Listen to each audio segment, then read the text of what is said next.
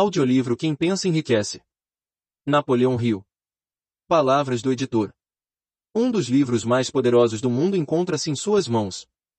Fornece-lhe um plano testado que torna os homens ricos. Ensina-lhe exatamente como usá-lo e inicia agora mesmo. O que é que faz que um homem vá para frente toda a sua vida, realizando, ganhando, multiplicando sua riqueza e felicidade enquanto o outro nem sequer começa? O que é que dá a um homem grande poder pessoal, enquanto o outro permanece ineficaz? O que faz com que um homem seja capaz de resolver qualquer problema, encontrar o caminho entre todos os lugares inóspitos da vida, até a realização de seus mais acalentados sonhos enquanto outro luta, fracassa e termina em nada? Há muitos anos atrás, Napoleão Hill sentou-se com Andrew Carnegie, um dos homens mais ricos do mundo na época e teve o primeiro vislumbre do grande segredo. Carnegie incumbiu de descobrir como outros usavam esse segredo, para que lhes estudasse os métodos e criasse um único método que pudesse ser dado ao mundo como plano máximo. Pense em Riqueza revela o segredo e fornece o plano. Desde sua publicação, em 1937, muitas edições se esgotaram assim que foram impressas. A edição presente foi atualizada com auxílios completamente novos para o leitor, incluindo um curso para recordar, de uma página, em cada capítulo. Aqui está finalmente o meio seguro de vencer todos os obstáculos, realizar qualquer ambição, atrair sucesso como se viesse de um rio eternamente fluente. Este livro irá sacudi-lo, com seu poder de transformar a vida. Logo saberá por que certas pessoas adquirem pilhas de dinheiro e felicidade pois você será uma delas. Prefácio em todos os capítulos deste livro menciona o segredo de ganhar dinheiro, que trouxe fortunas a centenas de homens muito ricos homens que analisei com cuidado durante longos anos. O segredo foi trazido à minha atenção por Andrew Carnegie, há mais de meio século. O sagaz e adorável velho escocês o jogou para mim descuidadamente, quando eu não passava de um garoto. Depois, recostou-se na cadeira com um alegre piscar de olhos e ficou a examinar-me atentamente, para ver se eu possuía cabeça suficiente para entender o pleno significado do que me dissera.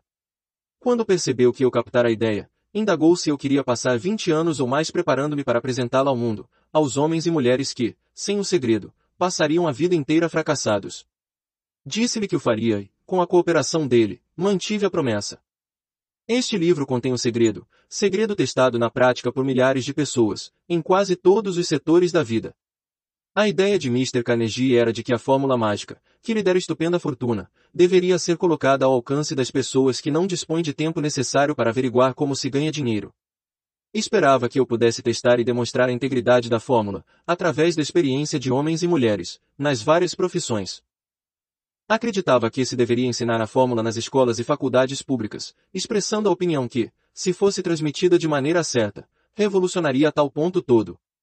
Sistema educativo, que o tempo despendido na escola poderia ser reduzido a menos da metade. Histórias verídicas provam o poder assombroso do segredo. No capítulo que trata da fé, você lerá a surpreendente história da organização da gigantesca United States Steel Corporation, Corporação Americana do Aço, como foi concebida e realizada por um dos jovens através dos quais Mr. Carnegie provou que sua fórmula agiria para os que se acham prontos para ela. Uma única aplicação do segredo, feita por Charles M. Schwab, deu-lhe enorme fortuna, tanto em dinheiro como em oportunidades. Essa determinada aplicação da fórmula valia, aproximadamente, 600 milhões de dólares. Tais fatos se são fatos conhecidos de quase todos que conheciam Mr. Carnegie fornecem-lhe uma ideia justa do que a leitura deste livro lhe poderá proporcionar, desde que você saiba o que quer. O segredo foi revelado a milhares de homens e mulheres, que o aplicaram em seu próprio benefício, como planejara Mr. Carnegie, Alguns arranjaram fortunas com ele. Outros o aplicaram com êxito para criar harmonia em seus lares. Um clérigo usou, o com tal eficácia, que lhe rendeu mais de 75 mil dólares por ano. Arthur Nash, alfaiate de Cincinnati, usou seu negócio quase falido como cobaia para testar a fórmula. Conseguiu reanimá-lo, o que trouxe verdadeira fortuna aos donos. Ainda está florescente, embora Mr. Nash já tenha falecido. A experiência foi de tal modo singular, que jornais e revistas lhe dedicaram mais de um milhão de dólares de publicidade laudatória. O segredo foi transmitido a Stuart Austin Vier, de Dallas, Texas. Ele estava pronto para recebê-lo tão pronto que abandonou a profissão e foi estudar direito. Teve êxito. Essa história também é contada. Enquanto trabalhava como gerente de propaganda da La Salle Extension University, quando a universidade pouco mais era que um nome, tive o privilégio de ver J. G. Chaplin, seu presidente, empregar a fórmula com tal eficácia, que tornou-la, Sale uma das maiores escolas populares do país. O segredo a que me refiro foi mencionado nada menos que uma centena de vezes no decorrer deste livro. Não foi diretamente apontado, pois parece agir com mais êxito quando apenas mencionado e deixado à vista, onde os que estão prontos para ele e o estão procurando, possam dele se apossar. Por isso é que Mr. Carnegie o jogou para mim tão tranquilamente, sem nomear especificamente. O segredo fala aos que ouvem. Se você estiver pronto para pô-lo em uso, reconhecerá o segredo pelo menos uma vez em cada capítulo. Gostaria de ter o privilégio de dizer-lhe como saberá quando estiver pronto a recebê-lo, mas isso o privaria de muitos dos benefícios que receberá ao fazer a descoberta a seu modo. Enquanto esse livro estava sendo escrito, meu próprio filho, que então estava concluindo seu último ano da faculdade, pegou o manuscrito do segundo capítulo da obra, o leu, e descobriu o segredo por si mesmo. Ele usou a informação tão efetivamente que galgou diretamente um posto de alta responsabilidade com um salário inicial maior do que aquele que um homem mediano jamais alcançará. Sua história foi brevemente contada no capítulo 2.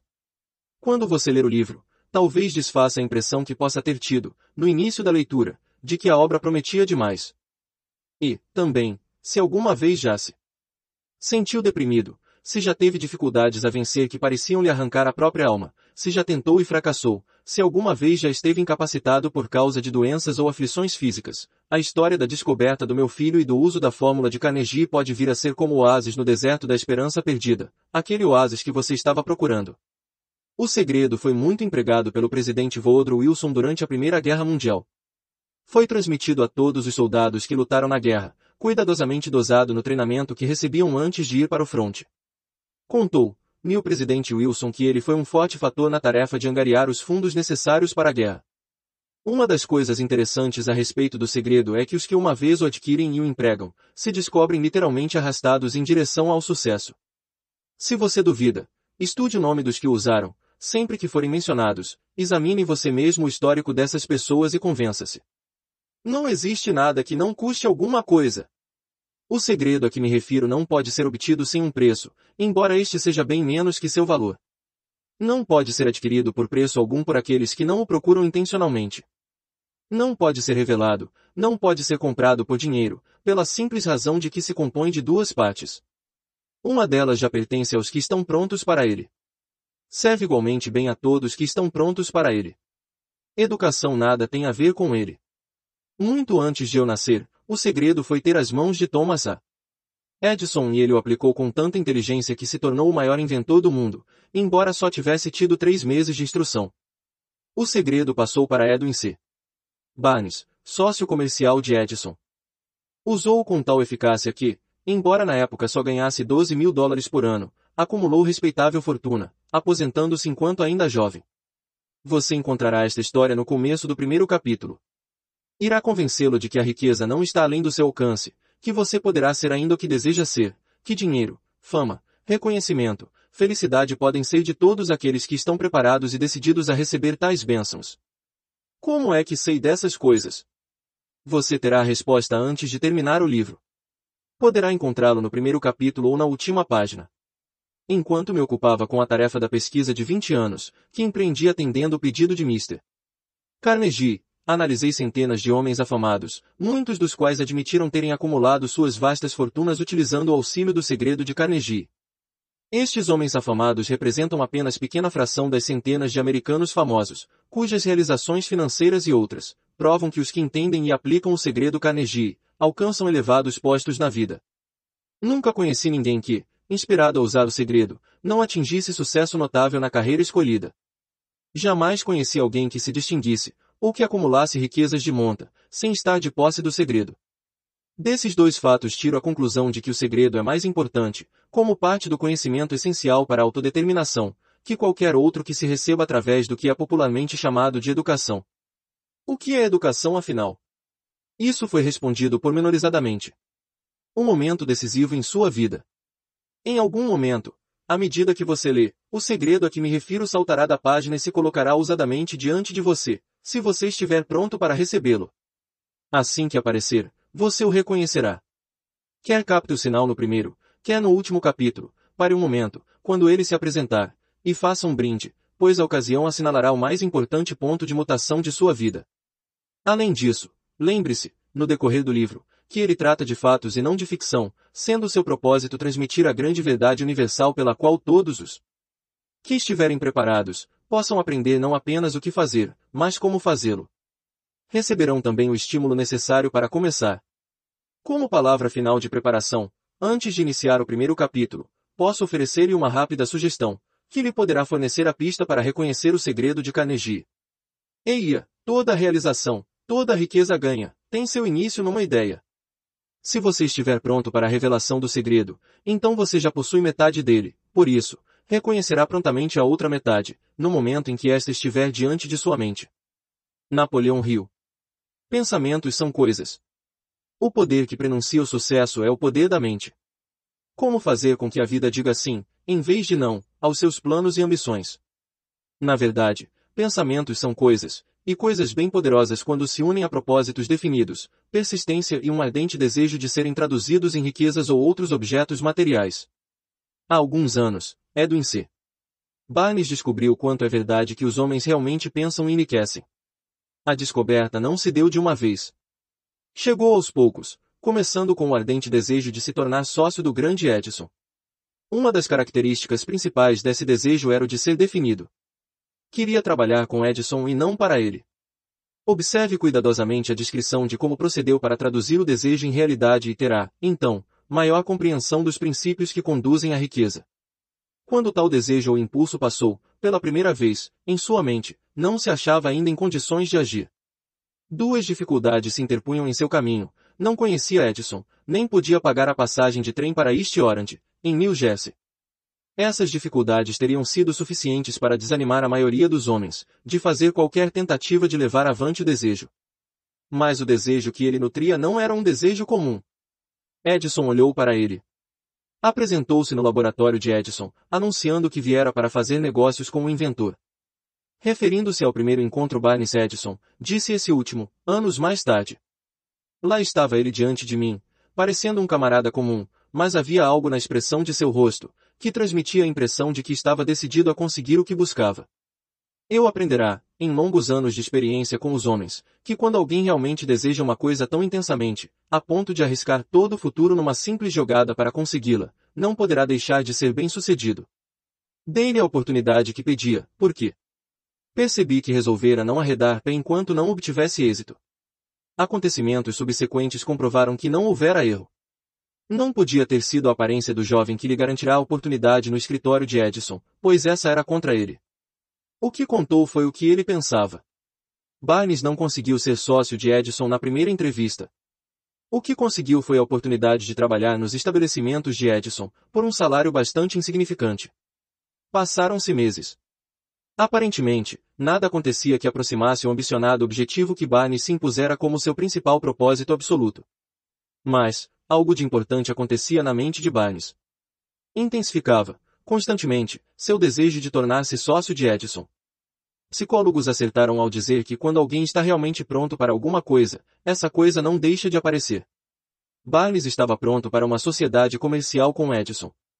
Além disso, Estava decidido a perseverar nisso até obter o que procurava. Não dizia a si mesmo, bem, o que adianta? Acho que vou mudar de ideia e tentar um emprego de vendedor. O que dizia era, vim aqui para fazer negócios com Edison e atingirei a meta, mesmo que leve o resto de minha vida. E estava mesmo decidido. Que história diferente teriam os homens para contar se adotassem um propósito definido e permanecessem firmes nele até vê-lo transformado em ardente obsessão. Talvez o jovem Barnes não o soubesse na época, mas sua determinação férrea, a persistência em apoiar-se num simples desejo, estavam destinados a vencer qualquer oposição e trazer-lhe a oportunidade que procurava. A oportunidade veio pela porta dos fundos. Quando chegou a oportunidade, apareceu de forma diferente e de uma direção diferente da que Barnes esperava. Este é um dos truques da oportunidade. Tem o hábito astuto de penetrar pela porta dos fundos, disfarçada, por vezes, de desgraça ou de derrota temporária. Por isso, talvez, é que tantos deixam de reconhecê-la. Edison acabará de aperfeiçoar um novo invento para escritório, chamado, na época, de máquina de digitar Edison. Os vendedores não estavam entusiasmados com a máquina. Não acreditavam poder vendê-la sem grande esforço. Barney sabia que poderia vender a máquina, sugerindo a ele, que imediatamente lhe deu a chance. Conseguiu vendê-la, e tão satisfatoriamente, que Edison lhe deu um contrato de distribuição e vendas de âmbito nacional. Dessa sociedade comercial nasceu a riqueza, em dinheiro, de Barnes, mas ele fez algo infinitamente maior. Provou que se pode, realmente, pensar em enriquecer. Quanto de dinheiro lhe valeu seu desejo original, não posso saber. Talvez lhe trouxesse dois ou três milhões de dólares, mas a quantia, seja qual for, torna-se insignificante comparada à qualidade maior que adquiriu, através do conhecimento de que um impulso intangível de pensamento pode ser transformado em prêmios materiais, aplicando-se os princípios conhecidos. Barnes literalmente pensou numa sociedade com o grande Edison. Pensou numa fortuna. Nada tinha para começar, exceto a capacidade de saber o que queria e a determinação de persistir no desejo até realizá-lo. O homem que desistiu cedo demais. Uma das causas de fracasso mais comuns é o hábito de desistir, quando se é acometido de derrota temporária. Todos são culpados desse erro, numa ou noutra ocasião. Um tio de R. U. Darby foi atingido pela febre do ouro, nos dias da corrida do ouro e lá se foi para o oeste, para escavar e enriquecer. Nunca ouvirá dizer que mais ouro for extraído dos pensamentos dos homens do que jamais saíra da terra. Fez valer seus direitos e foi trabalhar de pai picareta. Após semanas de trabalho, foi recompensado pela descoberta do minério reluzente. Precisava de máquinas para trazer o minério para a superfície. Sem alarde, cobriu a mina, refez as pegadas que o levavam à sua casa, em Williamsburg, Maryland e contou aos parentes e alguns vizinhos do achado. Reuniram dinheiro para as máquinas necessárias e mandaram-nas o navio. O tio e Dab voltaram ao trabalho na mina. O primeiro carro de minério foi extraído e enviado a uma fundição. O que voltou demonstrou que possuíam uma das mais ricas minas de Colorado. Com algumas cargas mais do minério, poderiam saldar as dívidas. Depois viriam os enormes lucros. As perfuratrizes penetraram na terra, enquanto aumentavam as esperanças de Dab e seu tio. Então, algo aconteceu. O veio de minério de ouro desapareceu. Tinham chegado ao fim do arco-íris e o pote de duro não mais estava lá. Continuaram a perfurar, tentando, desesperadamente, encontrar o veio de novo tudo em vão. Finalmente, resolveram desistir. Venderam a maquinaria a um negociante de ferro velho, por algumas centenas de dólares e levaram o trem de volta. O dono do ferro velho chamou um engenheiro de Minas, para que examinasse a mina e fizesse os cálculos. O engenheiro concluiu que o projeto falhara porque os donos não estavam habituados às linhas falhas. Seus cálculos mostraram que o veio seria encontrado apenas um metro de onde os Darby tinham parado de perfurar. Foi exatamente onde o encontraram. O homem do ferro velho retirou milhões de dólares em minério, da mina, porque foi suficientemente esperto para procurar o conselho de um perito, antes de desistir. Sucesso a um passo além da derrota. Longo tempo depois, Darby recuperou a perda, com grande imagem, quando fez a descoberta de que o desejo pode transformar-se em ouro. A descoberta teve lugar depois que entrou no ramo de vendas de seguros de vida. Lembrando-se de que perderá enorme fortuna por ter parado a três passos do ouro, Darby lucrou com a experiência, em seu trabalho, pelo método simples de dizer a si mesmo, parei a três passos do ouro, mas jamais pararei porque os homens me dizem não, ao meu pedido de que comprem seguro de vida. Darby tornou-se parte de um pequeno grupo de homens que vendem, anualmente, mais de um milhão de dólares. Deve sua persistência à ação que aprendeu com sua desistência no ramo da mineração do ouro. Antes que o sucesso chegue na vida de qualquer homem, ele encontrará, com certeza, muitas derrotas temporárias e, talvez, algum fracasso. Quando a derrota alcança homem, a coisa mais fácil e lógica a fazer é desistir. É o que faz exatamente a maioria das pessoas. Mais de 5 mil dos homens de maior sucesso que este país jamais teve, contaram ao autor que seu maior êxito chegou justamente a um passo além do ponto em que a derrota os alcançara. O fracasso é um malandro com aguçado senso de ironia e astúcia. Sente grande prazer em derrotar a pessoa, quando o êxito está quase ao seu alcance. A criança que dominou o homem. Pouco depois que Darby se formou na escola dos golpes duros, decidindo aproveitar a experiência que tivera no ramo da mineração do ouro, teve a sorte de estar presente numa ocasião que lhe demonstrou que um não não precisa, necessariamente, significar não. Uma tarde, ajudava o tio a moer trigo num moinho antigo. O tio dirigia uma grande fazenda, em que viviam alguns colonos de cor, partilhando a colheita. Silenciosamente, abriu-se a porta e uma criança de cor, pequena, filha de um dos arrendatários, entrou, parando ao lado da porta. O tio ergueu os olhos, e vendo a criança, berrou-lhe, asperamente, o que é que você quer?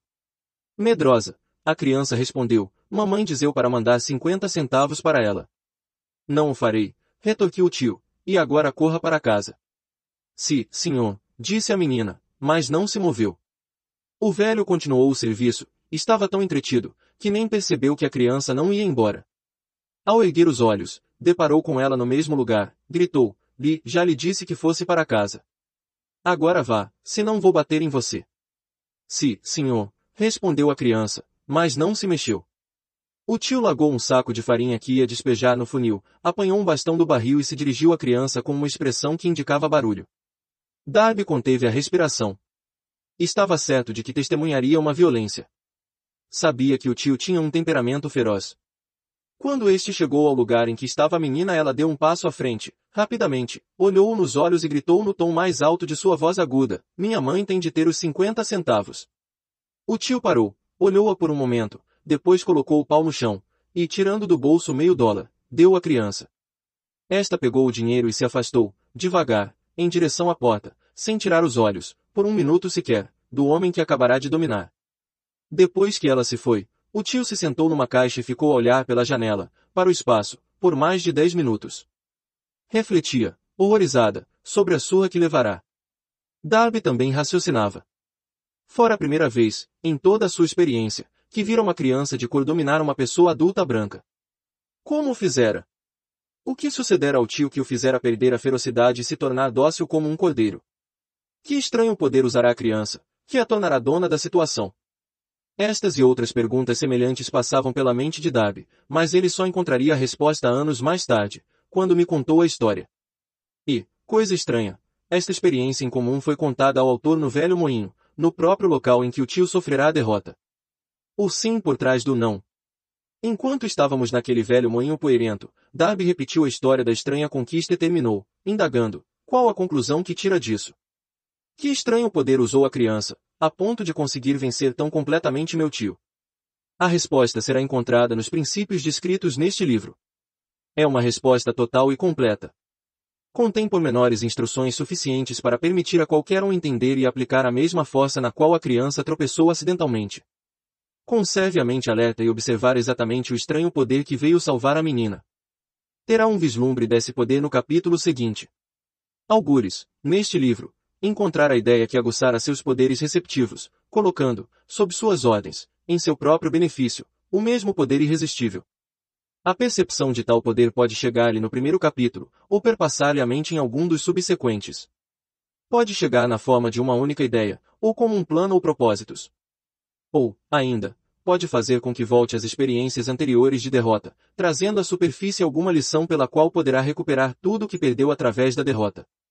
Depois que descrevia Darby o poder inadvertidamente empregado pela criança, ele logo rememorou seus 30 anos de experiência como vendedor de seguros de vida reconhecendo, com franqueza, que o sucesso alcançado neste ramo, devia, e muito, a lição que aprenderá com a menina.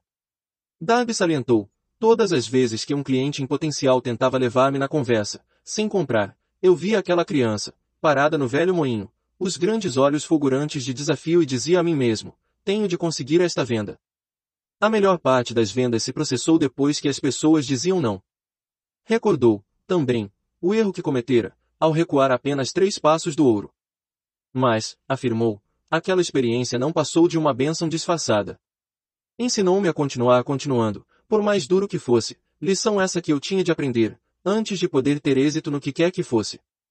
As experiências de Darby eram bastante comuns e simples, mas continham a resposta aos desígnios da vida, portanto, eram-lhe tão importantes quanto a própria vida. Aproveitou as duas experiências dramáticas porque as analisou, encontrando a lição que ensinavam. Mas o que acontece ao homem que não possui nem tempo, nem vontade de estudar o fracasso, em busca do conhecimento que pode conduzir ao sucesso? Onde e como aprenderá ele a arte de converter a derrota em trampolins para a oportunidade? Em resposta a essas perguntas e que este livro foi escrito. Com uma ideia sensata você alcançará sucesso. A resposta exigiu a descrição de 13 princípios, mas lembre-se, ao ler, que a resposta que você procura as perguntas que o fizeram refletir sobre a singularidade da vida, pode ser encontrada em sua própria mente, por meio de alguma ideia, plano ou propósito, aptos a surgir na mente, durante a leitura. Uma ideia sensata é tudo o que necessitamos para alcançar sucesso. Os princípios descritos neste livro contêm os meios e modos de criar ideias úteis. Antes de prosseguirmos abordando a descrição de tais princípios, acreditamos que você merece receber essa importante sugestão. Quando as riquezas começam a vir, vem com tal rapidez, em tal abundância, que a gente se pergunta onde se escondiam durante todos aqueles anos estéreis. Esta é uma declaração surpreendente, ainda mais se tomarmos em consideração a crença popular de que a riqueza só vem aos que trabalham duramente e por longo tempo. Quando você começar a pensar e a enriquecer, observará que a riqueza começa com um estado de espírito, com decisão e propósito, com trabalho pequeno ou árduo. Você e todos os outros devem estar interessados em saber como se adquire o estado de espírito que atrai riquezas. Eu passei 25 anos pesquisando, porque também quis saber o quão ricos os homens se tornam desse modo. Observe atentamente, assim que você dominar os princípios desta filosofia e começar a seguir as instruções para a aplicação daqueles princípios, seu estado financeiro começará a melhorar e tudo o que você tocar começará a transformar-se numa vantagem em seu próprio benefício. Impossível. Absolutamente. Uma das principais fraquezas humanas é a familiaridade do homem comum com a palavra impossível. Sabe todas as regras que não dão certo. Sabe todas as coisas que não podem ser feitas. Este livro foi escrito para os que procuram as regras que tornam os outros bem-sucedidos e estão dispostos a arriscar tudo nessas regras. O sucesso chega àqueles que têm a consciência do sucesso. O fracasso vem aos que, com indiferença, se tornam concios do fracasso. O objetivo deste livro é ajudar aos que procuram aprender a arte de mudar suas atitudes, de fracasso consciente a sucesso consciente. Outra fraqueza, encontrada em gente demais, é o hábito de medir tudo e a todos, por suas próprias impressões e crenças. Algumas pessoas que lerem isto acreditam que não poderão pensar em enriquecer, porque seus hábitos de raciocínio foram calçados na pobreza, necessidade, miséria, fracasso e derrota. Essa gente infeliz lembra-me um chinês proeminente, que foi à América para ser educado no sistema americano. Frequentou a Universidade de Chicago. Um dia, o presidente Harper encontrou o jovem oriental no pátio, parou para bater um papo com ele, durante alguns minutos, terminando por indagar o que é que mais o impressionara como sendo a característica principal do povo americano. Ora, exclamou o estudante, a estranha forma dos olhos. Vocês têm os olhos puxados. O que dizemos nós dos chineses? Recusamos acreditar naquilo que não compreendemos. Cremos, tolamente, que nossas próprias limitações são a medida certa das limitações. Certamente os olhos dos outros estão puxados, porque não são iguais aos nossos. O quero e obterei. Quando Henry Ford decidiu produzir seu famoso motor V8, quis construir um motor com todos os oito cilindros colocados num só bloco. Deu aos engenheiros as instruções necessárias para fazer um projeto da máquina. O desenho foi feito no papel, mas os engenheiros concordaram, unanimemente, em que era impossível engastar um motor de oito cilindros numa só peça. Ford disse, Façam-no de qualquer maneira. Mas, replicaram, é impossível. Continuem, ordenou Ford, e permaneçam no serviço até conseguirem, não importa quanto tempo leve. Os engenheiros continuaram. Nada mais lhes restava fazer senão permanecer no quadro da Ford. Passaram-se seis meses e nada aconteceu. Outros seis meses se passaram e ainda. Os engenheiros tentavam todos os planos concebíveis para executar as ordens, mas a coisa parecia fora de dúvida, impossível. No fim do ano, Ford conferenciou com os engenheiros, que novamente lhe informaram que não tinham encontrado jeito de executar-lhe as ordens. Vão em frente, teimou Ford. Quero e obterei, prosseguiram. Então, e como por passe de mágica o segredo foi descoberto. A determinação de Ford vencera mais uma vez. Talvez esta história não tenha sido descrita com absoluta precisão, mas em resumo e no conteúdo, está correta. Tire suas deduções. Você que quer pensar em enriquecer, do segredo dos milhões Ford, se puder não será preciso procurar muito. Henry Ford foi um sucesso, porque entendeu e aplicou os princípios do sucesso.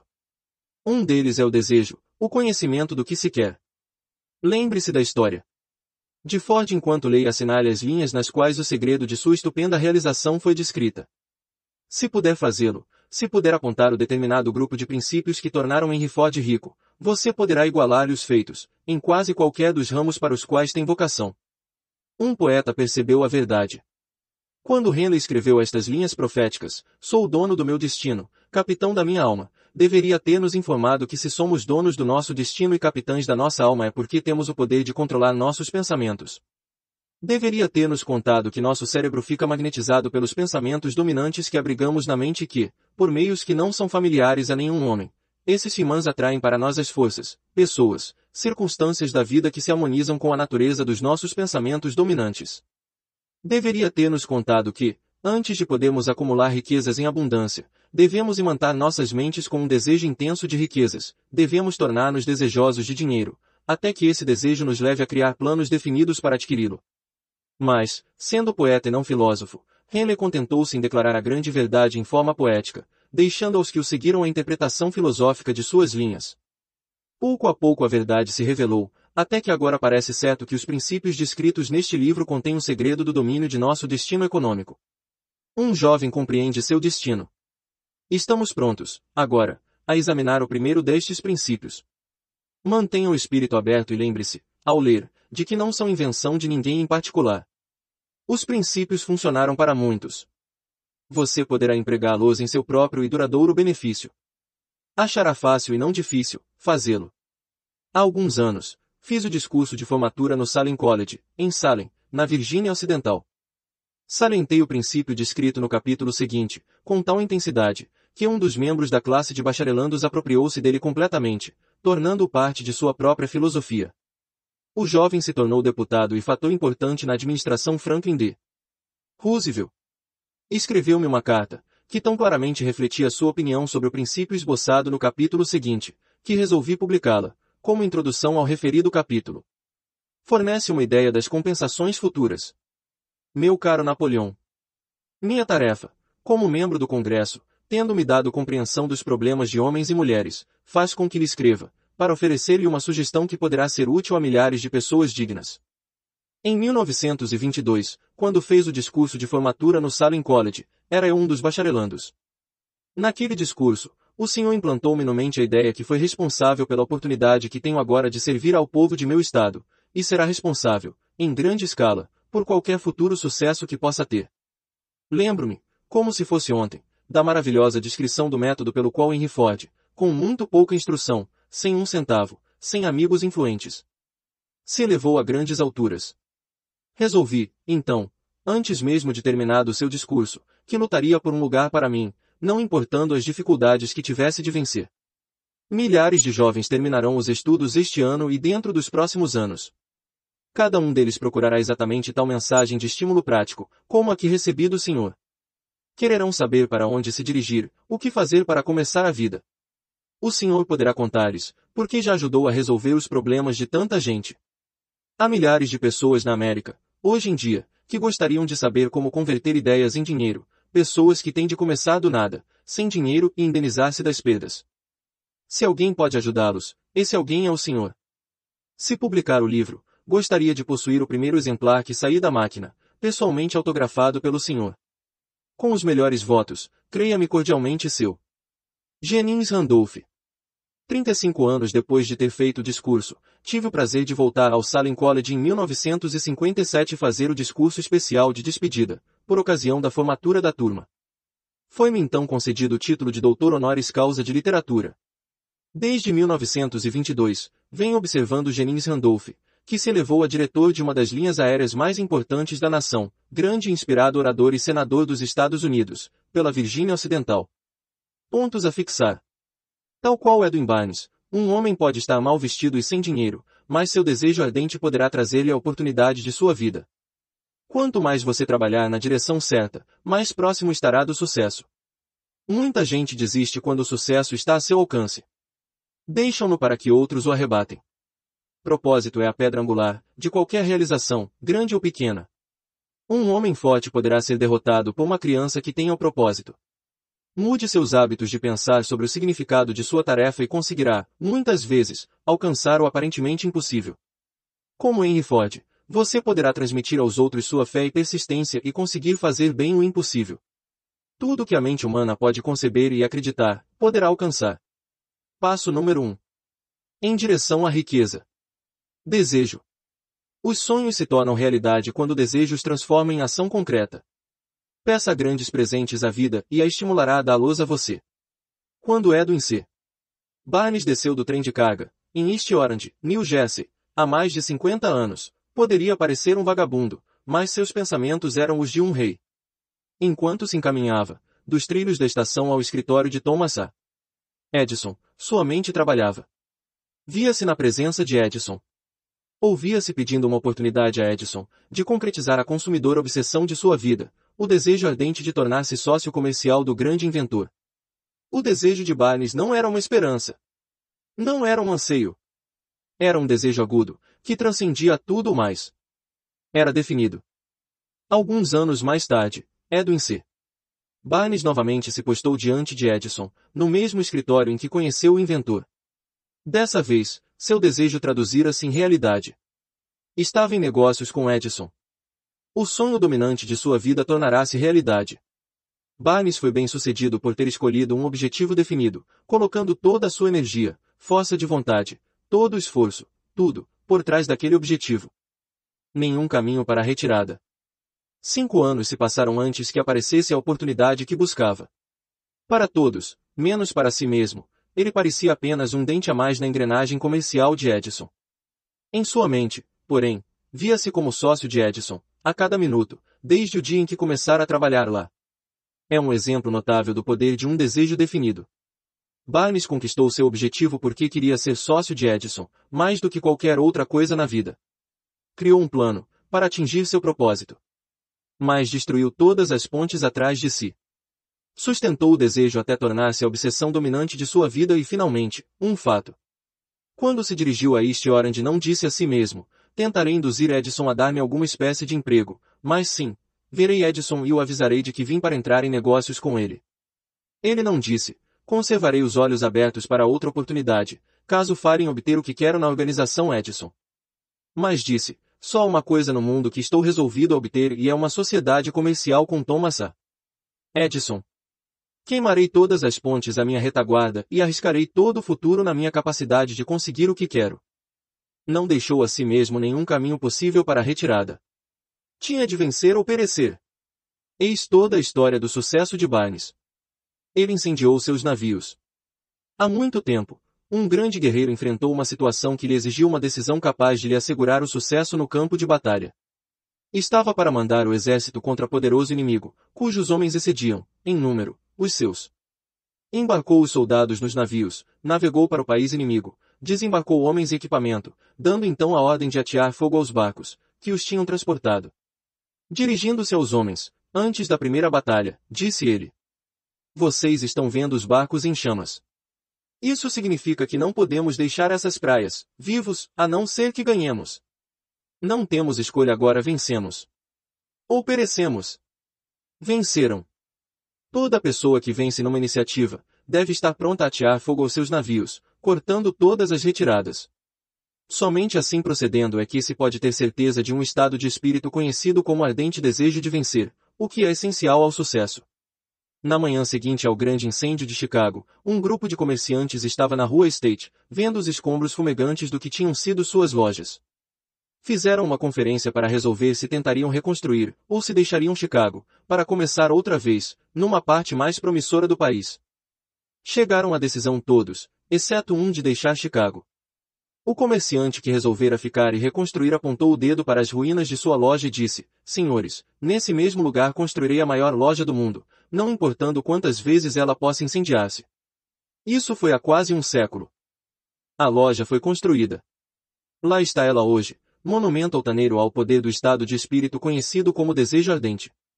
Teria sido muito mais fácil para Marshall Field fazer o que seus colegas comerciantes fizeram. Quando as coisas ficaram pretas e o futuro parecia sombrio, arrumaram as malas e foram para onde as coisas pareciam mais fáceis.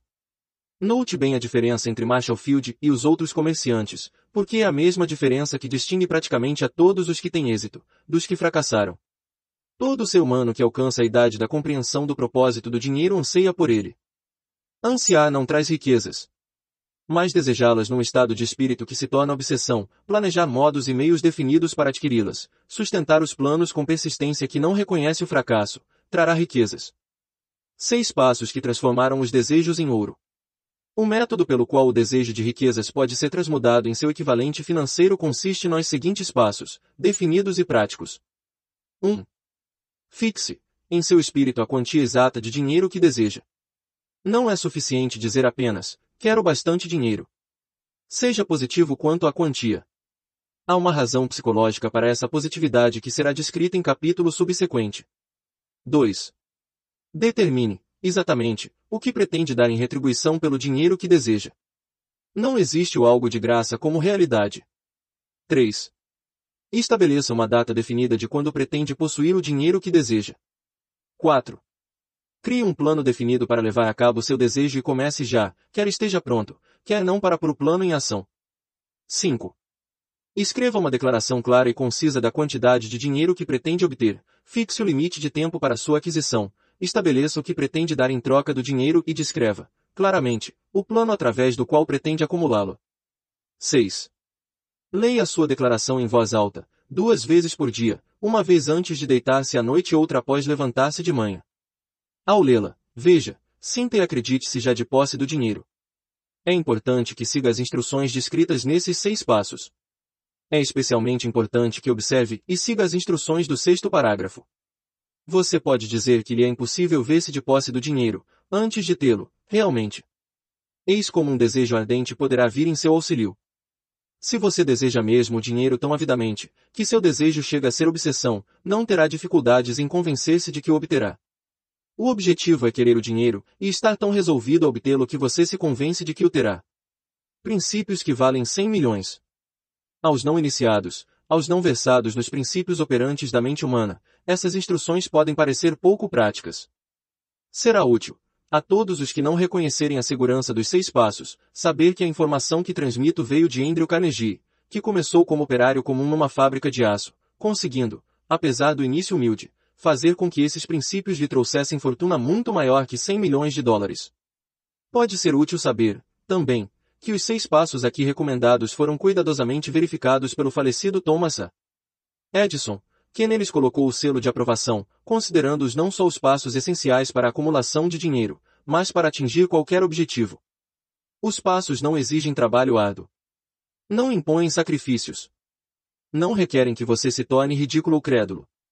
Aplicá-los não exige grande educação, mas a aplicação bem-sucedida desses seis passos exige imaginação suficiente para possibilitá-lo a ver e entender que o acúmulo de dinheiro não pode ser deixado ao acaso, ou à boa sorte.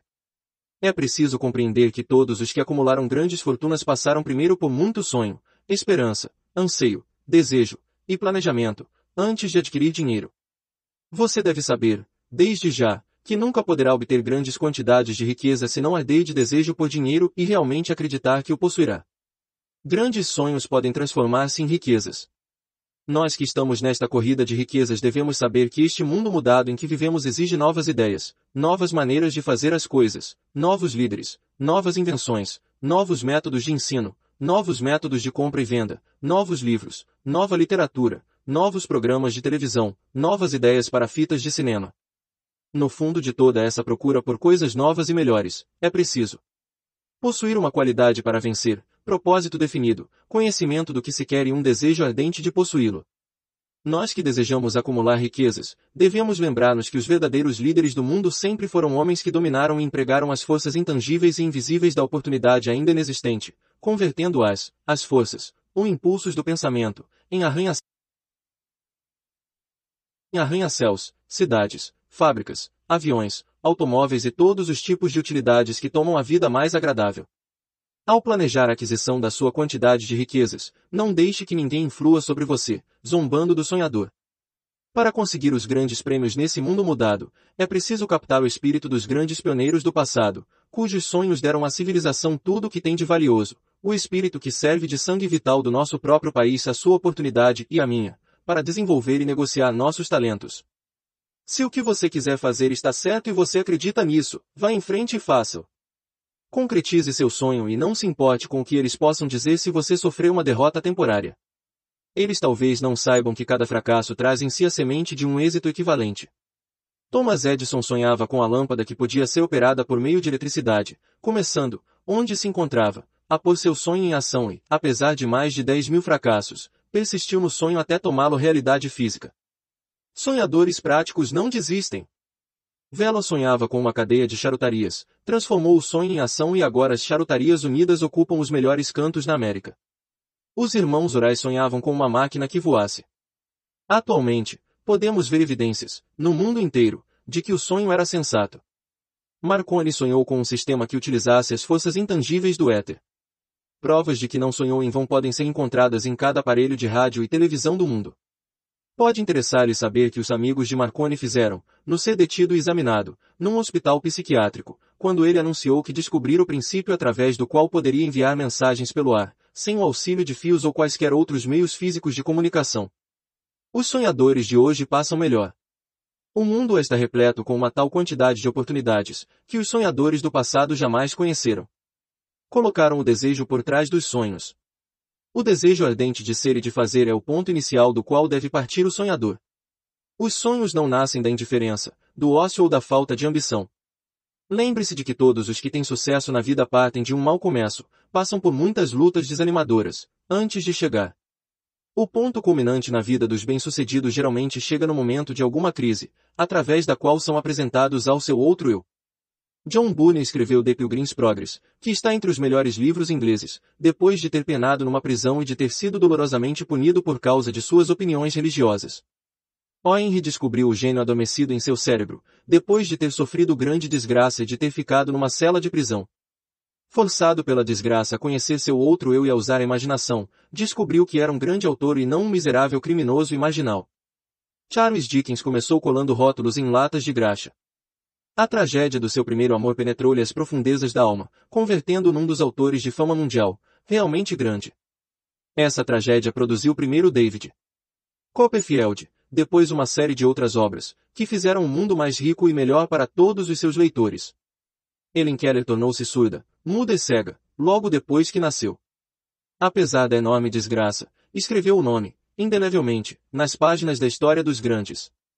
Sua vida toda serve de prova de que ninguém está totalmente derrotado, enquanto não aceitar a derrota como realidade. Robert Barnes era um camponês iletrado. Atormentado pela pobreza, cresceu bêbado. O mundo se tornou mais belo por ele ter vivido, pois agasalhou lindos pensamentos poéticos, o que arrancou um espinho, plantando, em seu lugar, uma rosa. Beethoven era surdo, Milton cego, mas seus nomes permanecerão para sempre, porque sonharam e traduziram os sonhos em pensamento organizado. Existe diferença entre ansiar por algo e estar pronto a recebê-lo. Ninguém está pronto para alguma coisa, enquanto não acreditar que poderá obtê-la. O estado de espírito deve ser o de convicção, e não mera esperança ou anseio. Mente receptiva é essencial à crença.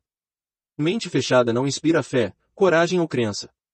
Lembre-se de que não se exige mais esforço para um alto objetivo na vida, para abundância e prosperidade, do que para aceitar a miséria e a pobreza.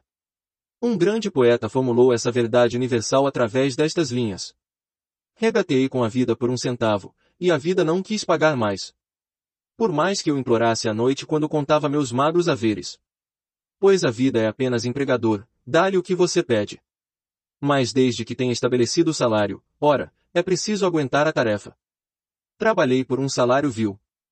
Só para descobrir, assombrado, que qualquer salário que eu tivesse pedido à vida, ela teria pago com boa vontade. O desejo faz o impossível. Para um clímax adequado ao presente capítulo, quero apresentar uma das pessoas mais incomuns que conheci. Viu, pela primeira vez, alguns minutos depois que nasceu. Veio ao mundo sem nenhum sinal físico de orelhas e o médico admitiu, quando o apertaram para dar a opinião sobre o caso, que a criança podia ser surda e muda para o resto da vida. Contestei a opinião do médico. Eu tinha o direito, era o pai da criança. Também eu cheguei a uma decisão e formei opinião, mas expressei a opinião silenciosamente, no segredo do meu coração. Sabia, no íntimo, que meu filho iria ouvir e falar. Como? Tinha certeza de que devia de existir um meio e sabia que o encontraria. Pensei nas palavras do imortal Emerson, todo o curso das coisas serve para ensinar-nos fé. Basta nos obedecer. A orientação para todos nós, e se ouvirmos com humildade, escutaremos a palavra certa. A palavra certa. Desejo. Mais do que qualquer outra coisa, eu desejava que meu filho não fosse um surdo-mudo. Desse desejo jamais retrocedi, nem por um segundo. O que podia eu fazer? Teria de achar, de qualquer modo, o um meio de transplantar para a mente da criança o meu ardente desejo de transmitir som ao cérebro, sem o auxílio de orelhas. Assim que ela estivesse com idade suficiente para cooperar encher-lhe-ia de tal modo a mente com o desejo ardente de ouvir, que a natureza, por métodos próprios, se incumbiria de traduzi-lo em realidade física. Esse raciocínio todo teve lugar em meu cérebro, e eu não o mencionei a ninguém. Todos os dias, renovava o juramento que fizera a mim mesmo de que meu filho não seria surdo-mudo. Com o correr dos anos, quando começou a notar as coisas ao seu redor, observamos que tinha um leve grau de audição. Ao chegar à idade em que as crianças geralmente começam a falar, não fez a menor tentativa nesse sentido, mas percebíamos, por suas ações, que ouvia vagamente certos sons. Era tudo o que eu queria saber. Estava convencido de que, se ele pudesse ouvir, mesmo um pouco, poderia desenvolver maior capacidade de audição. Algo aconteceu, então, que me deu esperanças. Veio de uma fonte totalmente inesperada. Encontramos o caminho. Compramos um fonógrafo. Quando a criança ouviu a música, pela primeira vez, entrou em êxtase, imediatamente, se apossou da máquina. Certa vez colocou e recolocou o mesmo disco durante quase duas horas, postando-se diante do fonógrafo, com os dentes fincados no canto do estojo. O significado desse seu hábito bem formado só se nos tornou claro anos mais tarde, pois não tínhamos ouvido falar ainda no princípio da condução do som através dos ossos. Pouco depois que se apossou do fonógrafo, descobri que me ouvia claramente quando eu falava com os lábios tocando seu osso mastoide, na base do crânio. Tendo constatado que ele podia ouvir perfeitamente o som de minha voz comecei a transferir, imediatamente, à sua mente, o desejo de ouvir e falar. Cedo descobri que gostava de histórias na hora de dormir, de modo que me pus a trabalhar criando histórias destinadas a desenvolver-lhe a autoconfiança, a imaginação e um desejo agudo de ouvir e ser normal. Havia uma certa história, a qual eu dava ênfase, acrescentando-lhe uma cor nova e dramática, cada vez que a contava. Destinava-se a implantar-lhe na mente a ideia de que seu mal não era uma deficiência, mas sim qualidade de grande valor. Apesar do fato de que todas as filosofias que estudei indicarem claramente que toda adversidade traz em si a semente de uma vantagem equivalente, devo confessar que não tinha a menor ideia de como esse mal poderia algum dia tornar-se um bem. Nada podia detê-lo. Ao analisar agora, em retrospecto, a experiência, Vejo que a fé que meu filho em mim depositava teve muito a ver com os assombrosos resultados. Não punha em dúvida nada do que eu lhe contava. Convenci-o de que possuía uma vantagem clara sobre o irmão mais velho, e que essa vantagem se refletiria sobre ele mesmo, de muitas maneiras. Por exemplo, os professores, na escola, observariam que ele não tinha orelhas e, por causa disso, dar-lhe-iam atenção especial, tratando-o com extraordinária bondade. Sempre o fizeram. Convenci-o também de que, quando tivesse idade suficiente para vender jornais, o irmão mais velho já se tornará janaleiro, teria grande vantagem sabre-humano, pois as pessoas lhe pagariam a mais pelo produto, vendo que ele era um menino inteligente, aplicado, apesar de não ter orelhas. Quando estava com os sete anos, demonstrou a primeira evidência de que nosso método de programação da mente estava produzindo resultado. Durante meses, implorou o privilégio de vender jornais, mas a mãe não quis dar o consentimento ao projeto. Finalmente, resolveu tomar o assunto em suas próprias mãos. Uma tarde, quando ficou em casa, com os criados, subiu à janela da cozinha, caiu sentado no chão e saiu sozinho. Tomou emprestados seis centavos, do sapateiro da vizinhança, investiu-os em jornais, vendeu-os, reinvestiu o capital e continuou repetindo o processo até tarde da noite. Após o balanço das contas e de pagar os seis centavos, que pedirá emprestado ao seu banqueiro, teve um lucro líquido de 42 centavos. Ao chegarmos em casa, Naquela noite, encontramo-lo na cama, dormindo, apertando o dinheiro na mão. Sua mãe abriu-lhe a mão, tirou as moedas e chorou. Ora essa! Chorar pela primeira vitória do filho parecia tão fora de propósito. Minha reação foi o oposto. Ri, de todo o coração, pois sabia que minha tentativa de implantar na mente da criança uma atitude de fé em si mesmo obtivera sucesso. Sua mãe viu, nessa primeira aventura comercial, o menininho surdo que saíra pelas ruas, arriscando a vida para ganhar dinheiro. Eu vi um pequenino homem de negócios, corajoso, autoconfiante, ambicioso, cuja confiança em si mesmo aumentara 100%, porque entrará nos negócios por iniciativa própria e vencerá. A transação me agradou, porque percebi que provara ser capaz de recursos que o acompanhariam pela vida inteira. Uma brecha na audição. Um menininho surdo passou pela escola primária, ginásio e college, sem conseguir ouvir seus professores, a não ser que gritassem bem alto e a pequena distância. Não foi a uma escola para surdos. Não permitimos que aprendesse a linguagem dos sinais. Estávamos resolvidos a que levasse vida normal e se reunisse com crianças normais. Persistimos nessa decisão, embora nos custasse muitos debates acalorados com funcionários escolares. Quando no ginásio, experimentou um aparelho elétrico para surdez, mas de nada adiantou. Durante sua última semana no college, aconteceu algo que marcou o mais importante ponto crítico de sua vida. Pelo que parecia puro acidente, entrou de posse de outro aparelho elétrico, que recebeu para experimentar. Demorou para testá-lo, devido à decepção anterior com aparelho semelhante. Afinal, apanhou o aparelho e, com certa negligência, colocou-o na cabeça, ligou a bateria exás. Como por um passe de mágica, o desejo de toda a sua vida, por uma audição normal, tornou-se realidade. Pela primeira vez na vida, conseguiu ouvir praticamente tão bem quanto uma pessoa de audição normal. Felicíssimo pelo mundo transformado que lhe fora dado através do aparelho, correu para o telefone, ligou para a mãe, ouvindo-lhe a voz, perfeitamente. No dia seguinte, ouviu claramente as vozes dos professores em classe, pela primeira vez na vida. Pela primeira vez na vida, pôde conversar livremente com outras pessoas, sem necessidade de que falassem alto. Na verdade, entrará de posse de um mundo transformado. O desejo começara a trazer juros, mas a vitória ainda não estava completa. O menino ainda tinha de encontrar um meio definido e prático de converter seu defeito numa qualidade equivalente. Um menino surdo ajuda os outros.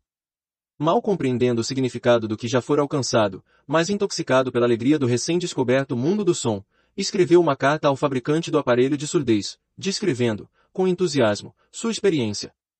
Algo em sua carta fez com que a companhia o convidasse para ir a Nova York. Ao chegar, foi escoltado pela fábrica, e, enquanto conversava com o engenheiro-chefe, contando-lhe sobre seu mundo transformado, um pressentimento, ideia ou inspiração chamem-no do que quiserem passou-lhe pela mente. Foi esse impulso do pensamento que converteu o mal que o afligia em qualidade, destinada a trazer tanto juros em dinheiro como em felicidade, a milhares, para sempre. A síntese daquele impulso de pensamento era o seguinte, ocorrerá-lhe que poderia ser útil a milhões de surdos, que passam a vida sem os benefícios de aparelhos de surdez, contando-lhes a história do seu mundo transformado. Durante um mês inteiro, pesquisou intensamente, analisando todo o sistema de marketing do fabricante de aparelhos de surdez. Criou então meios e modos de se comunicar com os que têm dificuldades de audição, no mundo todo, com o propósito de com eles partilhar do mundo há pouco descoberto. Feito isso, redigiu um plano bienal, baseado em suas descobertas. Ao apresentar o plano à companhia, recebeu, imediatamente, um cargo com o objetivo de realizar o que ambicionava.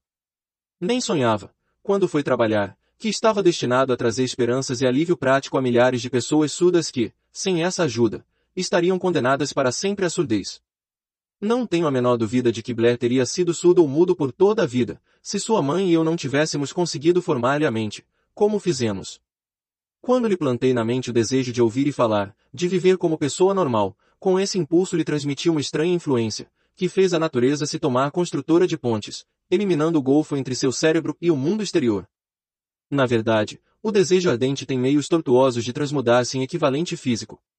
Blair desejava audição normal, agora ele a tem. Nasceu com um defeito que poderia, facilmente, jogar alguém que tivesse um desejo menos definido, à rua, com um punhado de lápis, e uma latinha. A pequena mentira branca que eu lhe implantara na mente, quando ele ainda era criança, levando-o a crer que seu defeito se tornaria uma grande qualidade, justificara-se. Nada existe, em verdade, certo ou errado, que a crença, aliada ao desejo ardente, não possa tornar real. Essas qualidades estão à disposição de qualquer pessoa. Desejo produz mágica para uma cantora. Um curto parágrafo, num despacho de jornal referente a Madame Suma, em que fornece-nos a pista para o sucesso estupendo, como cantora, dessa mulher incomum. Cito o parágrafo, porque a pista que contém não é senão o desejo. No começo de sua carreira, Madame Sumaeng visitou o diretor da ópera da corte de Viena, para que lhe testasse a voz. Mas ele não o fez. Após um olhar a moça mal vestida e tímida, exclamou, não muito gentilmente, com esse rosto e sem nenhuma personalidade, como pode esperar vencer na ópera?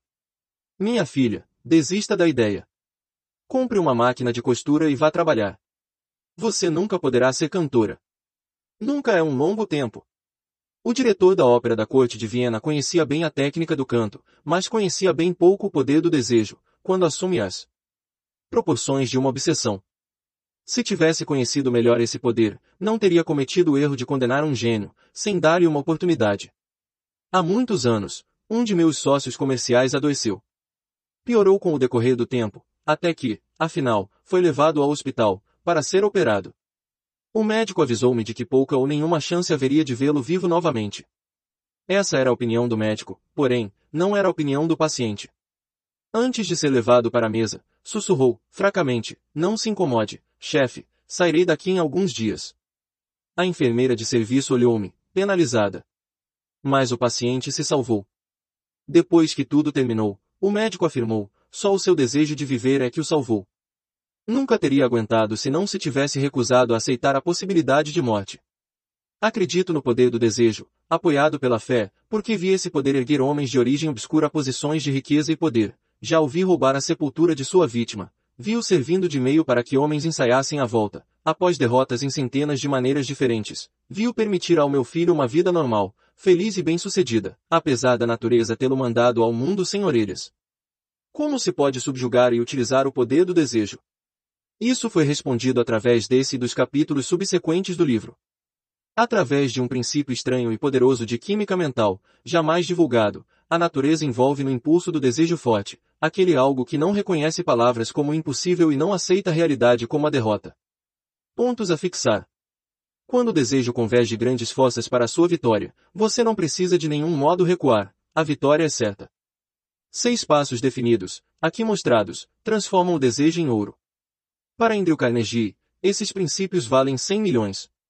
O desejo constrói nova vitória da derrota temporária. Foi o desejo que construiu uma das maiores lojas de departamentos do mundo, literalmente sobre cinzas. Um menino sem orelhas aprendeu a ouvir.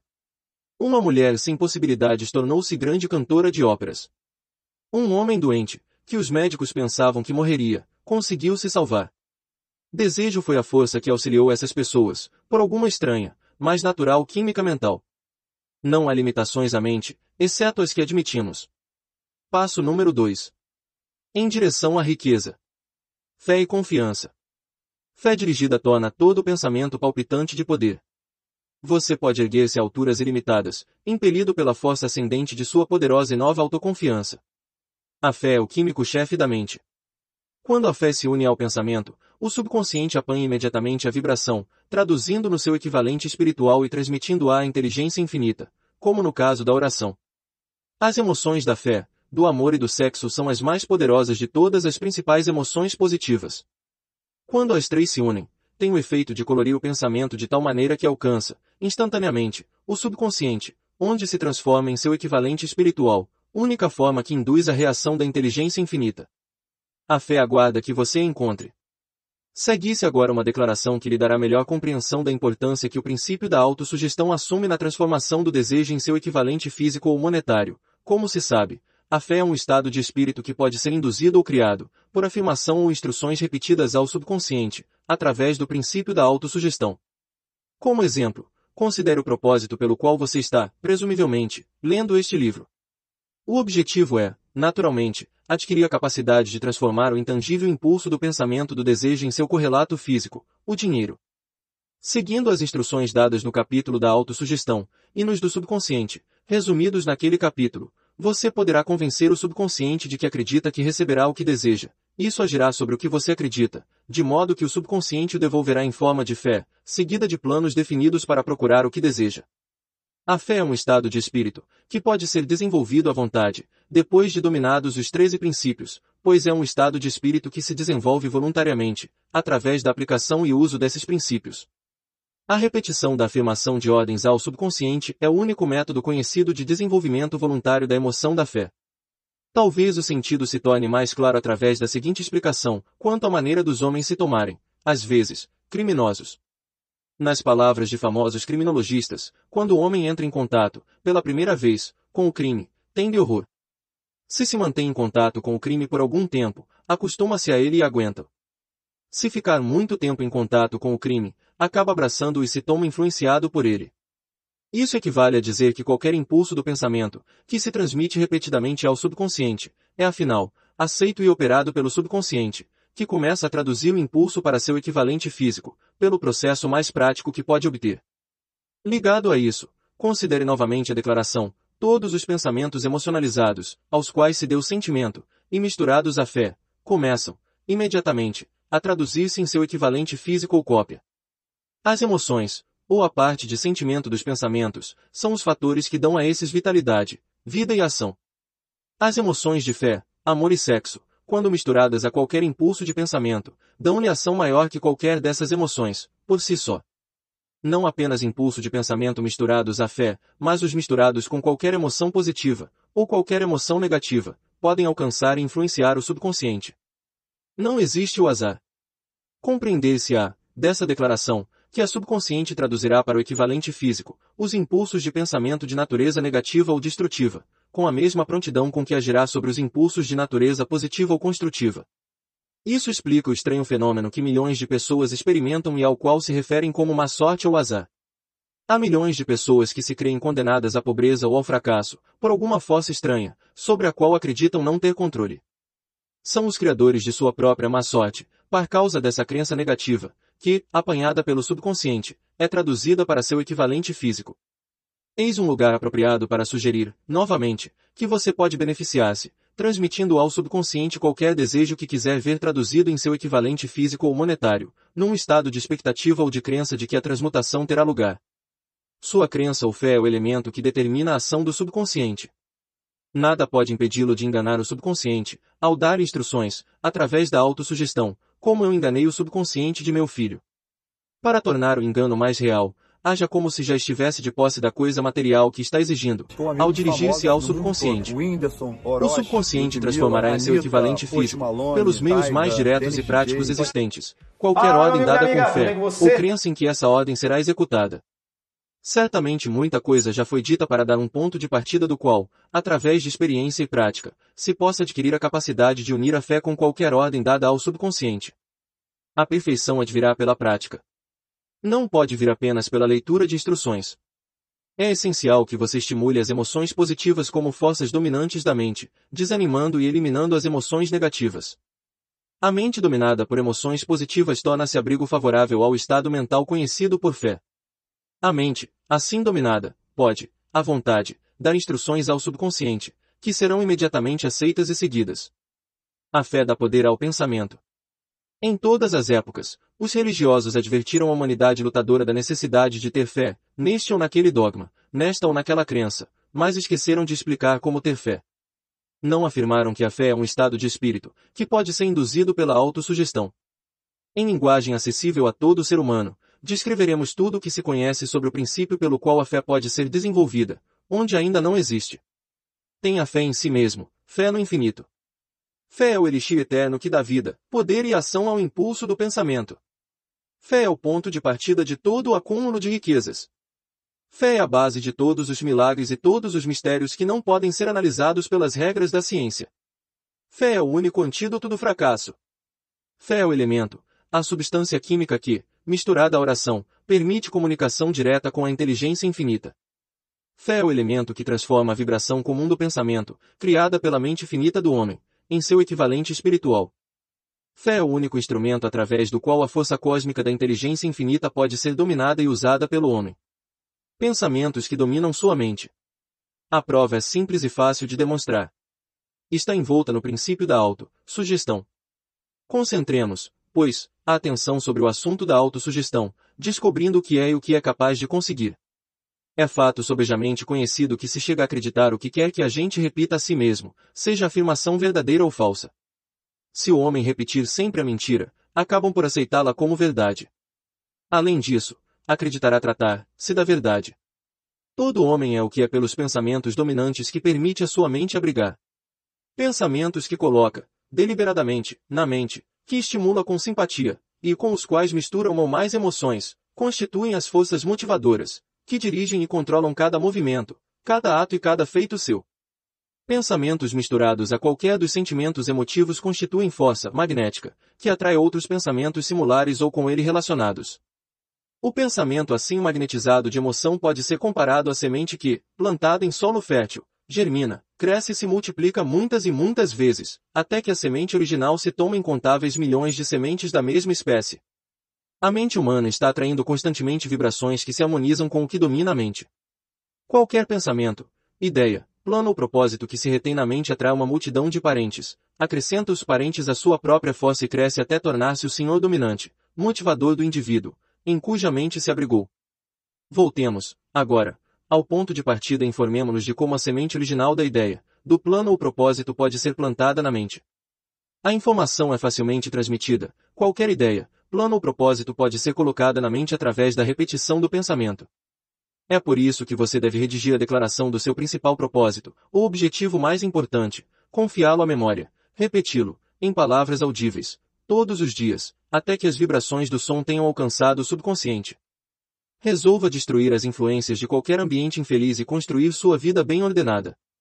Fazendo um inventário das qualidades e deficiências mentais, você poderá descobrir que sua maior fraqueza é a falta de autoconfiança. Essa desvantagem pode ser superada, a timidez transformada em coragem, através do auxílio do princípio da autossugestão. A aplicação desse princípio pode ser feita por um simples arranjo dos impulsos positivos de pensamento, estabelecidos pela escrita. Pela memorização e repetidos até se tornarem parte do equipamento de trabalho da faculdade subconsciente de sua mente. 5 passos para a autoconfiança. 1. Sei que tenho a capacidade de atingir o objeto do meu propósito definido na vida, portanto, exijo de mim mesmo uma ação persistente e contínua, para sua realização. Aqui e agora prometo empreender tal ação. 2.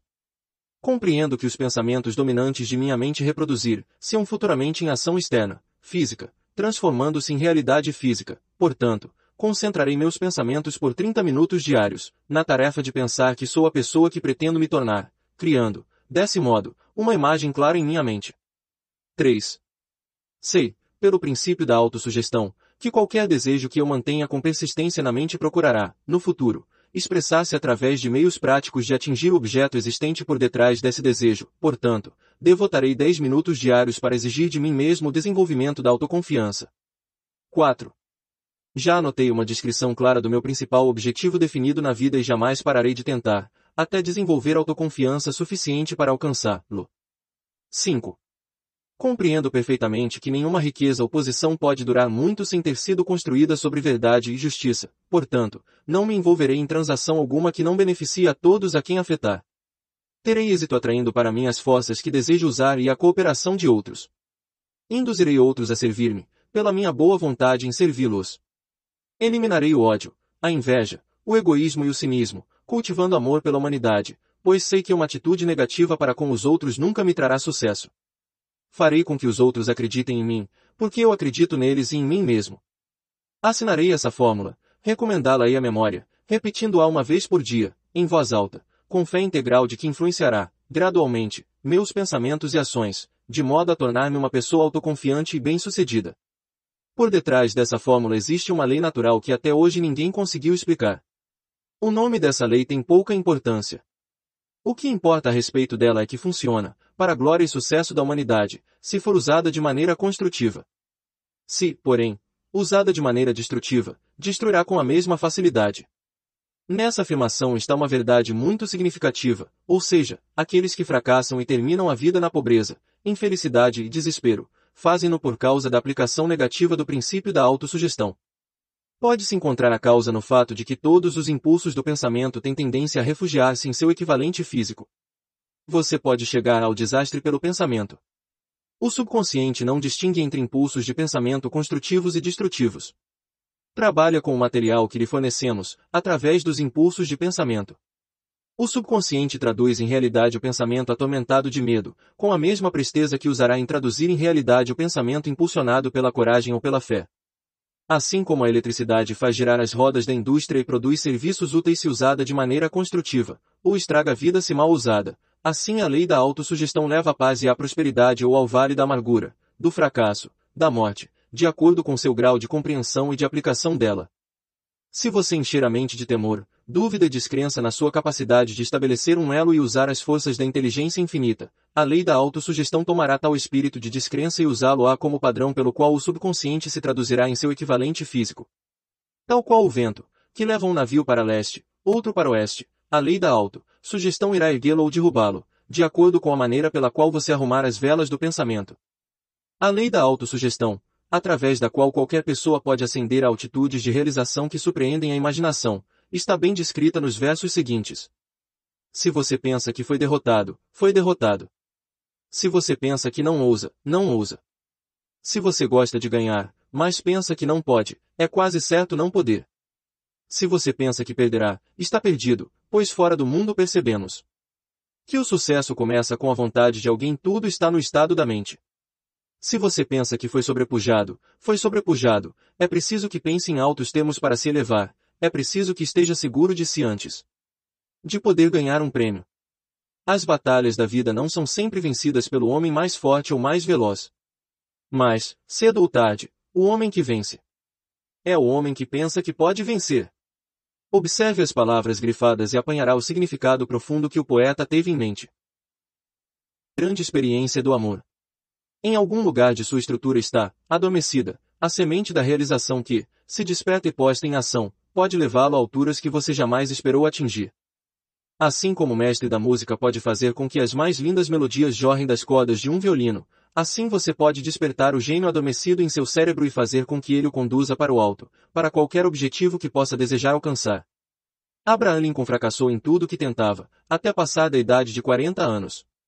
Era um senhor João ninguém, ninguém, de não importa o que, até que uma grande experiência lhe chegou à vida, despertou o gênio adormecido em seu coração e cérebro e deu ao mundo um de seus homens realmente grandes. Essa experiência se misturou às emoções da tristeza e do amor. Veio-lhe através de Enrutled, a única mulher que amou de verdade. É fato conhecido que a emoção do amor está muito próxima ao estado de espírito conhecido como fé, pela razão de que o amor chega quase a traduzir os impulsos de pensamento em seu equivalente espiritual. Durante seu trabalho de pesquisa, o autor descobriu, da análise do trabalho e das realizações de centenas de homens de destacado valor, que houve influência do amor de uma mulher, por trás de quase todos eles. Se quiser a prova do poder da fé, estude as realizações de homens e mulheres que o empregaram. Encabeçando a lista está o Nazareno. A base do cristianismo é a fé.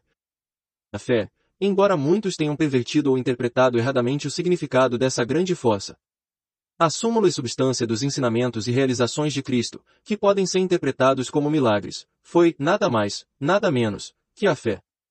Se existem fenômenos como milagres, eles só são produzidos através do estado de espírito conhecido como fé. Consideremos o poder da fé, como demonstrou um homem muito conhecido da época, o Mahatma Gandhi, da Índia. Nesse homem teve a humanidade um dos mais assombrosos exemplos das possibilidades da fé. Gandhi controlava mais poder potencial que qualquer pessoa viva, em sua época, apesar do fato de não ter nenhum dos instrumentos ortodoxos de poder, como dinheiro, navios de guerra, soldados e armamentos. Gandhi não tinha dinheiro, nem lar, nem um terno como roupa, mas teve poder. Como conseguiu esse poder? Criou da compreensão que tinha do princípio da fé por sua capacidade de transplantar essa fé nas mentes de 200 milhões de pessoas. Gandhi conseguiu o assombroso feito de influenciar 200 milhões de mentes, para unir-se e mover-se em uníssono, como uma única mente. Que outra força na Terra, exceto a fé, poderia conseguir tanto? Você dá antes de ganhar. Por causa da necessidade de fé e cooperação ao operar negócios e indústria, será tanto interessante como útil analisar um acontecimento, que fornece uma compreensão excelente do método pelo qual industriais e homens de negócios acumulam grandes fortunas, dando antes de tentar ganhar. O acontecimento escolhido para essa ilustração volta para o ano de 1900, quando se formava a United States Steel Corporation. Ao ler a história, guarde esses fatos fundamentais e entenderá como se converteram ideias em vastas fortunas. Se você é um dos que muitas vezes se perguntaram como foram acumuladas grandes fortunas, a história da criação da United States Steel Corporation será esclarecedora. Se tiver alguma dúvida de que os homens podem pensar em enriquecer, essa história servirá para dissipar a dúvida, pois você poderá ver claramente, Claramente, na história da United States existiu a aplicação da maior parte dos princípios descritos neste livro. A surpreendente descrição do poder de uma ideia foi dramaticamente contada por John Lowell, no New York World Telegram, por cuja cortesia aqui vai reproduzida.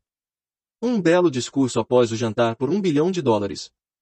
Quando, na noite de 12 de dezembro de 1900, uns 80 membros da nobreza financeira da nação se reuniram no salão de banquetes do University Club, para prestar homenagem a um jovem vindo do Oeste, nem metade dos convivas percebeu que seria testemunha de um dos episódios mais significativos da história industrial americana. J. Edward Simons e Charles Stewart Smith, com os corações cheios de gratidão pela generosa hospitalidade que lhes fora proporcionada por Charles M. Schwab, no decurso de recente visita a Pittsburgh, tinham organizado o jantar para apresentar o Homem do Aço, de 38 anos, à Sociedade Banqueira do Leste. O que não esperavam era que tumultuasse a reunião. Avisaram-no, em verdade, que os corações, dentro das camisas engomadas, não seriam muito receptivos à oratória. Além disso, se não quisesse aborrecer os Etilmans e Arrimas e Vanderbiltos, seria melhor limitar-se a 15 ou 20 minutos de generalidades corteses e parar por ali mesmo. Mesmo John Pierre Morgan, sentado à direita de Shivab, conforme exigia sua imperial dignidade, só pretendia honrar, com sua presença, a mesa de banquete por pouco tempo. E quanto à imprensa e ao público, o acontecimento todo era de tão pouca monta, que nenhuma menção se fez nos jornais no dia seguinte. Os anfitriões e convidados ilustres banquetearam-se com sete ou oito iguarias costumeiras. Houve pouca conversa, e a que houve era discreta. Poucos banqueiros e corretores conheciam Shivab, cuja carreira fluíra às margens do Monongahela e ninguém o conhecia bem. Mas antes que a noite se escoasse, todos e com ele Morgan, o senhor do dinheiro foram arrebatados e um bebê de 2 bilhões. United States Steel Corporation foi concebido. Talvez seja infelicidade, para a história, que não se tenha gravado o discurso de Charles Schwab, no jantar. É provável, contudo, que se tratasse de um discurso rústico, meio sem gramática, pois as belezas da língua nunca preocuparam Schwab, cheio de epigramas intercalado de espírito. Mas, a parte disso, teve força e efeito galvânicos sobre o capital avaliado em 5 bilhões, representado pelos convivas. Depois que terminou e a reunião ainda estava sob seu fascínio, Embora Shivab tivesse falado durante 90 minutos, Morgan levou o orador a uma janela retirada, onde, balançando as pernas que pendiam dos assentos altos e desconfortáveis, ficaram conversando por mais uma hora. A magia da personalidade de Shivab fora solta, a todo vapor, mas, o que era mais importante e duradouro, foi o programa, imponente e bem delineado, que esboçara para o engrandecimento do aço. Muitos outros tinham tentado interessar Morgan em formar um truste do aço, nos padrões dos trustes de biscoitos, arame, açúcar, borracha, uísque, óleo ou goma de mascar. John W. Gates, o jogador, recomendaram, mas Morgan não confiava nele. Moore, Bill e Jim, corretores de Chicago, que juntaram um truste de fósforos a uma corporação de bolachas, recomendaram-no e fracassaram. Albert H. Gelry, o advogado rural bonachão quis fomentá-lo, mas não era bastante grande para impressionar. Enquanto a eloquência de Shivab não elevou J. P. Morgan aos píncaros donde pode visualizar os resultados sólidos da empresa financeira mais corajosa jamais concebida o projeto foi encarado como o sonho delirante de doidos por dinheiro fácil. O magnetismo financeiro que começou, há uma geração, a atrair milhares de companhias pequenas e, às vezes, mal dirigidas, para combinações grandes e capazes de esmagar concorrências, tomou-se operacional no mundo do aço, através das maquinações desse jovem pirata dos negócios, John W. Gates. Gates já tinha formado a American Steel and Wire Company de uma cadeia de pequenas empresas e, juntamente com Morgan, tinha criado a Federal Steel Company. Entretanto, ao lado do gigantesco truste vertical de Andrew Carnegie, pertencente e operado por 53 sócios, as outras combinações eram ninharia. Podiam associar-se à vontade, mas o grupo todo não chegava aos pés da organização Carnegie e Morgan sabia disso. O excêntrico velho escocês também o sabia. Das magníficas alturas do castelo de Skibo, observava, a princípio achando divertido, depois com ressentimento, as tentativas das companhias menores de Morgan atrapalharem seus negócios. Quando as tentativas se tornaram ousadas demais, o gênio de Carnegie manifestou-se pela raiva e vingança. Resolveu duplicar todas as fábricas que seus rivais possuíam até então, não estiver interessado em arames, canos, argolas ou folhas. Ao contrário, contentava-se em vender a essas companhias o aço bruto de que precisavam e em deixar que o moldassem da forma que quisessem. Agora, tendo Shivab como seu tenente principal e capaz, planejava encostar os inimigos à parede. Foi assim que, no discurso de Charles M. Shivab, Morgan viu a resposta ao problema da sociedade. Um truste seria um pudim de ameixas, como disse um escritor, sem as ameixas. O discurso de Shivab, na noite de 12 de dezembro de 1900, trazia em si a sugestão, embora não a promessa, de que a imensa empresa Carnegie seria trazida para debaixo da tenda de Morgan. Falou no futuro do mundo para o aço, da reorganização para eficiência, da especialização, da união de fábricas fracassadas e concentração do esforço nas propriedades florescentes, das economias no tráfico de minério, economias nos departamentos superiores e administrativos, da conquista de mercados estrangeiros. Mais ainda, Disse aos piratas entre eles, onde se achavam os erros de sua habitual pirataria. O propósito deles, sugeriu ele, fora criar monopólios, elevar preços e dos privilégios extrair gordos dividendos. Shivab condenou o sistema com sua maneira mais veemente. A falta de visão de tal política, disse ele aos ouvintes, estava no fato de que restringia o mercado numa época em que tudo gritava por expansão. baixando o custo do aço, argumentava ele, criar-se-ia um mercado em constante expansão, encontrar-se-iam mais utilidades para o aço e boa parte do comércio mundial poderia ser conquistada. Na realidade, embora não o soubesse, Shivab era o apóstolo da moderna produção em massa. Assim terminou o jantar no University Club. Morgan foi para casa, para pensar sobre as rosas predições de Shivab. Esse voltou a Pittsburgh, para dirigir o comércio do aço de Vé e Andra Carnegie, enquanto Gary e os outros voltavam para seus teletipos, para divertir-se, antecipando o passo seguinte. Não tardou muito. Morgan levou mais ou menos uma semana para digerir a iguaria de razões que Shivab colocará diante dele. Ao assegurar-se de que não causaria nenhuma indigestão financeira, mandou buscar Shivab e achou-o um tanto reservado. Carnegie, disse Shivab, não iria gostar de saber que seu presidente da companhia, de confiança, flertara com o imperador da Wall Street. A rua sobre a qual Carnegie resolvera nunca se aventurar. John W. Gates sugeriu então, como intermediário, que se acontecesse de Shivab estar no Hotel Bellevue, em Filadélfia, poderia acontecer de também lá estar J. P. Morgan. Quando Shivab chegou, entretanto, Morgan estava inconvenientemente doente, em sua casa de Nova York. Diante do convite premente de Morgan, Shivab foi para Nova York, apresentando-se à porta da biblioteca do financista. Certos historiadores de economia professaram a crença de que, do começo ao fim do drama, o palco fora arranjado por Andrew Carnegie e o jantar para Shivab e o rei do dinheiro, teriam sido planejados pelo astuto escocês. A verdade é, porém, o oposto. Quando Shivab foi chamado para consumar o negócio, não sabia sequer se o pequeno patrão, como chamavam Andrew, iria ao menos ouvir a oferta de vender, especialmente a um grupo de homens aos quais Andrew encarava como pouco dotados de santidade. Mas Shivab levou consigo, para a conferência, escritos de próprio punho, seis páginas de números perfeitamente nítidos, que representavam em sua mente o valor físico e a capacidade de ganho de cada uma das companhias que considerava como estrela essencial no novo firmamento do metal. Quatro homens ponderaram os números toda a noite. O principal, é claro, era Morgan, firme em sua crença no direito divino do dinheiro. Com ele estava seu aristocrático sócio, Robert Bacon, homem culto e cavalheiro. O terceiro era John W. Gates, que Morgan desprezava como sendo jogador e apenas usava como instrumento. O quarto era Shivab, que conhecia mais sobre os processos de fabricar e vender aço, que qualquer grupo de homens vivos, na época. Nessa conferência não se discutiram os seus números. Se dissesse que tal companhia valia tanto, então era este seu valor e não mais. Insistia, também, em incluir na sociedade apenas as empresas que designava. Concebera uma corporação em que não haveria duplicação, nem mesmo para satisfazer a ambição de amigos que queriam descarregar suas companhias nos ombros largos de Morga. Quando amanheceu, Morga levantou-se e endireitou as costas. Só ficou uma pergunta. Acha que poderá persuadir Andrew Carnegie a vender? Indagou. Posso tentar, respondeu Shivab.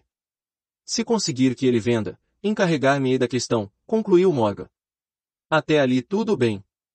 Mas será que Carnegie iria vender? Quanto iria pedir? Shivab pensou em 320 milhões de dólares. Como exigiria o pagamento? Em forma de ações comuns ou preferenciais? De bônus? Em dinheiro? Ninguém poderia levantar sequer um terço de um bilhão de dólares em dinheiro. Houve uma partida de golfe em janeiro, nos campos gelados de Center. Andrews, em Westchester, com Andrew todo enrolado em suéteres, e Charlie conversando animadamente, como de costume, para estimulá-lo. Mas não se pronunciou uma palavra sobre negócios enquanto os dois não se sentaram no calor agradável da casa de Carnegie, próxima dali. Então, com a mesma persuasão que hipnotizara 80 milionários, no University Club, Shivab despejou as brilhantes promessas de aposentadoria com todo o conforto, de milhões inenarráveis, para satisfazer os caprichos sociais do ancião. Carnegie capitulou, escreveu um número num pedaço de papel, estendeu a Shivab e disse, está bem, venderemos por esta quantia. O número era, aproximadamente, 400 milhões de dólares, composto dos 320 milhões de dólares mencionados por Shivab como número básico e somando, seria 80 milhões de dólares, que representavam o valor do capital aumentado, nos dois anos anteriores. Mais tarde, no convés de um transatlântico, o escocês disse, tristemente, a Morgan, quisera ter e pedido 100 milhões de dólares a mais. Se os tivesse pedido, teria recebido, assegurou-lhe Morgan alegremente. Houve alvoroço, é claro. Um correspondente britânico telegrafou que o mundo do aço estrangeiro estava chocado pela gigantesca sociedade. O presidente Adri, de Vale, declarou que, a não ser que os trustes fossem regulamentados, o país poderia esperar um imperador em Washington, nos próximos 25 anos. Mas que N, o hábil manipulador de ações, começou a trabalhar, empurrando as novas ações para o público, com tal vigor, que todo o excesso calculado por alguns em quase 600 milhões de dólares foi absorvido num relance. Assim Carnegie teve seus milhões, a corporação de Morgan teve 62 milhões de dólares por seu trabalho e os rapazes, de Gates a Gelry, tiveram seus milhões. Shivab, de 38 anos, teve sua recompensa, foi feito presidente da nova companhia, ficando no poder até 1930. As riquezas começam dentro do homem. A história dramática do grande negócio, que você acabou de ler, é um exemplo perfeito do método pelo qual o desejo pode ser transformado em seu equivalente físico. Essa organização gigantesca fora criada na mente de um só homem. O plano, pelo qual as fábricas de aço davam estabilidade financeira à organização, fora criado na mente do mesmo homem. Sua fé, seu desejo, sua imaginação e sua persistência foram os verdadeiros ingredientes que entraram na United States Steel. As fábricas de aço e equipamento mecânico adquiridos pela companhia, depois de assegurada sua existência legal, foram incidentais. Mais uma análise cuidadosa revelar o fato de que o valor estimativo das propriedades adquiridas pela companhia aumentou em aproximadamente 600 milhões de dólares, pela simples transação que as uniu sob uma única direção. Em outras palavras, a ideia de Charles M. Schwab, mais a fé com que a transmitiu à mente de J. P.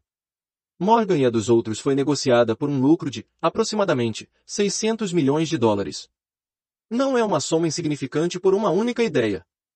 A United States Steel Corporation prosperou e se tornou uma das mais ricas e poderosas companhias da América, empregando milhares de pessoas, desenvolvendo novos usos para o aço, abrindo novos mercados, e provando, assim, que os 600 milhões de dólares em lucros que a ideia de Schwab produziu foram merecidos.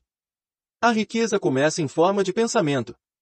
A quantidade só é limitada pela pessoa, em cuja mente o pensamento é posto em movimento. A fé remove as limitações. Lembre-se disso, quando você estiver pronto a negociar com a vida, pelo preço que você exigir, por ter passado por aqui. Pontos a fixar. A fé é indispensável para o sucesso. Ela é induzida e fortalecida pelas instruções dadas ao subconsciente. Eis cinco passos para a autoconfiança, todos eles facilmente ao seu real alcance. Você sabe agora como se atirar ao desastre, pelo pensamento, ou como obter vitória e felicidade como resultado das mesmas circunstâncias. Homens como Lincoln e Gandhi mostram-nos como pensamentos podem ter. Magnetismo, o que atrai pensamentos correlatos e faz com que milhares de mentes trabalhem como uma só. É essencial dar, antes de ganhar. Homens ricos tiveram de aprendê-lo, antes de um negócio legal se transformar em negócio que trabalha com e para o público, sem deixar de ser lucrativo. Tanto a pobreza como a riqueza são produtos da fé. Passo número 3. Em direção à riqueza. Autossugestão. Para resultados assombrosos, faça com que a parte mais profunda da mente trabalhe para você. Apoie-a com o poder da emoção e verá que a combinação é impressionante. Autossugestão é um termo que se aplica a todas as sugestões e estímulos auto-administrados, que alcançam a mente através dos cinco sentidos. Em outras palavras, autossugestão e a sugestão a si mesmo. É um instrumento de comunicações entre a parte da mente em que tem lugar o pensamento consciente e a que serve como ponto de ação do subconsciente.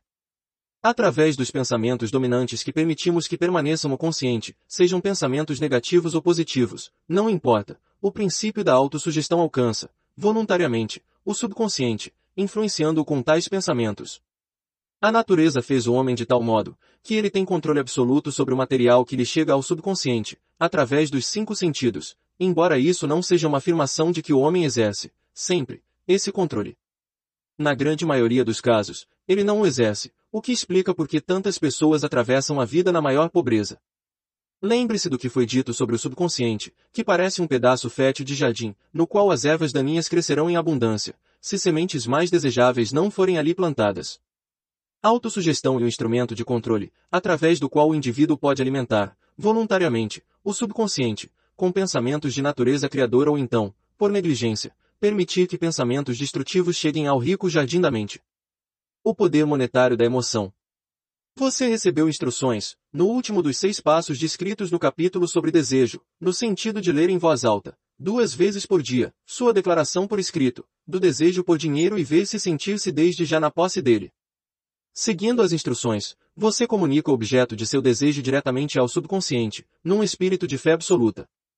Pela repetição do processo, você cria, voluntariamente, hábitos de pensar favoráveis ao esforço de transformar o desejo em seu equivalente monetário.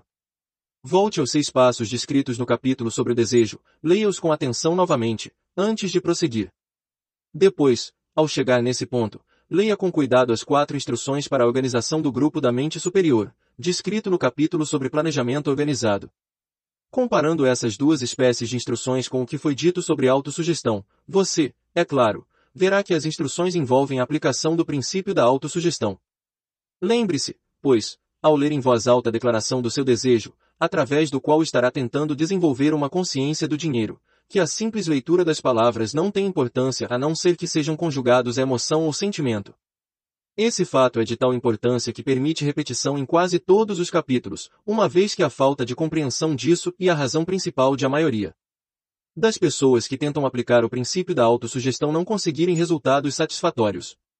Palavras simples, despidas de emoção, não têm influência sobre o subconsciente. Você não obtém resultados apreciáveis enquanto não aprender a alcançar o subconsciente com pensamentos e palavras ditas, que têm de ser emocionalizadas com fé. Não desanime se não puder controlar e dirigir suas emoções na primeira tentativa que fizer. Lembre-se de que não existe a possibilidade de obter algo de graça. O preço da capacidade de influenciar o subconsciente é persistência eterna, ao aplicar os princípios aqui descritos. Você simplesmente não pode desenvolver a desejada capacidade, por um preço mais baixo. Você, você somente, deve decidir se a recompensa pela qual está lutando, a consciência do dinheiro, vale o preço que deve pagar pelo esforço. Sua capacidade de usar o princípio da autossugestão dependerá, em grande parte, na sua capacidade de concentrar-se num dado desejo, até que ele se torne obsessão ardente. Veja-se ganhando dinheiro. Quando você começar a seguir as instruções relativas aos seis passos descritos no segundo capítulo, ser-lhe-á necessário usar o princípio da concentração. Permita-nos oferecer aqui sugestões para o uso efetivo da concentração. Quando você começar a seguir o primeiro dos seis passos, que lhe indica fixar na mente a quantia exata de dinheiro que deseja, fique com os pensamentos nessa quantia de dinheiro, por concentração, ou fixação da atenção, com os olhos fechados até conseguir ver realmente o aparecimento físico do dinheiro. Faça-o ao menos uma vez por dia. Ao fazer estes exercícios, siga as instruções dadas no capítulo da fé e veja-se, realmente, de posse do dinheiro. Eis um fato muito significativo. O subconsciente aceita qualquer ordem dada num espírito de absoluta fé e age de acordo com essas ordens, embora elas, muitas vezes, tenham de ser apresentadas e reapresentadas, pela repetição, antes de serem interpretadas pelo subconsciente, seguindo a declaração anterior. Considera a possibilidade de usar um truque perfeitamente legítimo para com o subconsciente, fazendo-o crer, porque você o crê, que você precisa ter a quantidade de dinheiro visualizada, esse dinheiro já está à sua espera, que o subconsciente deve fornecer-lhe planos para a aquisição do dinheiro que é seu. Passe à sua imaginação o pensamento sugerido no parágrafo anterior, e veja o que sua imaginação pode ou irá fazer, para criar planos práticos de acumulação de dinheiro, através da transmutação do seu desejo. A inspiração será seu guia. Não espere por um plano definido, através do qual você pretende trocar serviços ou mercadorias, pelo dinheiro visualizado. Comece logo a ver-se de posse do dinheiro, exigindo e esperando, nesse meio tempo, que o subconsciente lhe forneça o plano ou os planos de que necessita. Esteja alerta, pois assim que os planos aparecerem, você deve pô-los em ação, imediatamente. Eles aparecerão, de certo, como um lampejo em sua mente, através do sexto sentido, sob a forma de inspiração. Trate-a com respeito e comece a agir assim que a receber. No quarto dos seis passos, suas instruções foram as seguintes, Crie um plano definido para levar a cabo seu desejo e comece já por o plano em ação. Siga essas instruções da maneira pela qual vem descritas no parágrafo anterior. Não confie na razão ao criar seu plano de acumulação de dinheiro, pela transformação do desejo. Sua faculdade de raciocínio pode ser preguiçosa, e se você depender totalmente dela para servi-lo, poderá desapontá-lo. Ao visualizar a dinheiro que pretende acumular, com os olhos fechados, veja, se prestando o serviço ou entregando a mercadoria que deseja dar em troca desse dinheiro. Isto é importante. Agora o seu subconsciente começa a trabalhar.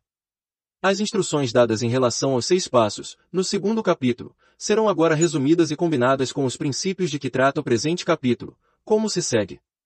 1. Um, Vá a algum lugar tranquilo, de preferência a cama, à noite, onde não será perturbado ou interrompido. Feche os olhos e repita em voz alta, para que possa ouvir suas próprias palavras, a declaração escrita da quantidade de dinheiro que pretende acumular, o limite de tempo para sua acumulação e uma descrição do serviço ou mercadoria que deseja dar em troca do dinheiro. Ao seguir essas instruções, veja se já de posse do dinheiro. Por exemplo, suponhamos que você queira acumular 50 mil dólares até 1 de janeiro, daqui a 5 anos, que você pretende prestar serviços pessoais em troca do dinheiro, na qualidade de vendedor. Sua declaração escrita de propósitos deve ser assim. A 1 de janeiro de XXXX, terei em meu poder 50 mil dólares, que me chegarão em várias quantias, de tempos a tempos, nesse ínterim. Em troca, darei o serviço mais eficiente de que sou capaz na maior quantidade possível e a melhor qualidade possível, como vendedor de, descreva o serviço ou a mercadoria que pretende vender. Acredito que terei esse dinheiro em meu poder. Tão forte é a minha fé que vejo esse dinheiro diante de meus olhos agora. Posso tocá-lo com as mãos. Está esperando ser transferido para mim no momento e na proporção em que irei entregar o serviço que pretendo dar em troca. Estou aguardando um plano para acumular esse dinheiro e seguirei o plano, quando tiver recebido. 2. Repita o programa noite e dia até poder ver, em sua imaginação, o dinheiro que pretende acumular. 3. Coloque uma cópia por escrito da declaração onde possa vê-la noite e dia e leia-a antes de dormir, assim como ao levantar, até decorá-la. Lembre-se, ao seguir estas instruções, que você está aplicando o princípio da autossugestão, com o propósito de dar ordens ao subconsciente. Lembre-se também que seu subconsciente agirá de acordo com essas instruções, se forem emociona, lisadas e dadas com sentimento. A fé é a emoção mais forte e mais produtiva. Siga as instruções dadas no capítulo sobre a fé. Essas instruções podem parecer, a princípio, abstratas. Não se perturbe com isso. Siga-as, por mais abstratas e pouco práticas lhe passam parecer no início. Logo virá o tempo, se você fizer como lhe foi ensinado, em espírito e nas ações, em que todo um universo de poder se revelará a seus olhos. Porque você é senhor do seu destino. Ceticismo em relação a todas as ideias novas é característica de todos os seres humanos. Mas, se você seguir as instruções esboçadas, seu ceticismo logo será substituído por crença, que, por sua vez, se cristalizar em fé absoluta. Muitos filósofos afirmaram que o homem é senhor de seu destino terreno, mas a maioria deixou de dizer por que é senhor. A razão pela qual o homem é senhor de seu status terreno e especialmente seu status financeiro está perfeitamente explicada neste capítulo. O homem pode se tornar senhor de si mesmo e do ambiente que o cerca, porque tem o poder de influir sobre o subconsciente. A verdadeira façanha de transmudar desejo em dinheiro envolve o uso da autossugestão como instrumento pelo qual se pode alcançar e influenciar o subconsciente. Os outros princípios são meros instrumentos, com os quais se aplica a autossugestão. Conserve esse pensamento em mente e você estará sempre consciente do papel importante que o princípio da autossugestão desempenha nos seus esforços de acumular dinheiro, pelos métodos descritos neste livro. Depois que tiver lido o livro inteiro, volte a este capítulo, seguindo, em espírito e ação a seguinte instrução. Leia o capítulo inteiro em voz alta, todas as noites, até convencer-se completamente de que o princípio da autossugestão é sólido, capaz de conseguir-lhe tudo o que lhe for exigido. Ao ler, sublinhe com um lápis, todas as sentenças que o impressionarem favoravelmente. Pontos a fixar. Você tem um sexto sentido mas bastam-lhe os cinco sentidos comuns para controlar os pensamentos que chegam ao seu subconsciente. Feito isso, o impulso subconsciente em direção à prosperidade não deixa lugar para a pobreza. Quando as emoções o ajudarem realmente a ver e sentir o dinheiro nas mãos, este pode lhe chegar de fontes nunca antes possíveis. Fixe uma quantia definida como objetivo e que seja bem grande. Fixe também um limite de tempo. Quando o subconsciente lhe der um plano, comece, imediatamente, a trabalhá-lo. A inspiração é preciosa e deve ser usada de pronto. Esperar pelo tempo certo poderá derrotá-lo. Três processos simples fazem no senhor da autossugestão. Siga as instruções ao pé da letra e será senhor do seu destino. Toda adversidade traz consigo a semente de um benefício maior. Passo número 4. Em direção à riqueza. Conhecimento especializado. Sua instrução é o que você faz dela, você achará o conhecimento que o conduzirá aonde quer chegar. Não será preciso começar de baixo se seguir esse plano simples. Há duas espécies de conhecimento, o geral e o especializado. O conhecimento geral, por maior que seja em quantidade ou variedade, pouco serve para a acumulação de dinheiro. As congregações das grandes universidades possuem, em conjunto, praticamente todas as formas de conhecimento, conhecidas da civilização. A maioria dos professores tem pouco dinheiro. Especializam-se em ensinar conhecimentos, mas não se especializam na organização ou no uso do conhecimento. O conhecimento não atrai dinheiro, a não ser que seja organizado e inteligente, temente dirigido, através de planos de ação práticos, com o objetivo definido de acumular dinheiro. A falta de compreensão desse fato tem sido fonte de confusão para milhões de pessoas, que creem, falsamente, que conhecimento é poder. Nada disso. Conhecimento é apenas poder em potencial. Só se torna poder se for, e quando for organizado em planos de ação definidos e dirigidos a um fim definido. Esse elo ausente em todos os sistemas de educação pode ser encontrado no fracasso de instituições educacionais em ensinar aos estudantes como organizar e usar o conhecimento, depois de adquiri-lo. Muitos cometem o erro de presumir que porque Henry Ford teve pouca instrução, não era um homem instruído. Os que cometem esse erro não compreendem o significado real da palavra educar. Ela é derivada do latim educo, que significa eduzir, derivar, desenvolver. O homem educado nem sempre e o que tem abundância de conhecimentos gerais ou especializados. O homem educado é o que desenvolveu as faculdades da mente de tal modo, que poderá adquirir o que deseja, ou seu equivalente, sem violar os direitos alheios. Suficientemente ignorante para fazer fortuna. Durante a Primeira Guerra Mundial, um jornal de Chicago publicou certos artigos nos quais, entre outras afirmações, Henry Ford era chamado de pacifista ignorante. Ford protestou contra as afirmações e processou o jornal por difamação.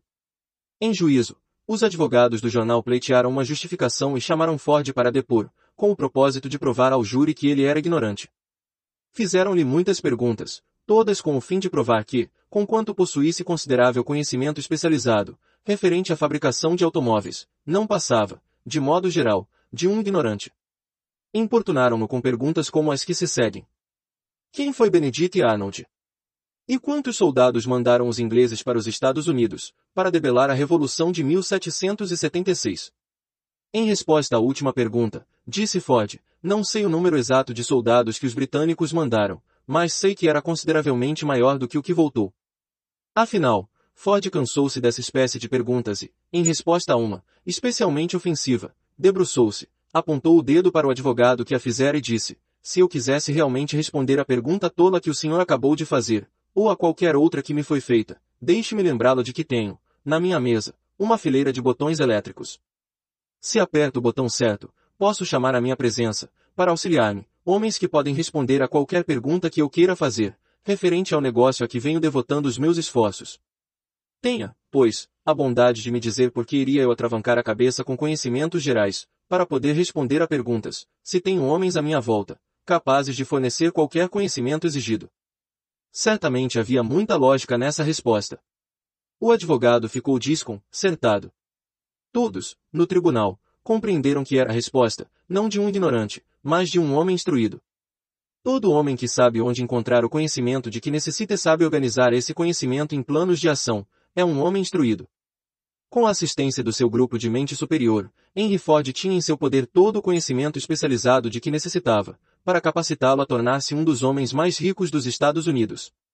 Não era essencial que tivesse os conhecimentos em sua própria mente. É fácil adquirir conhecimentos.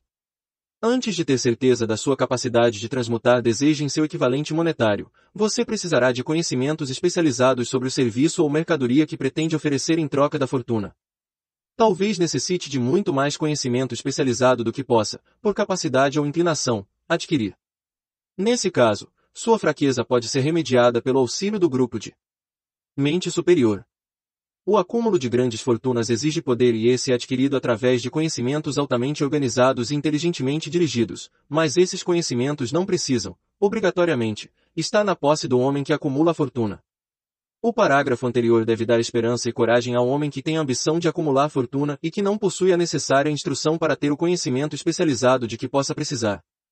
Às vezes, homens atravessam a vida sofrendo de complexos de inferioridade, por não serem homens de instrução. O homem que sabe organizar e dirigir um grupo de homens de mente superior, possuidores do conhecimento necessário na acumulação de dinheiro, é tão instruído quanto qualquer um do grupo.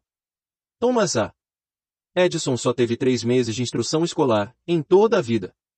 Não lhe faltou educação, nem morreu pobre. Henry Ford pouco mais teve que o segundo ano primário, no entanto, saiu-se muito bem, do ponto de vista financeiro. Conhecimento especializado é uma das formas mais difundidas e baratas de serviço que se possa encontrar. Se duvidar, consulte a folha de pagamento de qualquer universidade. Onde encontrar conhecimentos? Antes de mais nada, resolva o tipo de conhecimento especializado que precisa e o fim para o qual é necessário. Em grande parte será seu objetivo principal na vida, o fim pelo qual trabalha que irá ajudar a determinar o conhecimento exigido. Resolvida essa questão, o passe seguinte exige que você tenha informações precisas sobre fontes de conhecimento fidedignas. Dessas, as mais importantes são 1. A experiência e educação próprias. 2. Experiência e educação acessíveis, através da cooperação de outros, aliança da mente superior. 3. Colégios e universidades. 4. Bibliotecas públicas, em livros e revistas, em que pode ser encontrado todo o conhecimento organizado pela civilização. 5. Cursos especiais de treinamento, em escolas noturnas e cursos domiciliares, em especial. Ao ser adquirido, o conhecimento precisa ser organizado e aplicado para um objetivo definido, através de planos práticos. O conhecimento só tem valor pelo que se aproveita de sua aplicação a um fim útil. Se você pensa em instrução adicional, resolve primeiro qual o objetivo do conhecimento que procura, depois indague onde obter esse determinado tipo de conhecimento. Homens de sucesso, em todas as profissões, jamais param de adquirir conhecimento especializado, relacionado com seu principal propósito, negócio ou profissão. Os que não têm sucesso, geralmente cometem o erro de acreditar que a período de aquisição de conhecimentos termina ao terminar a escola. A verdade é que a instrução escolar pouco mais faz que encaminhar a pessoa no sentido de aprender a adquirir conhecimento prático. A ordem do dia é a especialização. Essa verdade foi salientada por Robert P. Moore, ex-diretor de colocações na Universidade de Colômbia, numa notícia de jornal. Especialistas mais procurados. Particularmente procurados por companhias de colocações são os candidatos que se especializaram em algum campo diplomados em escola de comércio, concurso de contabilidade e estatística, engenheiros de todas as espécies, jornalistas, arquitetos, químicos e também dirigentes excepcionais e homens de atividade da classe adiantada. O homem ativo na universidade cuja personalidade faz com que se dê bem com todos, e que foi bem nos estudos, tem uma superioridade marcante sobre o estudante estritamente acadêmico. Alguns desses, por suas qualificações variadas receberam inúmeras ofertas de cargos, alguns até em número de seis. Uma das maiores companhias industriais, a maior do ramo, ao escrever ao Sr. Moore com relação a bacharelandos promissores, disse: Estamos interessados, primeiramente, em encontrar homens que possam fazer progresso excepcional em trabalhos de direção. Por essa razão, acentuamos as qualidades de caráter, inteligência e personalidade muito mais que as de conhecimentos específicos propondo um sistema de aprendizado de estudantes em escritórios, lojas e indústrias durante as férias de verão. O Sr. Mu declarou que, depois de dois ou três anos de college, todo estudante deveria ser convidado a escolher um curso futuro definido e parar se estava apenas passando, agradavelmente, sem nenhum propósito, por um currículo acadêmico geral. Colégios e universidades devem encarar a consideração, prática, de que todas as profissões e ocupações agora exigem especialistas, disse ele, propondo que instituições educativas aceitem responsabilidade mais direta na orientação vocacional. Uma das fontes de conhecimento mais honestas e práticas, acessíveis aos que precisarem de instrução especializada, são os cursos noturnos, que funcionam na maioria das grandes cidades. Os cursos por correspondência fornecem treinamento especializado em todos os lugares onde chega o correio norte-americano, sobre qualquer matéria possível de ser ensinada pelo método de extensão. Uma das vantagens do estudo domiciliar e a flexibilidade dos programas de estudo, que permite que se estude nos momentos livres. Outra vantagem do estudo domiciliar, se o curso for bem escolhido, é o fato de que a maioria dos cursos oferecidos por escolas de ensino domiciliar fornece generosos privilégios de consulta, de valor inestimável aos que precisam de conhecimento especializado. Seja onde for que você mora, pode aproveitar os benefícios. Estudo e autodisciplina. Tudo que se adquire sem esforço e sem gastos, geralmente nos parece de menor valor, às vezes até sem valor nenhum. Talvez por isso é que aproveitamos tão pouco nossa maravilhosa oportunidade em escolas públicas. A autodisciplina que se recebe de um programa definido de estudo especializado compensa, até certo ponto, a oportunidade perdida, quando o conhecimento pode ser adquirido sem gastos. Escolas por correspondência são instituições comerciais altamente organizadas. Suas taxas de inscrição são tão baixas que são forçadas a insistir em pagamentos rápidos. Sendo obrigado a pagar, tenha o estudante boas notas ou mais, o efeito é de seguir o curso até o fim, quando, de outra maneira, desistiria. As escolas por correspondência não insistiram suficientemente nessa questão, pois a verdade é que seus departamentos de cobrança constituem a melhor espécie de treinamento em decisão, rapidez e o hábito de terminar o que se começa. Aprendi isso por experiência, há mais de 45 anos. Matriculei-me num curso de propaganda, por correspondência. Após oito ou dez lições, parei de estudar, mas a escola não parou de me mandar as contas. Além disso, insistia no pagamento, quer eu continuasse os estudos, quer não. Decidi que, se tivesse de pagar pelo curso, a que me obriguei legalmente, deveria completar as lições, para aproveitar meu dinheiro. Achei, na época, que o sistema de cobrança da escola era bem organizado demais, mas aprendi, mais tarde, na vida, que essa era uma parte valiosa do curso, pela qual nada se cobrou. Sendo forçado a pagar, continuei e completei o curso.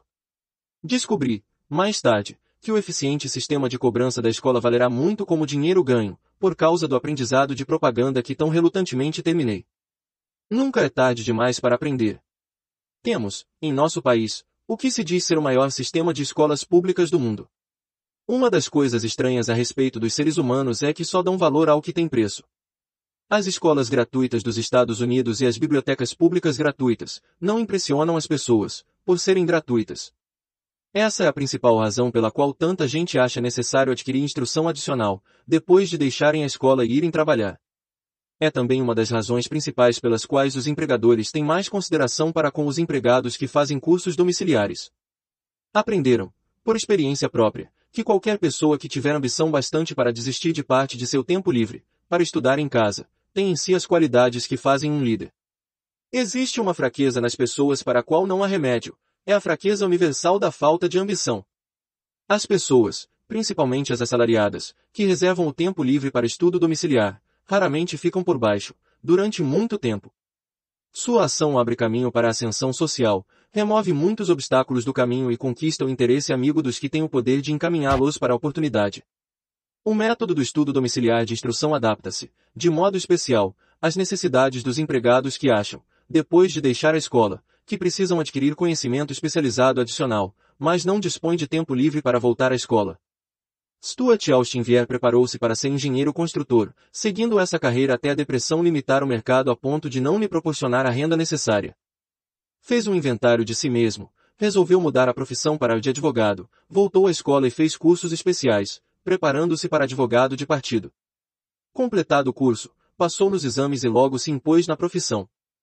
Para dar informação completa e antecipar os álibis dos que dirão, eu não poderia ir à escola porque tenho família para sustentar, ou estou velho demais, acrescentarei que Vier passava dos 40 anos e se casou ao voltar à escola. Além disso, escolhendo com cuidado cursos altamente especializados em escolas bem aparelhadas para ministrar as matérias que lhe interessavam, completou, em dois anos, o trabalho que exige, aos demais estudantes de direito, quatro anos. Compensa saber como comprar conhecimentos. Contabilidade sobre rodas. Examinemos um exemplo específico.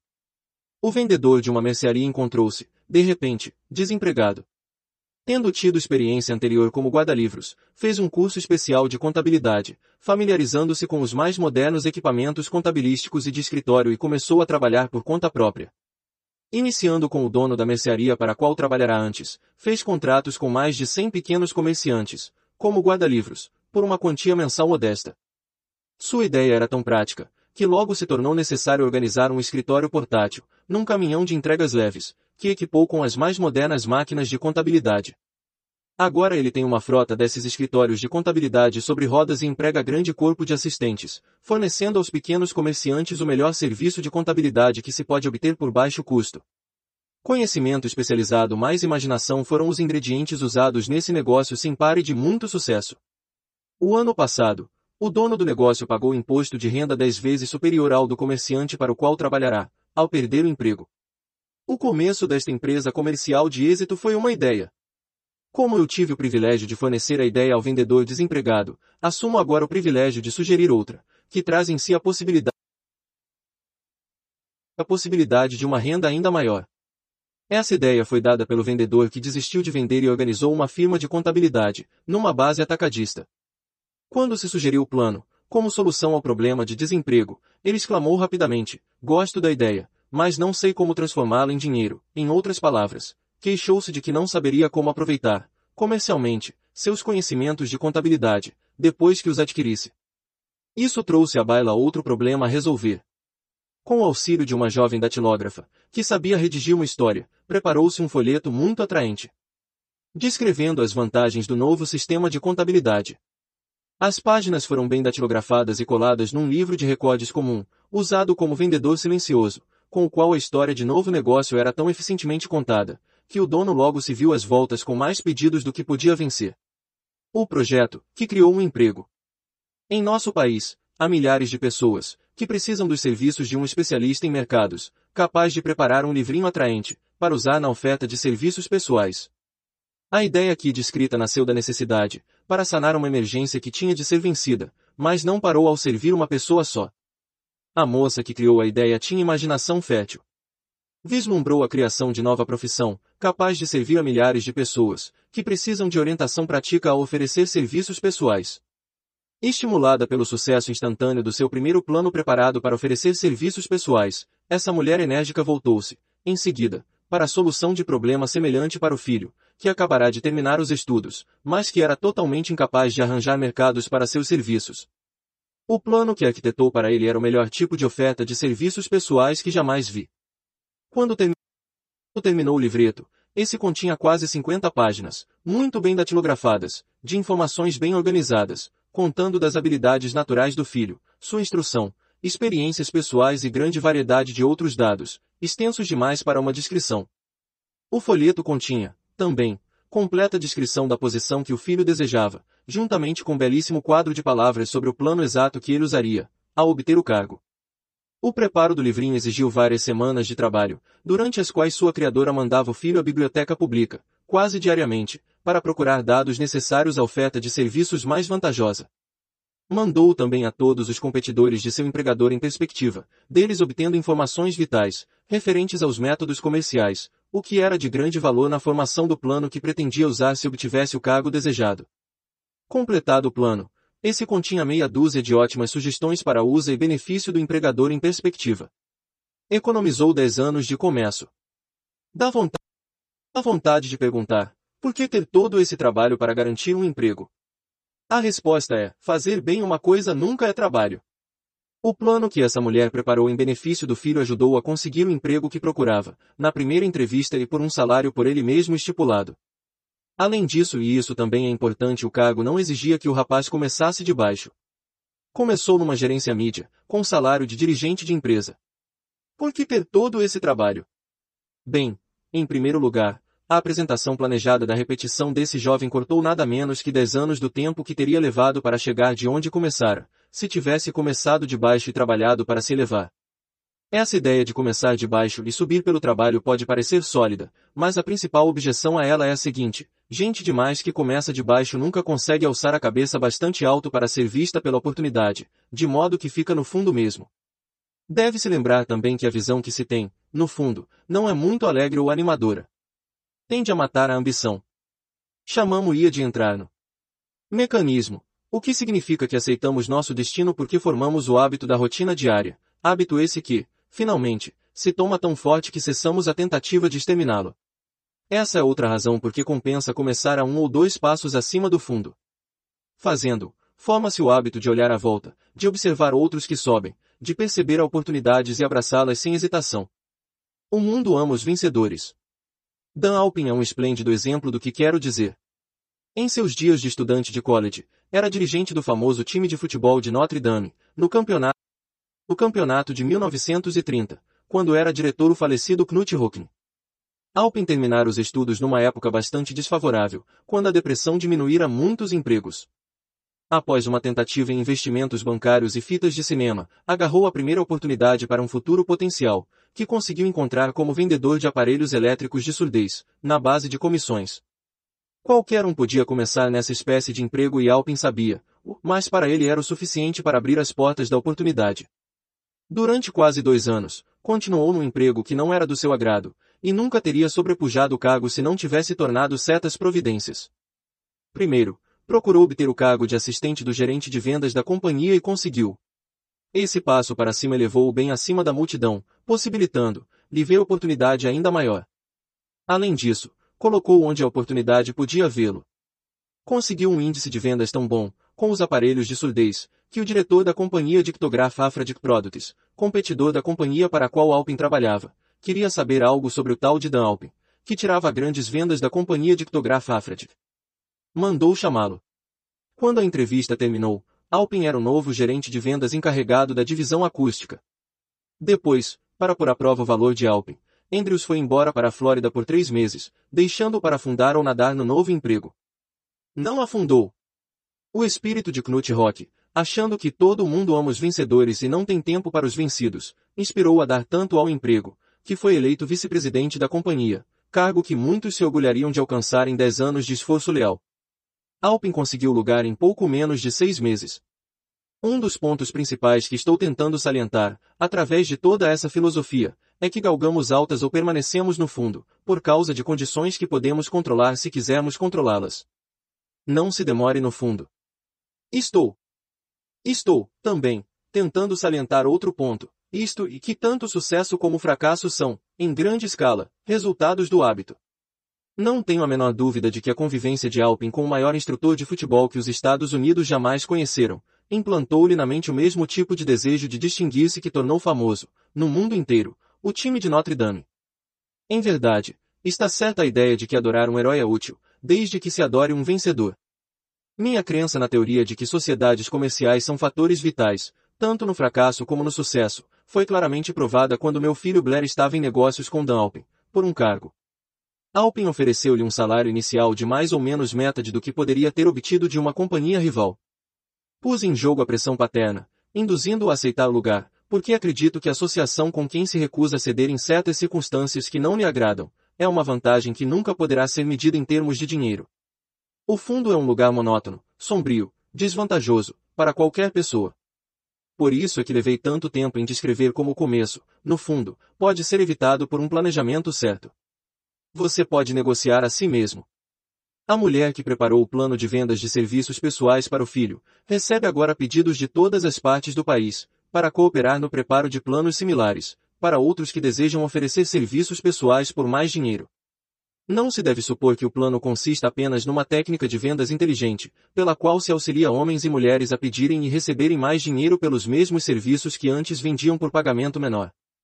Ela cuida dos interesses do comprador, assim como dos de vendedor de serviços pessoais, preparando os planos de tal modo que o empregador recebe o valor integral do dinheiro adicional que paga. Se você tiver imaginação e procurar um mercado mais vantajoso para seus serviços pessoais, essa sugestão pode ser o estímulo que está procurando. A ideia é capaz de trazer uma renda bem maior que a do módico, advogado ou engenheiro. Médios, cuja instrução exigiu muitos anos de faculdade. Não há preço fixo para ideias boas. Atrás de todas as ideias está o conhecimento especializado. Infelizmente, para os que não encontram riquezas na abundância, o conhecimento especializado é mais abundante e mais fácil de adquirir que ideias. Por causa dessa verdade, há uma exigência universal e oportunidades sempre crescentes para a pessoa capaz de ajudar homens e mulheres a vender, com vantagens, seus serviços pessoais. Capacidade significa imaginação, a única qualidade necessária para combinar conhecimento especializado com ideias, na forma de planos organizados, destinados a atrair riquezas. Se você tiver imaginação, esse capítulo irá presenteá-lo com uma ideia que será suficiente para o começo das riquezas que deseja. Lembre-se de que a ideia é a coisa mais importante. Conhecimento especializado pode ser encontrado logo ali na esquina qualquer esquina. Pontos a fixar. Conhecimento é apenas um poder potencial. Você pode organizá-lo de modo a dar-lhe planos de ação definidos, dirigidos a um fim definido. Abra a mente à instrução que vem da experiência e do contato com outras mentes. Henry Ford foi suficientemente ignorante para fazer fortuna. Use uma ou todas as cinco fontes de conhecimento que esse capítulo lhe fornece. É fácil adquirir conhecimentos. Se você não estiver pronto para vender um produto, pode vender seus serviços ou ideias por muito bom preço. Homens de mais de 60 anos tiveram muito sucesso ao fazê-lo. O plano deu enorme impulso ascensional a milhares de jovens autodisciplinados. O projeto fornecido neste capítulo pode fazê-lo iniciar-se com uma vantagem de 10 anos em qualquer emprego. O conhecimento pavimenta a estrada para a riqueza quando você sabe qual a estrada a tomar. Passo número 5. Em direção à riqueza. Imaginação. Todas as oportunidades de que você precisa na vida estão esperando em sua imaginação. Imaginação é a oficina da mente, capaz de transformar energia mental em realização e riqueza. Imaginação é literalmente a oficina em que se moldam os planos criados pelo homem. Impulso e desejo recebem molde, forma e ação, através do auxílio da faculdade imaginativa da mente. Disse que o homem pode criar tudo o que imagina. Com o auxílio de sua faculdade imaginativa, o homem descobriu e dominou mais forças da natureza nos últimos 50 anos do que durante toda a história da raça humana anterior a essa época. Conquistou o ar tão completamente que os pássaros são pobres competidores para ele. Analisou e pesou o Sol a uma distância de milhões de quilômetros e determinou, com o auxílio da imaginação, os elementos em que consiste. Aumentou a velocidade da locomoção a ponto de poder viajar agora mais rápido que o som. A única limitação do homem, dentro da razão, está no desenvolvimento e uso que faz da imaginação. Ainda não atingiu o ápice do desenvolvimento no uso da faculdade imaginativa. Apenas descobriu que possui imaginação e começou a usá-la de maneira muito elementar. Sintética e criadora. A faculdade imaginativa funciona de duas maneiras. Uma é conhecida como imaginação sintética e a outra como imaginação criadora. Imaginação sintética. Através dessa faculdade, pode-se arrumar velhos conceitos, ideias ou planos em novas combinações. Essa faculdade nada cria. Apenas trabalha com o material da experiência, educação e observação, com que é alimentada. É a faculdade mais usada pelo inventor, com exceção do gênio, que força a imaginação criadora, quando não pode resolver um problema pela imaginação sintética. Imaginação criadora. Pela faculdade da imaginação criadora, a mente finita do homem tem comunicação direta com a inteligência infinita. É a faculdade pela qual se recebem pressentimentos e inspirações. É através dela que todas as ideias novas ou básicas são transmitidas ao homem. É através dela também que um indivíduo pode sincronizar ou comunicar-se com os subconscientes de outros. A imaginação criadora trabalha automaticamente da maneira descrita nas páginas subsequentes. Essa faculdade só funciona quando o consciente trabalha num ritmo excessivamente rápido, como por exemplo, quando o consciente é estimulado pela emoção de um forte desejo. A faculdade criadora se torna mais alerta na proporção em que é desenvolvida pelo uso. Grandes líderes de negócios, indústria, finanças, grandes artistas, músicos, poetas e escritores tornaram-se grandes porque desenvolveram a faculdade da imaginação criadora. Tanto as faculdades da imaginação sintética como a criadora tornam-se mais alertas com o uso, do mesmo modo que qualquer músculo ou órgão do corpo se desenvolve através do uso. O desejo é apenas um pensamento, um impulso. É nebuloso e efêmero. É abstrato e sem valor, enquanto não se transformar em seu equivalente físico. Enquanto a imaginação sintética é usada com mais frequência, no processo de transformar o impulso do desejo em dinheiro, não se esqueça do fato de que você poderá enfrentar circunstâncias e situações que exigem também o uso da imaginação criadora. Estimule a imaginação. Sua faculdade imaginativa pode ter se enfraquecido pela inação. Pode ser revivida e alertada pelo uso. Essa faculdade não morre, embora se torne entorpecida por falta de uso. Centralize sua atenção, por enquanto, no desenvolvimento da imaginação sintética, porque esta é a faculdade que você usará com mais frequência no processo de converter desejo em dinheiro. A transformação do impulso intangível, do desejo, em realidade tangível de dinheiro, exige o uso de um plano, ou planos. Esses planos têm de ser formados com o auxílio da imaginação e, principalmente, com a faculdade sintética. Leia o livro todo, depois volte a este capítulo e comece, imediatamente, a por sua imaginação a trabalhar na formação de um plano, ou planos, para a transformação do desejo em dinheiro. Instruções pormenorizadas para a elaboração de planos foram dadas em quase todos os capítulos. Siga as que mais se adaptam às suas necessidades e escreva o plano, se já não o fez. No momento de completar isso, você terá dado, definitivamente, forma concreta ao desejo intangível. Leia a sentença anterior mais uma vez. Leia-a em voz alta, bem devagar, e, ao fazê-lo, lembre-se de que, ao escrever a declaração do seu desejo e o plano para sua realização, você terá dado o primeiro de uma série de passos que lhe possibilitarão converter o pensamento em seu equivalente físico. A natureza conta-nos o segredo da fortuna. A terra em que você vive, você e todas as coisas materiais, são o resultado de uma transformação evolutiva, através de qual pedacinhos microscópicos de matéria foram organizados e arranjados em ordem. Além disso e essa declaração é de importância tremenda à Terra, cada uma das bilhões de células individuais do seu corpo, cada átomo de matéria, começaram como forma intangível de energia. Desejo é impulso de pensamento. Impulsos de pensamento são formas de energia. Quando você começa com o impulso de pensamento, o desejo de acumular dinheiro, está chamando a seu serviço o mesmo material que a natureza usou ao criar a Terra e todas as formas materiais do universo, inclusive o corpo e cérebro em que funcionam os impulsos de pensamento. Você pode acumular uma fortuna com o auxílio de leis imutáveis. Antes, porém, é preciso familiarizar-se com essas leis e aprender a usá-las. Pela repetição e pela abordagem desses princípios, sob todos os ângulos concebíveis, o autor espera poder revelar-lhe o segredo pelo qual se acumularam todas as grandes fortunas. Por estranho e paradoxal que pareça, o segredo não é segredo. A própria natureza o exibe na Terra em que vivemos, nas estrelas, nos planetas, suspensos dentro do nosso círculo de visão, nos elementos acima e em volta de nós, em cada folha de grama e em cada forma de vida, dentro do nosso panorama. Os princípios que se seguem abrilham o caminho para compreender a imaginação. Assimile o que compreende, ao ler esta filosofia pela primeira vez, depois, ao relê-la e estudá-la, descobrirá que algo aconteceu para esclarecê-la e dar-lhe uma compreensão maior do todo. Acima de tudo, não hesite no estudo desses princípios enquanto não tiver lido o livro pelo menos três vezes, pois aí não quererá parar. Ideias se transformam em fortunas. Ideias são o ponto de partida de todas as fortunas. Ideias são produtos da imaginação. Examinemos algumas ideias conhecidas, que produziram vastas fortunas, com a esperança de que esses exemplos tragam informações definidas, concernentes ao método pelo qual a imaginação pode ser usada na acumulação de riquezas. Faltava um ingrediente. Há 50 anos, um velho médico do campo foi à cidade, amarrou o cavalo, entrou silenciosamente numa farmácia e começou a regatear com o jovem caixeiro. Por mais de uma hora, por trás do balcão de remédios, o velho médico e o caixeiro conversaram em voz baixa. Depois, o médico foi embora. Foi até o carrinho e trouxe um tacho grande e fora de moda e uma grande pá de madeira, usada para mexer o conteúdo do tacho, e depositou-os no fundo da loja. O caixeiro inspecionou o tacho, enfiou a mão no bolso, tirou um punhado de notas e entregou-as ao médico. O punhado de notas continha exatamente 500 dólares, toda a economia do caixeiro. O médico estendeu-lhe um pedacinho de papel, em que se achava uma fórmula secreta. As palavras nesse pedacinho de papel valiam o resgate de um rei. Mas não para o médico.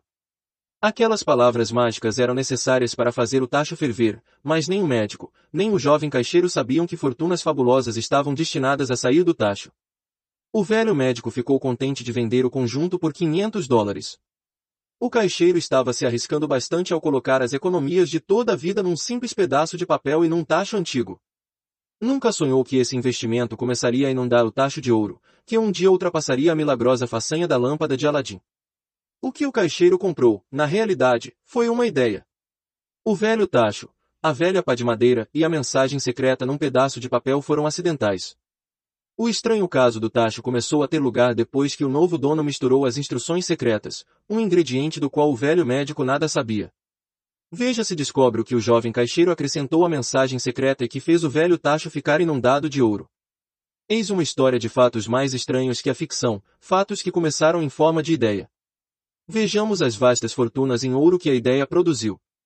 Rendeu e ainda rende vastas fortunas a homens e mulheres do mundo inteiro, que distribuem o conteúdo do tacho a milhões de pessoas. O velho tacho é agora um dos maiores consumidores de açúcar do mundo, dando, assim, emprego a milhares de homens e mulheres que trabalham no cultivo da cana e no refinamento e venda do açúcar. O velho tacho consome, anualmente, milhões de garrafas de vidro, fornecendo emprego a grande número de operários. O velho tacho emprega um exército de funcionários, taquígrafos, copiadores, peritos em propaganda, em toda a nação. Trouxe fama e fortuna e dezenas de artistas que criaram quadros magníficos, descrevendo o produto. O velho Tacho converteu uma pequena cidade sulina na capital comercial do sul, onde agora beneficia, direta ou indiretamente, todos os negócios e praticamente todos os residentes da cidade.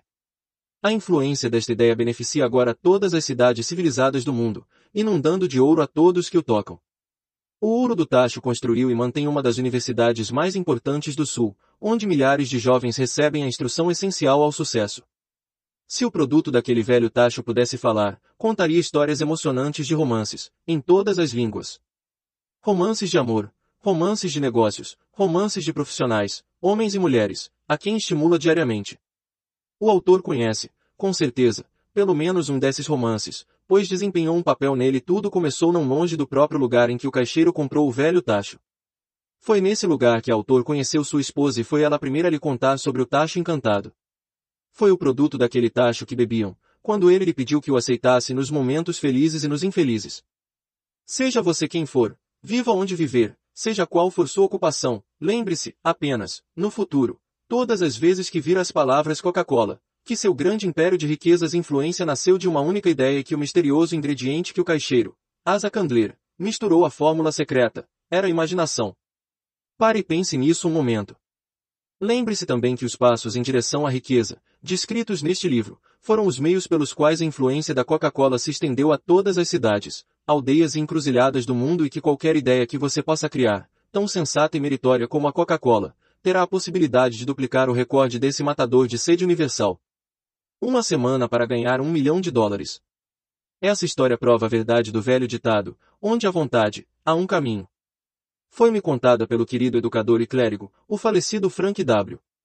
Gonçalves, que começou a carreira de pregador na região dos Matadouros de Chicago. Enquanto o doutor Gonçalves cursava o college, observou muitos defeitos em nosso sistema educacional, defeitos que acreditava poder corrigir se fosse diretor de um colégio. Resolveu organizar um novo college, em que aplicaria suas ideias, sem ser tolhido por métodos ortodoxos de educação. Precisava de um milhão de dólares para realizar o projeto. Onde poderia ele obter tão grande soma de dinheiro? Essa era a pergunta que absorvia os pensamentos do jovem e ambicioso pregador. Contudo, parecia não fazer progresso nenhum. Todas as noites levava esse pensamento para o leito. Acordava com ele, pela manhã. Levava-o consigo a toda parte. Revirava na cabeça, até que se tornou, para ele, obsessão consumidora. Sendo filósofo, além de pregador, o doutor. Gonçalves reconhecia, como todos os que vencem na vida, que a definição de propósitos era o ponto de partida, do qual se deve começar. Reconhecia, também, que propósitos definidos exigem animação, vida e poder, quando sustentados por um desejo ardente de traduzir esses propósitos em seus equivalentes materiais.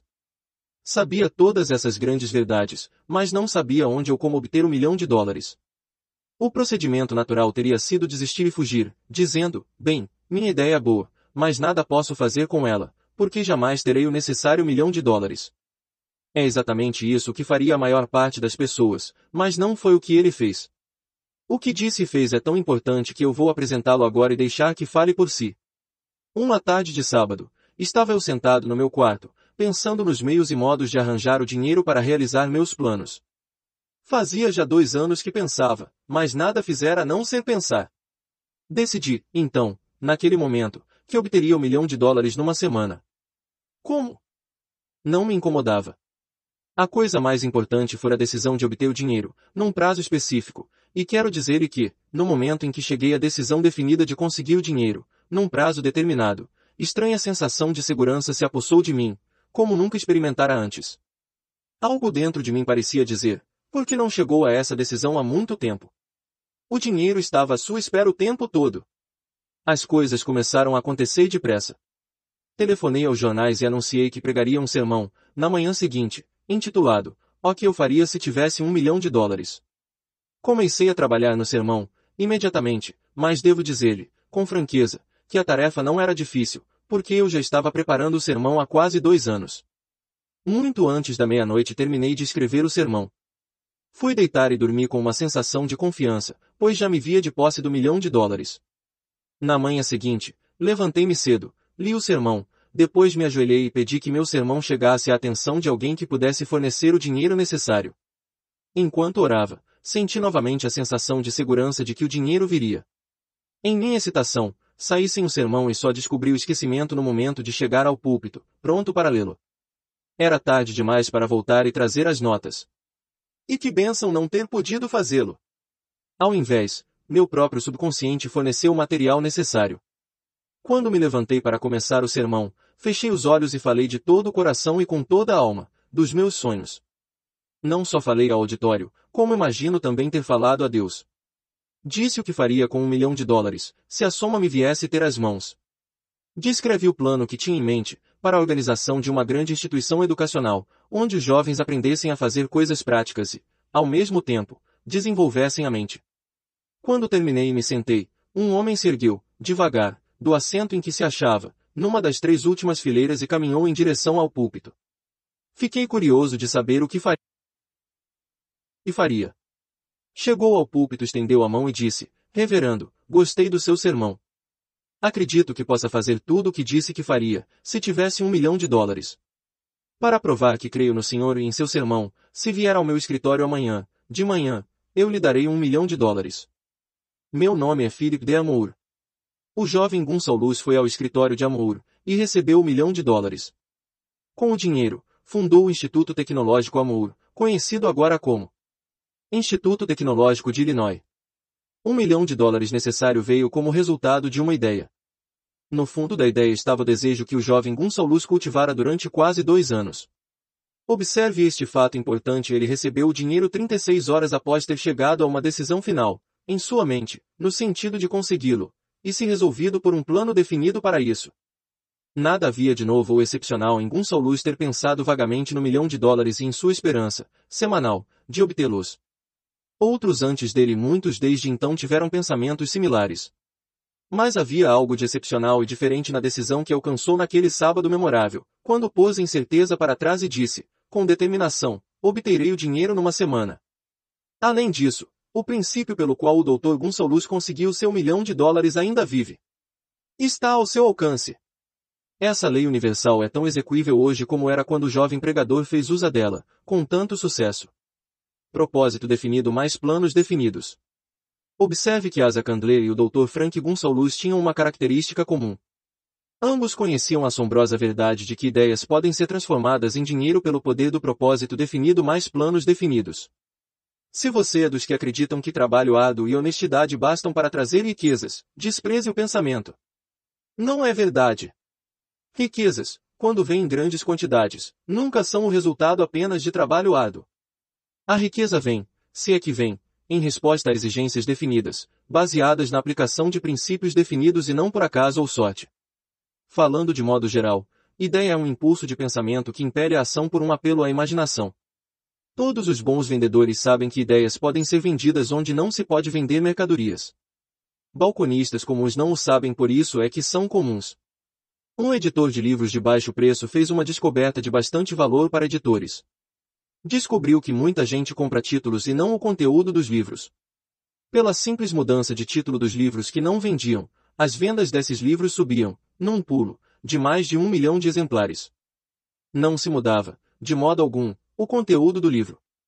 Apenas se arrancava a capa, que trazia o título invendável, substituindo-a por uma nova, com título de valor para a bilheteria. Isso, por simples que pareça, era uma ideia.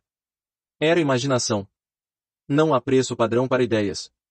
O criador de ideias faz o próprio preço, e se for esperto, alcança. A história de praticamente quase todas as grandes fortunas começa no dia em que um criador de ideias e um vendedor de ideias se reuniram e trabalharam em harmonia. Carnegie cercou-se de homens que sabiam fazer tudo o que ele sabia, homens que criavam ideias, homens que punham ideias em ação e fez-se, assim como a outros, fabulosamente rico. Milhões de pessoas atravessam a vida esperando oportunidades favoráveis. Talvez uma oportunidade favorável possa trazer outra, mas o plano mais seguro é não depender da sorte. Foi uma chance favorável que me deu a maior oportunidade de minha vida, mas 25 anos de esforço decidido tiveram de ser dedicados àquela oportunidade, antes que se tornasse uma realidade. A chance consistiu em minha sorte de conhecer e ganhar a cooperação de Andrew Carnegie. Nessa ocasião, ele plantou-me na mente a ideia de organizar os princípios da realização numa filosofia do sucesso. Milhares de pessoas aproveitaram as descobertas feitas em 25 anos de pesquisa e inúmeras fortunas foram acumuladas com a aplicação da filosofia. O começo foi simples. Foi uma ideia que qualquer um podia ter desenvolvido. A oportunidade favorável chegou através de Carnegie, mas o que dizer da determinação, do propósito definido, do desejo de alcançar o objetivo e do esforço persistente de 25 anos. Não era um desejo comum que sobreviveu a desapontamentos, desânimos, derrotas temporárias, críticas e o constante lembrete de perda de tempo. Era um desejo ardente. Uma obsessão. Quando a ideia foi plantada pela primeira vez em minha mente, por Carnegie, ela foi estimulada, cultivada e tentada a permanecer viva. Aos poucos, a ideia se tornou um gigante em termo de poder próprio e me estimulou, cultivou e dirigiu. Ideias são assim. Primeiro você dá vida, ação e orientação a ideias, depois elas tomam o poder nas mãos e varrem toda a oposição. Ideias são forças intangíveis, mas têm mais poder que os cérebros físicos que as originam. Tem o poder de continuar vivendo, depois que o cérebro gerador voltou ao pó. Pontos a fixar. Você pode usar a imaginação sintética e a imaginação criadora, e, com prática, fazê-las trabalhar irresistivelmente juntas. Imaginação é um ingrediente que falta em muitos fracassos, o catalisador de muitos sucessos. Asa Candler não inventou a fórmula da Coca-Cola, forneceu a imaginação, que transformou a fórmula numa fortuna. Dinheiro limitado aguarda se você o deseja em quantias definidas, com um propósito definido, apoiado pela imaginação. Esse princípio garantiu um milhão de dólares a um clérigo que apenas o pediu. Muitas fortunas esperam ser feitas com uma simples ideia. Veja como você pode ganhar milhares ou milhões, mesmo sem um plano original encontrando uma nova combinação. Até o instrumento mais fino necessita do homem que saiba usá-lo. Passo número 6. Em direção à riqueza. Planejamento organizado. Apresentação ao segredo elétrico da mente superior. Você poderá encontrar o melhor campo de trabalho e tornar-se um líder, ganhando muito dinheiro, num espaço de tempo assombrosamente curto. Você já aprendeu que tudo que o homem cria ou adquire começa em forma de desejo, que o desejo é levado, na primeira parte de sua jornada do abstrato para o concreto, à oficina da imaginação, onde se criam e organizam planos para a sua transição. No capítulo sobre o desejo, você recebeu instruções para dar seis passos definidos e práticos, como seu primeiro movimento para traduzir o desejo em dinheiro, em seu equivalente monetário. Um desses passos é a formação de um plano ou planos definidos, através dos quais se possa processar a transformação. Agora receberá instruções para a feitura de planos práticos. 1. Alice é um grupo de tantas pessoas quantas possa precisar, para a criação e execução do seu plano ou planos de acumulação de dinheiro fazendo uso do princípio da mente superior descrito num capítulo posterior. A aceitação dessa norma é absolutamente essencial. Não a negligencie. 2. Antes de formar a aliança da mente superior, pense nas vantagens e benefícios que você possa oferecer aos membros do grupo em troca de cooperação deles. Ninguém trabalhará indefinidamente sem alguma compensação. Nenhuma pessoa inteligente irá pedir ou esperar que outra trabalhe sem compensação adequada, embora isso nem sempre seja na forma de dinheiro. 3. Procure encontrar-se com os membros do seu grupo de mente superior pelo menos duas vezes por semana, e se possível, com mais frequência, até que tenham aperfeiçoado, conjuntamente, o plano ou planos necessários para a acumulação de dinheiro. 4. Mantenha a harmonia perfeita entre você e todos os membros do grupo de mente superior. Se você não seguir essas instruções à risca, pode esperar o fracasso. O princípio da mente superior nada pode conseguir onde não existir harmonia perfeita. Tenha esses fatos em mente. 1. Você está envolvido numa empresa da maior importância para você. Para ter certeza de sucesso, deve ter planos impecáveis. 2. Você deve ter as vantagens da experiência, instrução, capacidade natural e imaginação de outras mentes. Isto está em harmonia com os métodos seguidos por todos os que acumularam grandes fortunas. Nenhum indivíduo tem suficiente experiência, instrução, capacidade natural e conhecimentos para assegurar a acumulação de grande fortuna, sem a cooperação de outras pessoas. Todo o plano adotado, no esforço de acumular riqueza, deve ser criação conjunta sua e a de todos os membros do seu grupo de mente superior. Você pode originar seus próprios planos, no todo ou empate, mas faça com que sejam verificados e aprovados pelos membros da sua aliança da mente superior. A derrota o torna mais forte. Se o primeiro plano que adotar não obtiver sucesso, substitua por um novo. Se esse também falhar, substitua novamente com outro. E, assim por diante, até encontrar um plano que dê certo. Este é o ponto em que a maioria das pessoas fracassa, por falta de persistência em criar planos novos que tomem o lugar dos que falharam. O mais inteligente dos homens vivos não pode ter sucesso em acumular dinheiro ou em qualquer outra empresa sem planos práticos, que funcionem. Fique com isso na cabeça e lembre-se, se os planos falharem, que a derrota temporária não é fracasso permanente. Pode significar, apenas, que seus planos foram inadequados. Faça outros. Comece tudo outra vez. Derrota temporária só deve significar uma coisa, a certeza de que há algo de errado em seus planos. Milhões de homens atravessam a vida na maior pobreza e infelicidade, por não terem um plano sensato para acumular fortuna. sua realização não pode ser maior que a sensatez de seus planos. Nenhum homem derrotado, enquanto não desiste em sua própria mente. James J. Hill foi temporariamente derrotado quando tentou, pela primeira vez, levantar o capital necessário à construção da estrada de ferro de leste a oeste, mas ele também transformou a derrota em vitória, através de novos planos. Henry Ford teve uma derrota temporária, não só no começo de sua carreira automobilística, mas também depois de já estar bem alto, no caminho do sucesso. Criou novos planos e foi marchando em frente, para a vitória financeira. Vemos muitos homens que acumularam grandes fortunas, mas muitas vezes reconhecemos apenas seus triunfos, sem perceber as derrotas temporárias que tiveram de superar, antes de chegarem até lá. Nenhum seguidor dessa filosofia pode esperar, racionalmente, acumular uma fortuna, sem passar pela experiência da derrota temporária. Quando a derrota chega, aceite-a como sinal de que seus planos não servem, reconstrua-os e veleje novamente em direção ao cobiçado objetivo. Se você desistir antes de alcançar o objetivo, você é um fujão. Um fujão nunca vence e um vencedor nunca foge. Separe essa sentença, escreva-a num pedaço de papel, em letras bem grandes e coloque-a onde possa vê-la todas as noites, antes de dormir e todas as manhãs, antes de ir trabalhar. Quando começar a selecionar membros para o seu grupo de mente superior, procure escolher aqueles que não tomam as derrotas a sério. Há os que acreditam, tolamente, que só o dinheiro pode fazer dinheiro. Isso não é verdade. O desejo, transmudado em seu equivalente monetário, através dos princípios aqui assentados, é o instrumento pelo qual se faz dinheiro. O dinheiro em si, nada mais é que matéria inerte. Não pode se mover, pensar, falar, mas pode ouvir, quando alguém que o deseja, chama por eles. Você pode vender serviços e ideias. Planejamento inteligente é essencial para o sucesso em qualquer empresa destinada a acumular riquezas. Instruções pormenorizadas serão aqui encontradas, para os que têm de começar a acumulação de riquezas vendendo serviços pessoais. Deve ser animador saber que praticamente todas as grandes fortunas começaram em forma de compensação por serviços pessoais, ou da venda de ideias. O que mais, exceto ideias e serviços pessoais teria a pessoa sem posses para oferecer em troca de riquezas? Onde a liderança começa? Genericamente falando, há dois tipos de pessoas no mundo. Um deles é conhecido como dos líderes, o outro dos seguidores. Resolva, no início, se você pretende tornar-se líder em sua profissão, ou permanecer um seguidor. É grande a diferença em compensações.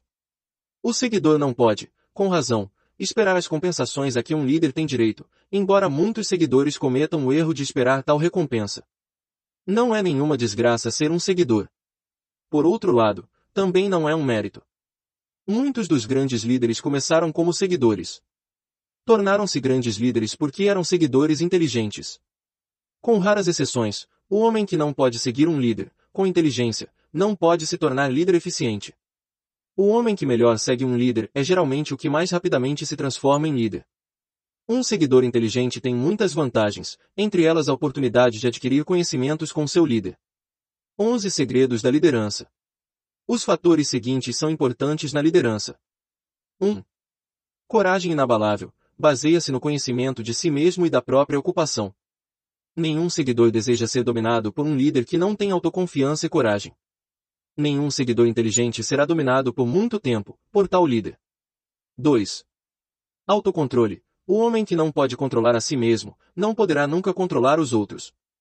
O autocontrole estabelece um poderoso exemplo para os seguidores, que será imitado pelos seguidores mais inteligentes. 3. Agudo senso de justiça. Sem um senso de justiça e equidade, nenhum líder pode obter e manter o respeito de seus seguidores. 4. Decisão definida. O homem que hesita em suas decisões mostra que não se sente seguro de si, não poderá liderar outros, com sucesso. 5. Planos definidos. O líder bem-sucedido deve planejar seu trabalho e trabalhar seu plano. O líder que age por adivinhação sem planos práticos, definidos, é comparável ao navio sem leme. Cedo ou tarde, acabará de encontro aos rochedos. 6. O hábito de fazer mais do que aquilo por que se foi pago, uma das penalidades da liderança é a necessidade por parte do líder, de querer fazer mais do que exige de seus seguidores. 7. Personalidade agradável, nenhuma pessoa relaxada, descuidada pode tomar, se líder de sucesso. A liderança exige respeito. Os seguidores não respeitarão o líder que não tem as características de uma personalidade agradável. 8. Simpatia e compreensivo. O líder de sucesso deve ser simpático aos seguidores. Além disso, deve entendê-los e seus problemas. 9. Domínio do pormenor. Liderança de sucesso exige domínio dos pormenores da posição de líder. 10. Disposição para assumir inteira responsabilidade. O líder de sucesso deve estar disposto a assumir a responsabilidade dos erros e fraquezas de seus seguidores. Se tentar se livrar dessa responsabilidade não permanecerá o líder. Se um de seus seguidores comete um erro e se mostra incompetente, o líder deve considerar que foi ele quem falhou. 11. Cooperação. O líder de sucesso deve compreender e aplicar o princípio do esforço cooperativo e ser capaz de induzir seus seguidores a fazer o mesmo. Liderança exige poder e poder exige cooperação. Há duas formas de liderança. A primeira, que é a mais eficiente, é a liderança por consentimento e com a simpatia dos seguidores. A segunda é a liderança pela força, sem o consentimento e a simpatia dos seguidores. A história está repleta de provas de que a liderança pela força não pode durar. A queda e desaparecimento de ditadores e reis é bem significativa. Revela que o povo não seguirá, indefinidamente, a liderança forçada. Napoleão, Mussolini, Hitler foram exemplos de liderança pela força. Sua liderança passou. Liderança por consentimento dos seguidores é o único tipo que pode durar. Os homens podem seguir, temporariamente, a liderança forçada, mas não o farão com boa vontade. O novo tipo de liderança abrangerá os 11 fatores de liderança descritos neste capítulo, assim como alguns outros fatores. O homem que faz deles a base de sua liderança encontrará muitas oportunidades de liderar em qualquer fase da vida. Por que os líderes falham? Chegamos agora aos erros principais dos líderes que falham. É tão essencial saber o que não se deve fazer, quanto saber o que se deve fazer. 1. Inabilidade em organizar pormenores. Liderança eficiente exige habilidades de organizar e dominar os pormenores. Nenhum líder verdadeiro pode estar ocupado demais para fazer algo que se lhe peça, na sua capacidade de líder. Quando um homem, seja líder ou seguidor, Admite que está ocupando demais para mudar os planos ou dar atenção a qualquer emergência. Admite sua ineficiência. O líder de sucesso deve dominar todos os detalhes relativos à sua posição. Isso significa, é claro, que deve adquirir o hábito de relegar detalhes auxiliares capazes. 2. Má vontade em fazer serviços humildes. Líderes verdadeiramente grandes estão dispostos, se a ocasião o exige, a fazer qualquer tipo de trabalho, que pediriam a outros para executar. Os maiores dentre vós serão os servos de todos, é a verdade que todos os líderes capazes observam e respeitam. 3. Expectativa de pagamento pelo que sabem, em vez de o que fazem com o que sabem. O mundo não paga os homens pelo que sabem. Paga-os pelo que fazem, ou induzem outros a fazer. 4. Medo da competição dos seguidores. O líder que teme que um de seus seguidores possa tomar-lhe o lugar está praticamente fadado a concretizar o temor, cedo ou tarde. O líder capaz treina substitutos aos quais possa delegar, quando quiser, qualquer dos pormenores de seu cargo. Somente dessa maneira pode o líder multiplicar-se e preparar-se para estar em vários lugares, dando atenção a muitas coisas ao mesmo tempo. Um líder eficiente pode, pelo conhecimento que tem de seu cargo e pelo magnetismo de sua personalidade, aumentar enormemente a eficiência dos outros, induzindo-os a prestar mais serviços e melhores serviços do que poderiam prestar sem seu auxílio. 5. Falta de imaginação. Sem imaginação, o líder é incapaz de enfrentar emergências e de criar planos para orientar, eficientemente, seus seguidores. 6. Egoísmo. O líder que chama a si toda a honra pelo trabalho de seus seguidores está fadado a encontrar ressentimento. O líder realmente grande dispensa as honras. Contenta-se em vê-las, se existirem, dadas aos seus seguidores, porque sabe que a maioria trabalhará com mais afinco por elogios e reconhecimento do que apenas por dinheiro. 7. Intemperança. Os seguidores não respeitam o líder intemperado. Além disso, a intemperança, em qualquer de suas variadas formas, destrói a resistência e a vitalidade dos que a ela cedem. 8. Deslealdade. Isso talvez devesse constar no começo da lista. O líder que não é leal aos que nele confiaram, aos seus associados, aos seus superiores e aos inferiores, não pode manter a liderança por muito tempo. A deslealdade marca a pessoa como valendo menos que o pó da terra e atrai para ela o desprezo que merece. A falta de lealdade é uma das principais causas de fracasso em todas as facetas da vida. 9. 9. ênfase da autoridade da liderança. O líder eficiente lidera animando e não tentando instilar temor no coração de seus seguidores. O líder que procura impressionar os seguidores com sua autoridade faz parte da categoria dos líderes à força. Se o líder for um líder de verdade não terá necessidade de alardear o fato, exceto por sua conduta pela simpatia, compreensão, justiça e demonstração de que conhece o cargo. 10. ênfase do título. O líder competente não exige título para ter o respeito de seus seguidores. O homem que se preocupa demais com o título, geralmente, pouco mais tem a oferecer. As portas do escritório do verdadeiro líder estão abertas a todos que quiserem entrar e seu local de trabalho nada tem de formalidade ou ostentação. Essas são as causas mais comuns de fracasso na liderança. Qualquer uma dessas faltas é suficiente para produzir fracasso. Estude a lista com cuidado, se aspira à liderança e certifique-se de estar livre dessas faltas. Muitos campos para a liderança. Antes de deixar este capítulo, chamamos sua atenção para alguns campos férteis, em que houve declínio de liderança e nos quais o novo tipo de líder pode encontrar oportunidades em abundância. 1. Um, no campo da política há uma procura insistente por novos líderes, procura que indica nada menos que uma emergência. 2. Os negócios bancários estão passando por uma reforma. 3. A indústria pede novos líderes. O futuro líder na indústria, para durar, deve se considerar quase como um funcionário público, cujo dever é dirigir o que lhe foi confiado de maneira a não pesar nem num indivíduo nem num grupo de indivíduos. 4. O líder religioso do futuro será obrigado a dar mais atenção às necessidades temporais de seus seguidores, à solução de seus problemas econômicos e pessoais presentes e menos atenção ao passado morto e ao futuro ainda por nascer.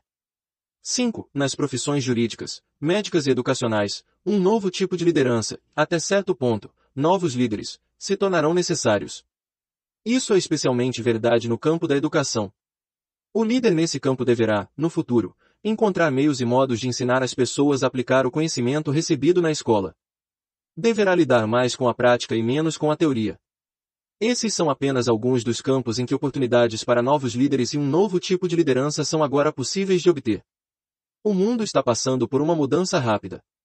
Isso quer dizer que os meios pelos quais se produzem as transformações nos hábitos humanos devem ser adaptados às transformações. Os meios aqui descritos são os que, mais que quaisquer outros, determinam as tendências da civilização. Cinco maneiras de obter um bom emprego. As informações aqui fornecidas são o resultado líquido de muitos anos de experiência, durante os quais milhares de homens e mulheres foram encaminhados a vender seus serviços, com eficiência.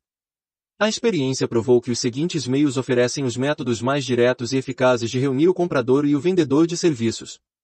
1. Um, escritórios de colocações. É preciso ter cuidado para escolher somente escritórios conceituados, cuja gerência possa mostrar registros adequados de resultados satisfatórios. Há relativamente poucos escritórios nessas condições. 2. Propaganda. Tente os jornais, periódicos comerciais, revistas. Anúncios. Classificados. Geralmente, merecem confiança, no sentido de darem resultados satisfatórios no caso dos que procuram cargos de venda ou de assalariado comum. Propaganda promocional é mais recomendável no caso dos que procuram relações com dirigentes, de modo que o anúncio apareça na seção do jornal mais capaz de chamar a atenção da classe de empregadores que se procura.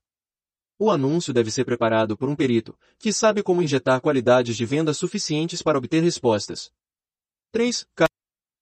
Cartas pessoais de solicitação, essas devem ser dirigidas a determinadas firmas ou indivíduos mais necessitados dos serviços oferecidos.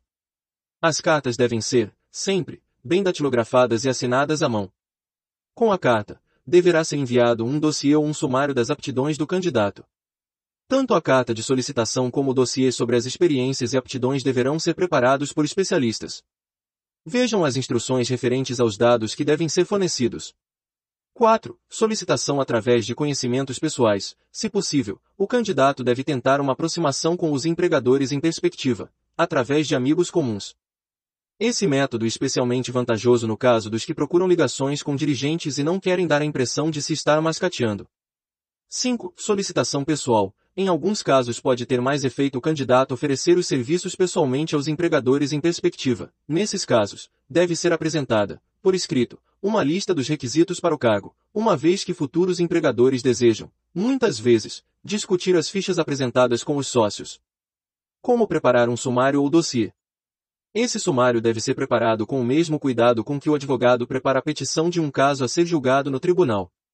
A não ser que o candidato tenha experiência no preparo dos sumários, deve ser consultado um perito e seus serviços requisitados para tal propósito. Comerciantes de sucesso empregam homens e mulheres que compreendem a arte e a psicologia da propaganda, para apresentar os méritos do seu produto. Quem tiver serviço pessoal a oferecer, deve fazer o mesmo. Os dados seguintes devem aparecer no sumário. 1. 1. Educação. Declare em poucas linhas, mas com segurança, a instrução que teve quais as matérias em que se especializou na escola, dando as razões da especialização. 2. Experiência. Se você teve alguma experiência em cargos similares que procura, descreva-as, declarando nomes e endereços dos empregadores anteriores. Assegure, se estar salientando qualquer experiência especial que possa ter tido e que o capacitaria a ocupar o cargo que deseja. 3. Referências. Todas as firmas comerciais, praticamente, desejam saber tudo sobre resultados anteriores, antecedentes, etc., dos empregados em perspectiva, que procuram cargos de responsabilidade. Acrescente ao sumário breves fotocópias de cartas de A empregadores anteriores. B. Antigos professores. C. Pessoas proeminentes, cujo julgamento mereça confiança. 4. Uma fotografia. Coloque junto ao sumário uma fotografia sua, recente não, enquadrada. 5. Candidate-se a um cargo específico. Evite solicitar um cargo, sem descrever exatamente o cargo determinado que deseja. Nunca solicite, apenas, um cargo, isso indica falta de aptidões especializadas. 6. Declare suas aptidões para o cargo. Dê todos os pormenores quanto à razão que acredita capacitá-lo para o cargo que procura. Esse é o pormenor mais importante da sua solicitação. Determinam, mais do que qualquer outra coisa, a consideração que irá receber. 7. Ofereça-se para um período de prova. Isso pode parecer uma sugestão radical, mas a experiência demonstrou que raramente falha para conquistar, ao menos, uma tentativa. Se estiver certo de suas aptidões, uma prova é tudo de que precisa. Além disso, a oferta indica que você tem confiança em sua capacidade de ocupar o cargo que procura. É muito convincente. Deixe bem claro que sua oferta se baseia em A. Sua confiança na capacidade que tem de ocupar o cargo. B. Sua confiança na resolução do empregador em perspectiva, de empregá-lo após um período de prova. C. Sua determinação de conquistar o cargo. 8. Conhecimento dos negócios de seu empregador em perspectiva. Antes de candidatar-se a um emprego, pesquise bastante a respeito do tipo de negócios, para familiarizar-se com eles e indicar, no sumário, o conhecimento adquirido nesse campo. Isso impressionará bem, pois mostrará que você tem imaginação e interesse real no cargo que deseja. Lembre-se de que não é o advogado que melhor conhece as leis, mas o que melhor prepara o caso que vence. Se seu caso for bem preparado e apresentado, a vitória será mais do que metade ganha logo no início. Não tenha medo de se estender demais no dossiê. Os empregadores têm o mesmo interesse em adquirir os serviços de candidatos capazes do que você em conseguir o emprego. Na verdade, o sucesso de muitos empregadores de êxito é grandemente devido à sua habilidade em escolher representantes capazes. Eles querem todos os dados possíveis. Lembre-se de mais uma coisa, capricho no preparo do dossiê mostrará ser você pessoa esmerada. Tive oportunidade de ajudar no preparo de dossiês de clientes, que eram tão notáveis e fora do comum, que resultaram no emprego do candidato, sem entrevista pessoal. Ao completar o dossiê, Mande encaderná-lo com capricho e escreva, à mão ou à máquina, o seguinte. Dossiê das aptidões de Robert K. Smith candidato ao cargo. De secretário particular do presidente. Da Blank Company, Inc. Mude os nomes cada vez que mostrar o dossiê. Esse toque pessoal chama a atenção, com toda certeza. Mande datilografar ou imprimir o dossiê no papel mais fino que puder obter, encadernado em papel pesado, próprio para isso, mudando a capa e o nome da firma a ser inserido, se for mostrá-lo a mais de uma companhia. Sua fotografia deve ser colada a uma das páginas do dossiê. Siga essas instruções ao pé da letra, melhorando-as sempre que sua imaginação o sugerir. Vendedores de êxito vestem-se com esmero. Compreendem que a primeira impressão é duradoura. Seu dossiê é seu vendedor. Dê-lhe boas roupas, para que faça um contraste com qualquer coisa que o empregador em perspectiva tenha visto, como solicitação de cargo. Se vale a pena ter o cargo que você deseja, vale a pena, também, tentar consegui-lo. Além do que, se você conseguir se impor ao empregador de maneira que o impressione com sua personalidade, receberá, provavelmente, mais dinheiro por seus serviços, desde o começo, do que receberia se tivesse solicitado o emprego da maneira convencional, costumeira. Se você procura emprego através de uma agência de propaganda ou de colocações, mande o agente usar cópias do dossiê ao oferecer seus serviços. Isso o ajudará a ganhar a preferência, tanto do agente, como dos empregadores em perspectiva. Encontre um emprego que lhe agrade. Todos gostam de fazer o tipo de serviço para o qual tem mais aptidões. O artista gosta de trabalhar com tintas, o artífice com as mãos, o escritor gosta de escrever. Os que têm talentos menos definidos têm suas preferências por certos ramos de negócio e indústria. Se alguma coisa digna de nota nos Estados Unidos é a grande gama de profissões que se oferece, desde lavrar o solo, manufaturar, comerciar, até as profissões liberais. 1. Resolva, exatamente, o tipo de emprego que deseja. Se o emprego ainda não existe, talvez você possa criá-lo. 2. Escolha a companhia ou o indivíduo para o qual deseja trabalhar. 3. Estude o empregador em perspectiva, quanto à política, pessoal e oportunidades de progresso. 4. Pela autoanálise de seus talentos e capacidades, pense no que você pode oferecer e planeje meios e modos de dar vantagens, serviços, incrementos e ideias, que você acredita poder transmitir com êxito. 5. Esqueça-se do emprego. Esqueça-se ao não uma vaga. Esqueça o costumeiro ritual do tem um emprego para mim. Concentre-se no que você pode dar. 6. Uma vez feito o plano, contrate um escritor experiente para o redigir de maneira caprichada e com todos os pormenores. 7. Apresente-o à pessoa certa, de autoridade, que fará o resto.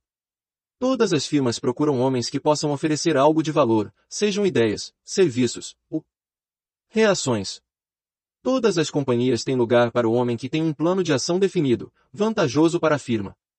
Essa linha de conduta pode tornar alguns dias ou semanas de tempo extraordinário, mas a diferença em pagamento, em progresso e em conquista de reconhecimento, economizar-lhe a anos de trabalho árduo, com salário modesto. Tem muitas vantagens, a principal sendo que economizará de 1 a 5 anos de tempo, para alcançar o objetivo almejado. Toda pessoa que começa ou penetra no meio da escada que sobe, o fará por planejamento deliberado e cuidadoso. O público é seu sócio. Homens e mulheres que oferecem seus serviços para melhores proveitos no futuro, devem reconhecer a transformação que teve lugar com referência às relações entre empregador e empregado. As futuras relações entre empregadores e empregados serão como uma sociedade, consistente de 1. Empregador 2. Empregado 3. O público a quem servem. Essa nova maneira de oferecer os serviços pessoais é chamada de nova, por muitas razões. Em primeiro lugar, tanto o empregador como o empregado do futuro serão considerados empregados colegas, cuja tarefa será servir o público, com eficiência. No passado, empregadores e empregados negociavam entre si, procurando tirar o máximo uns dos outros, sem considerar que, em última análise, estavam prejudicando o terceiro interessado, o público que serviam. Cortesia e serviço são as palavras-chave do comércio de hoje, aplicando-se à pessoa que negocia serviços pessoais ainda mais diretamente que ao empregador a quem ela serve. Em última análise, tanto o empregador como o empregado são empregados pelo público que servem. Se não o servirem bem, pagam com a perda do privilégio de servir. Todos nós nos lembramos do tempo em que o homem que lia o medidor de gás batia na porta com força suficiente para quebrá-la. Quando se lhe abria a porta, entrava sem ser convidado, com uma carranca que parecia dizer claramente, por que me fizeram esperar? Tudo isso mudou agora. O homem que lê o relógio de gás comporta-se como um cavalheiro que está encantado de servi-lo. Antes que as companhias de gás percebessem que seus empregados carrancudos estavam acumulando responsabilidades impossíveis de eliminar, os educados vendedores de fogões a óleo apareceram, fazendo um negócio da China. Durante a depressão, passei vários meses na região carbonífera de Antracita, na Pensilvânia, estudando problemas que quase destruíram a indústria do carvão. Empregadores e empregados procuravam explorar uns aos outros, acrescentando o custo das negociações ao preço do carvão, até descobrirem que tinham criado um comércio magnífico para os fabricantes de utilidades domésticas à base de óleo e para os produtores de óleo bruto. Esses exemplos servem para chamar a atenção dos que têm serviços pessoais a oferecer, para mostrar que estamos onde estamos por causa de nossa própria conduta. Se existe um princípio de causa e efeito que controla os negócios, as finanças e o transporte, o mesmo princípio controla indivíduos e lhes determina o status econômico. Valorize-se de três maneiras. As causas do sucesso em oferecer serviços com eficiência e de modo permanente foram claramente descritas. A não ser que tais causas sejam estudadas, analisadas, entendidas e aplicadas, ninguém pode negociar seus serviços de modo eficaz e permanente. Cada um deve ser vendedor em causa própria no que se refere a serviços pessoais. A qualidade e quantidade de serviços prestados e o espírito em que são prestados, determinam, em grande parte, o valor e a duração do emprego. Para negociar serviços pessoais com eficiência, o que significa um mercado permanente, por um preço satisfatório, sob condições agradáveis, deve-se adotar e seguir a fórmula que é, que significa, qualidade, mais quantidade, mais o espírito adequado de cooperação são iguais à vendagem perfeita de serviço. Lembre-se da fórmula que que é, mas faça mais que isso aplique-a como hábito. Analisemos a fórmula para nos certificarmos de que entendemos exatamente o que significa. 1. Qualidade do serviço deve ser interpretada significando a execução de cada pormenor, ligado ao seu cargo, da maneira mais eficiente possível, sempre com o objetivo de conseguir maior eficiência. 2. Quantidade do serviço deve ser entendida como sendo o hábito de prestar todo o serviço de que você é capaz, em todas as ocasiões, com o propósito de aumentar a quantidade de serviço prestado, à medida que se desenvolve maior habilidade, através da prática e da experiência. Novamente se dá ênfase à palavra hábito. 3. Espírito do serviço deve ser interpretado como sendo o hábito de conduta agradável e harmoniosa, que induzirá a cooperação dos sócios e colegas. A adequação de quantidade e qualidade de serviço não é suficiente para manter um mercado permanente para seus serviços. A conduta ou o espírito com que você presta o serviço é fator determinante forte, tanto relativamente ao pagamento que você recebe como à duração do emprego. Entre o Carnegie frisou esse ponto mais que os outros, com relação à descrição dos fatores que levam ao sucesso, ao negociar serviços pessoais. Salientou inúmeras vezes a necessidade de uma conduta harmoniosa.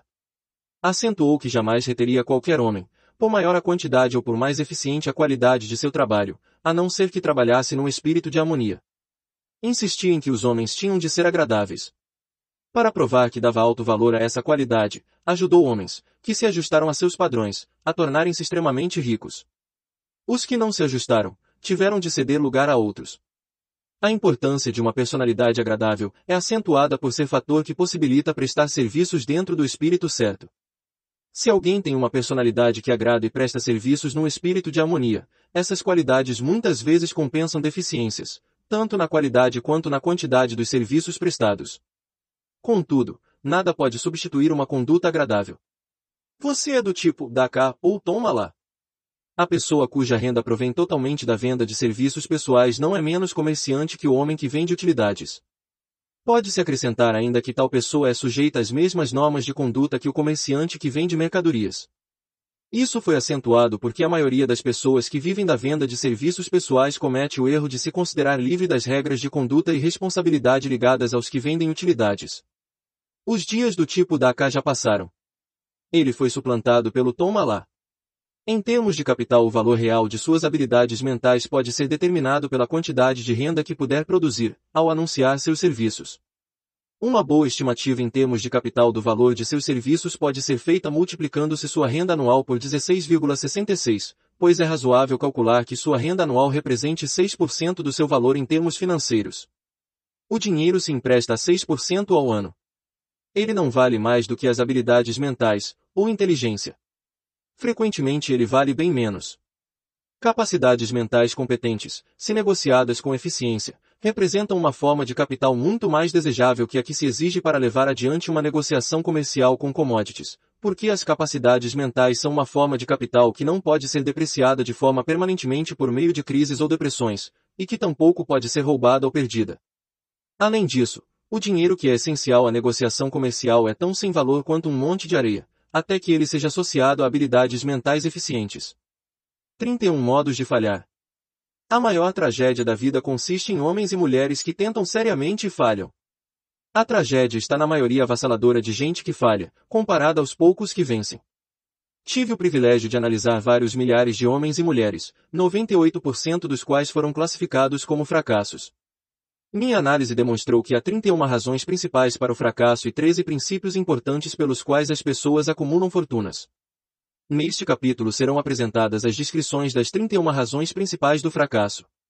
Ao percorrer a lista, examine-se com auxílio dessa, ponto por ponto, com o propósito de descobrir quantas dessas causas de fracasso estão entre você e o sucesso. 1. Carga hereditária desfavorável. Há muito pouco a fazer, se é que há algo, por pessoas nascidas com deficiência de inteligência. A filosofia dessa obra oferece apenas um método de superar tal fraqueza, que é pelo auxílio da mente superior. Observe, porém, que esse é, no entanto, o único dos 31 casos de fracasso que não pode ser facilmente corrigido por qualquer indivíduo. 2. Falta de um propósito bem definido na vida, não há esperança de sucesso para a pessoa que não tem um propósito central, ou objetivo, definido para perseguir. 98 entre 100 dos que analisei não tinham tal objetivo. Talvez essa fosse a principal causa de seu fracasso. 3. Falta de ambição de aspirar acima da mediocridade. Não oferecemos esperança à pessoa indiferente a ponto de não querer progredir na vida e que não esteja disposta a pagar o preço. 4. Instrução insuficiente. Essa é uma desvantagem facilmente sanável. A experiência provou que as pessoas mais instruídas são as que se fazem por si mesmas ou autodidatas. É preciso mais do que um diploma de escola superior para tornar a pessoa instruída. Qualquer pessoa instruída aprendeu a conseguir o que quiser na vida, sem violar direitos alheios. A instrução consiste não tanto nos conhecimentos, mas nos conhecimentos aplicados com eficiência e persistência. As pessoas são pagas não só pelo que sabem, mas, mais especificamente, pelo que fazem com o que sabem. 5. Falta de autodisciplina. A disciplina vem através do autocontrole, o que significa que esse deve controlar todas as qualidades negativas. Antes de poder controlar as condições, você deve controlar a si mesmo. Autodomínio é a tarefa mais árdua que você jamais enfrentará. Se não vencer seu eu, será vencido por ele. Você poderá ver, ao mesmo tempo, seu melhor amigo e maior inimigo, colocando-se diante do espelho. 6. Má saúde. Ninguém pode ter êxito acentuado sem boa saúde. Inúmeras causas de má saúde dependem de domínio e controle. São estas as principais. A. Abusar de comidas prejudiciais à saúde. B. Hábitos de raciocínio errados, da expressão a negativismos. C. Prática indevida ou exagerada do sexo. D. Falta de exercício físico certo. I. Quantidade inadequada de ar fresco, devido à respiração falha. 7. Influências desfavoráveis do meio. Durante a infância, conforme se curva o galho, a árvore se inclina. A maioria das pessoas de tendências criminosas adquirem essas tendências como resultado do mau ambiente e de amizades impróprias durante a infância. 8. Procrastinação. Esta é uma das causas mais comuns de fracasso. A procrastinação está à sombra de todo ser humano, esperando a oportunidade de estragar-lhe as chances de sucesso. A maioria de nós atravessa a vida como fracassado porque espera o um momento certo para começar algo que vale a pena. Não fique esperando. O momento nunca será exatamente certo. Comece onde está e use quaisquer ferramentas que tenha à mão. Ferramentas melhores aparecerão ao longo de seu caminho. 9. Falta de persistência. Muitos de nós somos bons iniciadores, mas péssimos. Finalizadores de todas as coisas que começamos. Além do que, as pessoas estão inclinadas a desistir aos primeiros sinais da derrota. Não há substituto para a persistência. A pessoa que faz da persistência sua palavra-chave, descobre que o Velho senhor fracasso finalmente se cansa e vai embora. O fracasso não é capaz de enfrentar a persistência. 10. Personalidade negativa. Não há esperança de sucesso para a pessoa que repele os outros, através de uma personalidade negativa. O sucesso vem pela aplicação do poder e esse é atingido pelo esforço conjunto de outras pessoas. Uma personalidade negativa não induz a cooperação. 11. Falta de controle do impulso sexual. A energia sexual é o mais poderoso de todos os estímulos, que levam as pessoas à ação. Por ser a mais poderosa das emoções, deve ser controlada pela transmutação e dirigida a outros canais. 12. Desejo descontrolado por ganhar algo de graça. O instinto de jogador leva milhões de pessoas ao fracasso. Provas disso podem ser encontradas no estudo do colapso de Wall Street, em 1929, quando milhões de pessoas tentaram ganhar dinheiro jogando na bolsa. 13. Falta de poder de decisão definido. Homens bem-sucedidos chegam às decisões com rapidez e, se for o caso, as mudam muito lentamente. Homens que fracassam chegam às decisões, se é que chegam, muito lentamente mudam-nas com rapidez e frequência. Indecisão e procrastinação são irmãs gêmeas. Onde uma se encontra, geralmente, se pode achar a outra. Destrua esse par, antes que ele o prenda a roda de moer do fracasso. 14. Um ou mais dos seis temores básicos. Esses temores foram analisados para você num dos capítulos seguintes. Devem ser dominados, antes de você poder oferecer seus serviços com eficiência. 15. Escolha errada do cônjuge. Essa é uma das causas mais comuns do fracasso. O casamento põe as pessoas em contato íntimo. Se essa relação não for harmoniosa, é provável que venha um fracasso. Além disso, trata-se de uma forma de fracasso marcada pela tristeza e infelicidade, destruindo todos os sinais de ambição. 16. Excesso de cautela. A pessoa que não se arrisca, geralmente tem de se contentar com as sobras, quando os outros já se satisfizeram, exercendo suas escolhas. O excesso de cautela é tão prejudicial quanto a pouca cautela. Ambos os extremos devem ser evitados. A própria vida está repleta do elemento do risco ou perigo. 17. Escolha errada dos sócios comerciais. Essa é uma das causas mais comuns de fracasso, em negócios. Ao oferecer serviços pessoais, deve-se ter grande cuidado em escolher um empregador que seja uma inspiração e que seja, ele próprio, inteligente e bem-sucedido. Nós imitamos aqueles com quem nos associamos mais proximamente. Escolha um empregador que mereça ser imitado. 18. Superstição e preconceito. Superstição é um tipo de temor. É também um sinal de ignorância. Os homens de êxito mantêm a mente aberta e não temem nada. 19. Escolha errada de vocação. Ninguém pode obter sucesso numa linha de atividade que não goste. O passo mais importante na negociação de serviços pessoais é a seleção de uma ocupação a qual você possa se entregar de corpo e alma. 20. Falta de concentração de esforço. O pau para toda obra raramente é bom em alguma coisa. Concentre seus esforços em um objetivo definido, principal. 21. O hábito dos gastos indiscriminados. Uma mão aberta não pode ter sucesso, principalmente porque está sempre apavorado com a pobreza. Forme o hábito da economia sistemática, guardando uma porcentagem definida da sua renda. Dinheiro no banco proporciona uma base segura de coragem, ao negociar a venda de serviços pessoais. Sem dinheiro, é preciso aceitar o que é oferecido e ficar contente de obtê-lo. 22. Falta de entusiasmo. Sem entusiasmo não se pode ser convincente. Além disso, o entusiasmo é contagiante e a pessoa que o tem sob seu domínio é geralmente bem-vinda em qualquer grupo de pessoas. 23. Intolerância. Quem tiver mentalidade estreita raramente progride. A intolerância significa que se parou de adquirir conhecimentos. As formas mais danosas de intolerância são as que se relacionam com diferenças de opinião religiosa, racial e política. 24. Intemperança. As formas mais prejudiciais de intemperança relacionam-se com atividades gastronômicas, alcoólicas e sexuais. Abusar de qualquer delas é fatal ao sucesso. 25. Inabilidade de cooperar com outros. Mais gente perde os cargos e grandes oportunidades na vida por essa falta, que por todas as outras razões combinadas. É uma falha que nenhum homem de negócios ou líder bem informado irá tolerar. 26.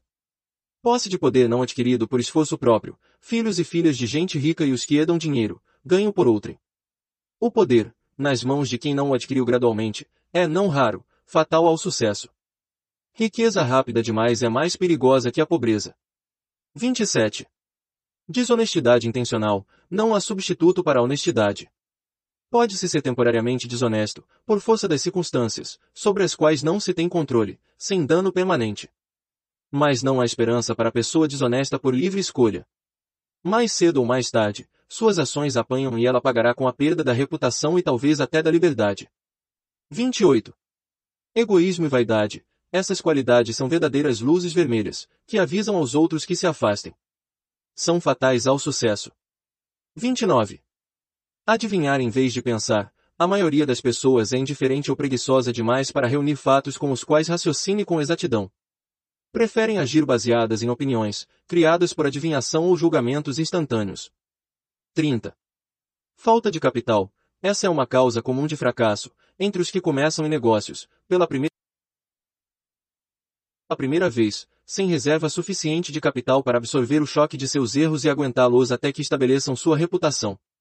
31. Outras causas de fracasso. Inclua aqui qualquer outra causa principal de um fracasso que você tenha sofrido e que não tenha sido incluída na presente lista. Nessas 31 causas principais de fracasso encontra-se a descrição da tragédia da vida, que acontece a praticamente todos os que tentam e falham. Será de grande utilidade se você puder pedir alguém que o conheça bem, para percorrer essa lista com você, ajudando-o a se analisar através das 31 causas do fracasso. Será benéfico se o tentar sozinho. A maioria das pessoas não pode se ver como outros a veem. Você pode ser uma delas. Como é que você se anuncia? O mais antigo dos conselhos é, homem, conhece a ti mesmo. Se você quiser negociar mercadorias com sucesso, deve conhecer as essas mercadorias. O mesmo se aplica à negociação de serviços pessoais. Você deve conhecer todas as suas fraquezas pessoais, para que possa superá-las ou eliminá-las completamente. Você deve conhecer seus pontos fortes, de modo que possa chamar atenção para eles, quando estiver oferecendo seus serviços. Só é possível conhecer-se através de uma análise precisa. A loucura da ignorância em relação a si mesmo foi exibida por um jovem, que solicitou um cargo ao gerente de afamada companhia. Causou ótima impressão, até que o gerente lhe perguntou que salário esperava. Respondeu que não tinha soma. Fixe em mente, falta de objetivo definido. O gerente então replicou, pagar-lhe, emos o que vale, depois de uma semana de experiência. Não aceitarei isso, disse o solicitante, porque estou ganhando mais do que isso, onde estou empregado atualmente. Antes mesmo de começar a negociar um reajustamento de salário em seu cargo presente ou de procurar emprego em outra parte, esteja seguro de que vale mais do que recebe atualmente. Uma coisa é querer dinheiro, todos querem mais, mas é bem diferente valer mais. Muita gente confunde suas necessidades com o que lhes é justamente devido. Suas exigências ou necessidades financeiras nada têm a ver com seu valor. Esse é estabelecido inteiramente por sua capacidade de prestar serviços úteis, ou por sua capacidade de induzir outros a prestá-los.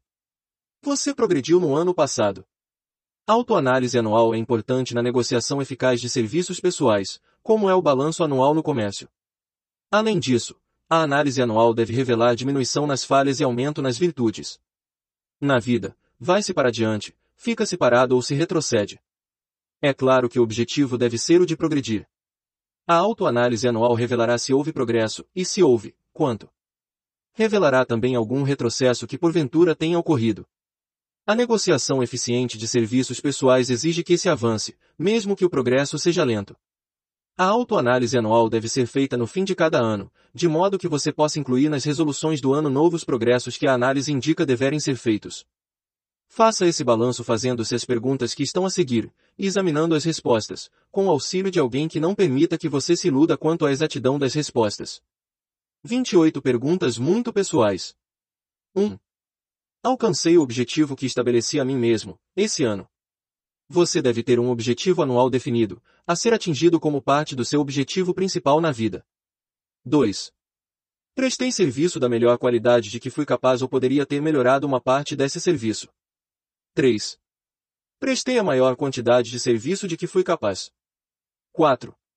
O espírito de minha conduta foi harmonioso e cooperativo, o tempo todo. 5. Permiti ao hábito da procrastinação que diminuísse minha eficiência, e se assim, até que ponto?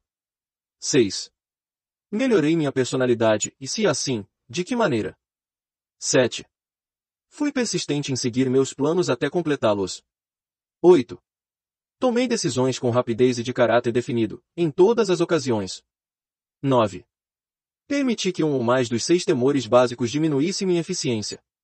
10. Fui cauteloso demais ou cauteloso de menos. 11. Minhas relações com os companheiros de trabalho foram agradáveis ou desagradáveis. Se foram desagradáveis, a falta foi minha em parte ou inteiramente. 12. Dissipei alguma energia por falta de concentração de esforço. 13. Fui compreensivo e tolerante em relação a todos os assuntos. 14. De que maneira melhorei minha capacidade de prestar serviços? 15. Fui intemperado em algum de meus hábitos. 16. Expressei, aberta ou secretamente, qualquer forma de egoísmo. 17. Minha conduta para com os companheiros levou-os a respeitar-me. 18. Minhas opiniões e decisões se basearam em adivinhações ou na exatidão de análise e raciocínio. 19. Segui o hábito de fazer um orçamento de meu tempo, despesas e rendas. E segui rigorosamente esse orçamento. 20. Quanto tempo dediquei a esforços inúteis, que poderia ter aproveitado melhor? 21. Como reorganizar meu tempo e mudar os hábitos, de modo a tornar-me mais eficiente durante o ano que vem? 22. Sou culpado de alguma conduta não aprovada por minha consciência. 23. De que maneira prestei mais e melhor serviço do que me pagaram para prestar? 24. Fui injusto para com alguém e se o fui, de que maneira? 25. Se fosse eu o comprador de meus serviços esse ano, estaria satisfeito com minha aquisição. 26. Estou seguindo a vocação certa e se não, por que razão? 27. O comprador de meus serviços ficou satisfeito com eles e, se não, por que razão? 28. Qual a minha média atual nos princípios fundamentais do sucesso?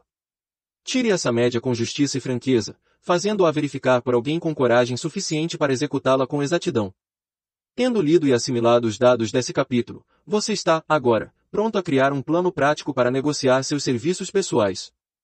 Nesse capítulo encontrará descrição adequada de cada princípio essencial no planejamento da venda de seus serviços pessoais, incluídos os atributos principais da liderança, as causas mais comuns de fracasso na liderança, descrição dos campos de oportunidade para a liderança, causas principais do fracasso em todas as fases da vida e as perguntas importantes que deverão ser usadas na autoanálise. Essa apresentação pormenorizada e exata de dados foi incluída porque será necessária a todos que precisam começar a acumular riquezas, negociando serviços pessoais. Aqueles que perderam a fortuna e os que estão começando a ganhar dinheiro nada têm a oferecer, senão serviços pessoais, em troca de riquezas. Por isso, é essencial que disponham dos dados práticos necessários à negociação de serviços, para melhor proveito. A assimilação e compreensão completas dos dados aqui apresentados será útil na negociação de serviços e ajudará também a pessoa a ser mais capaz de análise e capaz de julgar os outros. Os dados serão inestimáveis a diretores de pessoal, gerentes de emprego e outros dirigentes, encarregados da seleção de empregados e da manutenção de organizações eficientes. Se você duvidar dessa afirmação, experimente sua eficácia, respondendo, por escrito, as 28 perguntas de auto-análise suas vastas oportunidades de acumular riquezas. Agora que analisamos os princípios pelos quais se podem acumular riquezas, perguntaremos, naturalmente, onde encontrar oportunidades favoráveis para aplicar esses princípios. Muito bem, façamos um balanço e vejamos o que os Estados Unidos oferecem à pessoa que procura grandes ou pequenas riquezas. Para começar, lembremos-nos, todos nós, de que vivemos num país em que todo cidadão cumpridor da lei goza de liberdade de pensamento e liberdade de ação, sem paralelo no mundo inteiro. Muitos de nós jamais fizemos um balanço das vantagens dessa liberdade. Jamais comparamos essa liberdade limitada com a liberdade reduzida de outros países. Aqui nós temos liberdade de pensamento, liberdade na escolha e no gozo da instrução, liberdade de religião, liberdade política, liberdade na escolha de um negócio, profissão ou ocupação, liberdade de acumular e possuir, sem ser molestado, toda a propriedade que pudermos acumular, liberdade de escolher nossa residência, liberdade de matrimônio, liberdade através de oportunidades iguais a todas as raças, liberdade de locomover-se de um estado a outro, liberdade na escolha dos alimentos e liberdade de concorrer a qualquer posto, na vida, para o qual estejamos preparados, mesmo a presidência dos Estados Unidos. Temos outras formas de liberdade, mas essa lista dará uma visão geral das mais importantes, que constituem oportunidades do mais elevado grau. Essa vantagem de liberdade é tanto mais visível quanto os Estados Unidos são o único país que garante a cada cidadão, nativo ou naturalizado, uma lista de liberdades tão amplas e variadas. Em seguida, recapitulemos algumas bênçãos, que a nossa liberdade tão difundida colocou ao alcance de nossas mãos. Tomemos, como exemplo, a família americana média, isto é, a família de renda média, e somemos os benefícios de que dispõe cada membro da família, nessa terra de oportunidades e de muitas oportunidades. Depois da liberdade de pensamento e ação vem alimentação, vestuário e abrigo, as três necessidades básicas da vida. Alimentação. Por causa da nossa liberdade universal, a família americana tem, ao seu dispor, a porta mesmo, a mais variada seleção de alimentos, encontrada em qualquer parte do mundo, por preços ao seu alcance econômico. Vestuário. Em qualquer parte dos Estados Unidos, a mulher de padrão médio pode se vestir com conforto e capricho, por menos de 500 dólares por ano e o homem médio idem, ou por menos ainda. Abrigo. A família média vive num apartamento confortável, aquecido, iluminado a eletricidade, com gás para cozinhar. A torrada da refeição matinal foi feita em torrador elétrico, que custa alguns dólares apenas. A limpeza do apartamento é feita por aspirador elétrico. Água quente e fria correm, a qualquer momento, na cozinha e no banheiro. A comida é conservada na geladeira elétrica. A esposa enrola o cabelo, lava a roupa e passa a, com equipamento elétrico, facilmente manejável pela força obtida ao ligar o fio na tomada da parede. O marido se barbeia com o barbeador elétrico e eles recebem diversão do mundo inteiro, durante 24 horas, se o quiserem, sem despesa, ligando, simplesmente, o rádio ou a televisão. Há ainda outras comodidades nesse apartamento, mas a lista acima da boa ideia das evidências concretas da liberdade de que nós, na América do Norte, gozamos. Somente as três necessidades básicas de alimentação, vestuário e abrigo foram mencionadas. O cidadão americano médio tem outros privilégios e vantagens disponíveis em troca de esforço modesto, não excedendo oito horas diárias de trabalho. O americano médio tem direitos de propriedade assegurados de uma maneira que não se encontra em nenhum outro país do mundo. Ele pode colocar o dinheiro excedente no banco, com a certeza de que seu governo protegerá e o reembolsará, se o banco falir. Se o cidadão americano quiser viajar de um estado a outro, não precisa de passaporte, nem da permissão de ninguém. Pode ir quando bem entender e voltar quando tiver vontade. Pode, também, viajar de trem, automóvel particular, ônibus, avião ou navio, conforme sua renda permitir. Dê crédito ao capital. Muitas vezes ouvimos políticos proclamando a liberdade da América, ao solicitar votos, mas raramente dão tempo ou dedicam esforço suficiente à análise da fonte ou natureza dessa liberdade.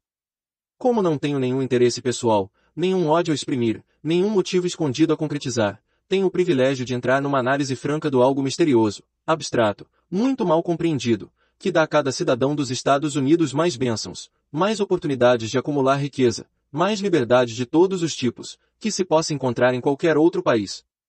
Tenho o direito de analisar a fonte e a natureza desse poder invisível, porque conheci e conheço há mais de meio século, vários homens que organizaram esse poder e vários responsáveis por sua manutenção. O nome desse misterioso benfeitor da humanidade é capital. O capital não consiste apenas de dinheiro, mas, mais especialmente, de grupos de homens altamente organizados e inteligentes, que planejam meios e modos de usar dinheiro com eficácia, para o bem do público e para lucro próprio. Tais grupos consistem de cientistas, educadores, químicos, inventores, analistas de negócios, propagandistas, peritos em transportes, contadores, advogados, médicos e homens e mulheres com conhecimentos altamente especializados em todos os campos da indústria e do comércio. Eles são pioneiros, fazem experiências e abrem caminho em novos campos de iniciativa. Mantêm hospitais, escolas superiores, grupos escolares, constroem estradas ótimas, editam jornais, pagam a maior parte das custas do governo, e tomam conta dos múltiplos pormenores essenciais ao progresso humano. Resumindo, os capitalistas são o cérebro da civilização, porque fornecem a matéria de que consistem a educação, o esclarecimento e o progresso humano. O dinheiro sem capacidades mentais é sempre perigoso, usado com propriedade, é o mais importante esteio da civilização. O simples café da manhã, que foi aqui descrito, não poderia ter sido entregue às famílias a um custo módico, ou mesmo a qualquer outro custo, se o capital organizado não tivesse fornecido o maquinário, os navios, as estradas de ferro e o vasto contingente de homens treinados para operá-los. Pode-se ter uma pequena ideia da importância do capital organizado, tentando imaginar-se a si mesmo tendo o peso da responsabilidade de providenciar, sem auxílio do capital, a simples refeição matinal aqui descrita para as famílias de Nova York. Para conseguir o chá, você teria de fazer uma viagem à China ou à Índia, ambas bem distantes dos Estados Unidos. A não ser que você seja excelente nadador, ficaria cansado com a viagem de ida e volta. Depois, confortar-se-ia com outro problema, o que usaria como dinheiro, no caso de ter a resistência física para atravessar o oceano a nado. Para fornecer açúcar, teria de fazer outra longa travessia a nado até a América do Sul, ou uma longa caminhada à região açucareira de Utah. Mesmo assim, você ainda poderia voltar sem o açúcar, porque são necessários esforço e dinheiro para produzir açúcar, para não dizer nada do que é preciso para refiná-lo, transportá-lo e entregá-lo à mesa de refeições, em algum lugar dos Estados Unidos. Ovos poderiam ser facilmente conseguidos, de fazendas próximas, mas você teria um longo passeio de ida e volta até a Flórida, antes de poder servir suco de uvas. Outro passeio longo seria para Kansas, ou outro estado produtor de trigo, para arranjar pão feito de farinha de trigo. Cereais secos teriam de ser omitidos do cardápio, porque seriam impossíveis de obter, sem o trabalho de uma organização bem treinada de homens e de máquinas adequadas, que exigem capital. Enquanto descansa, poderia partir para outra nadada, em dirão à América do Sul, onde apanharia algumas bananas e, na volta, poderia dar um pulinho à fazenda mais próxima, para apanhar manteiga e creme de leite.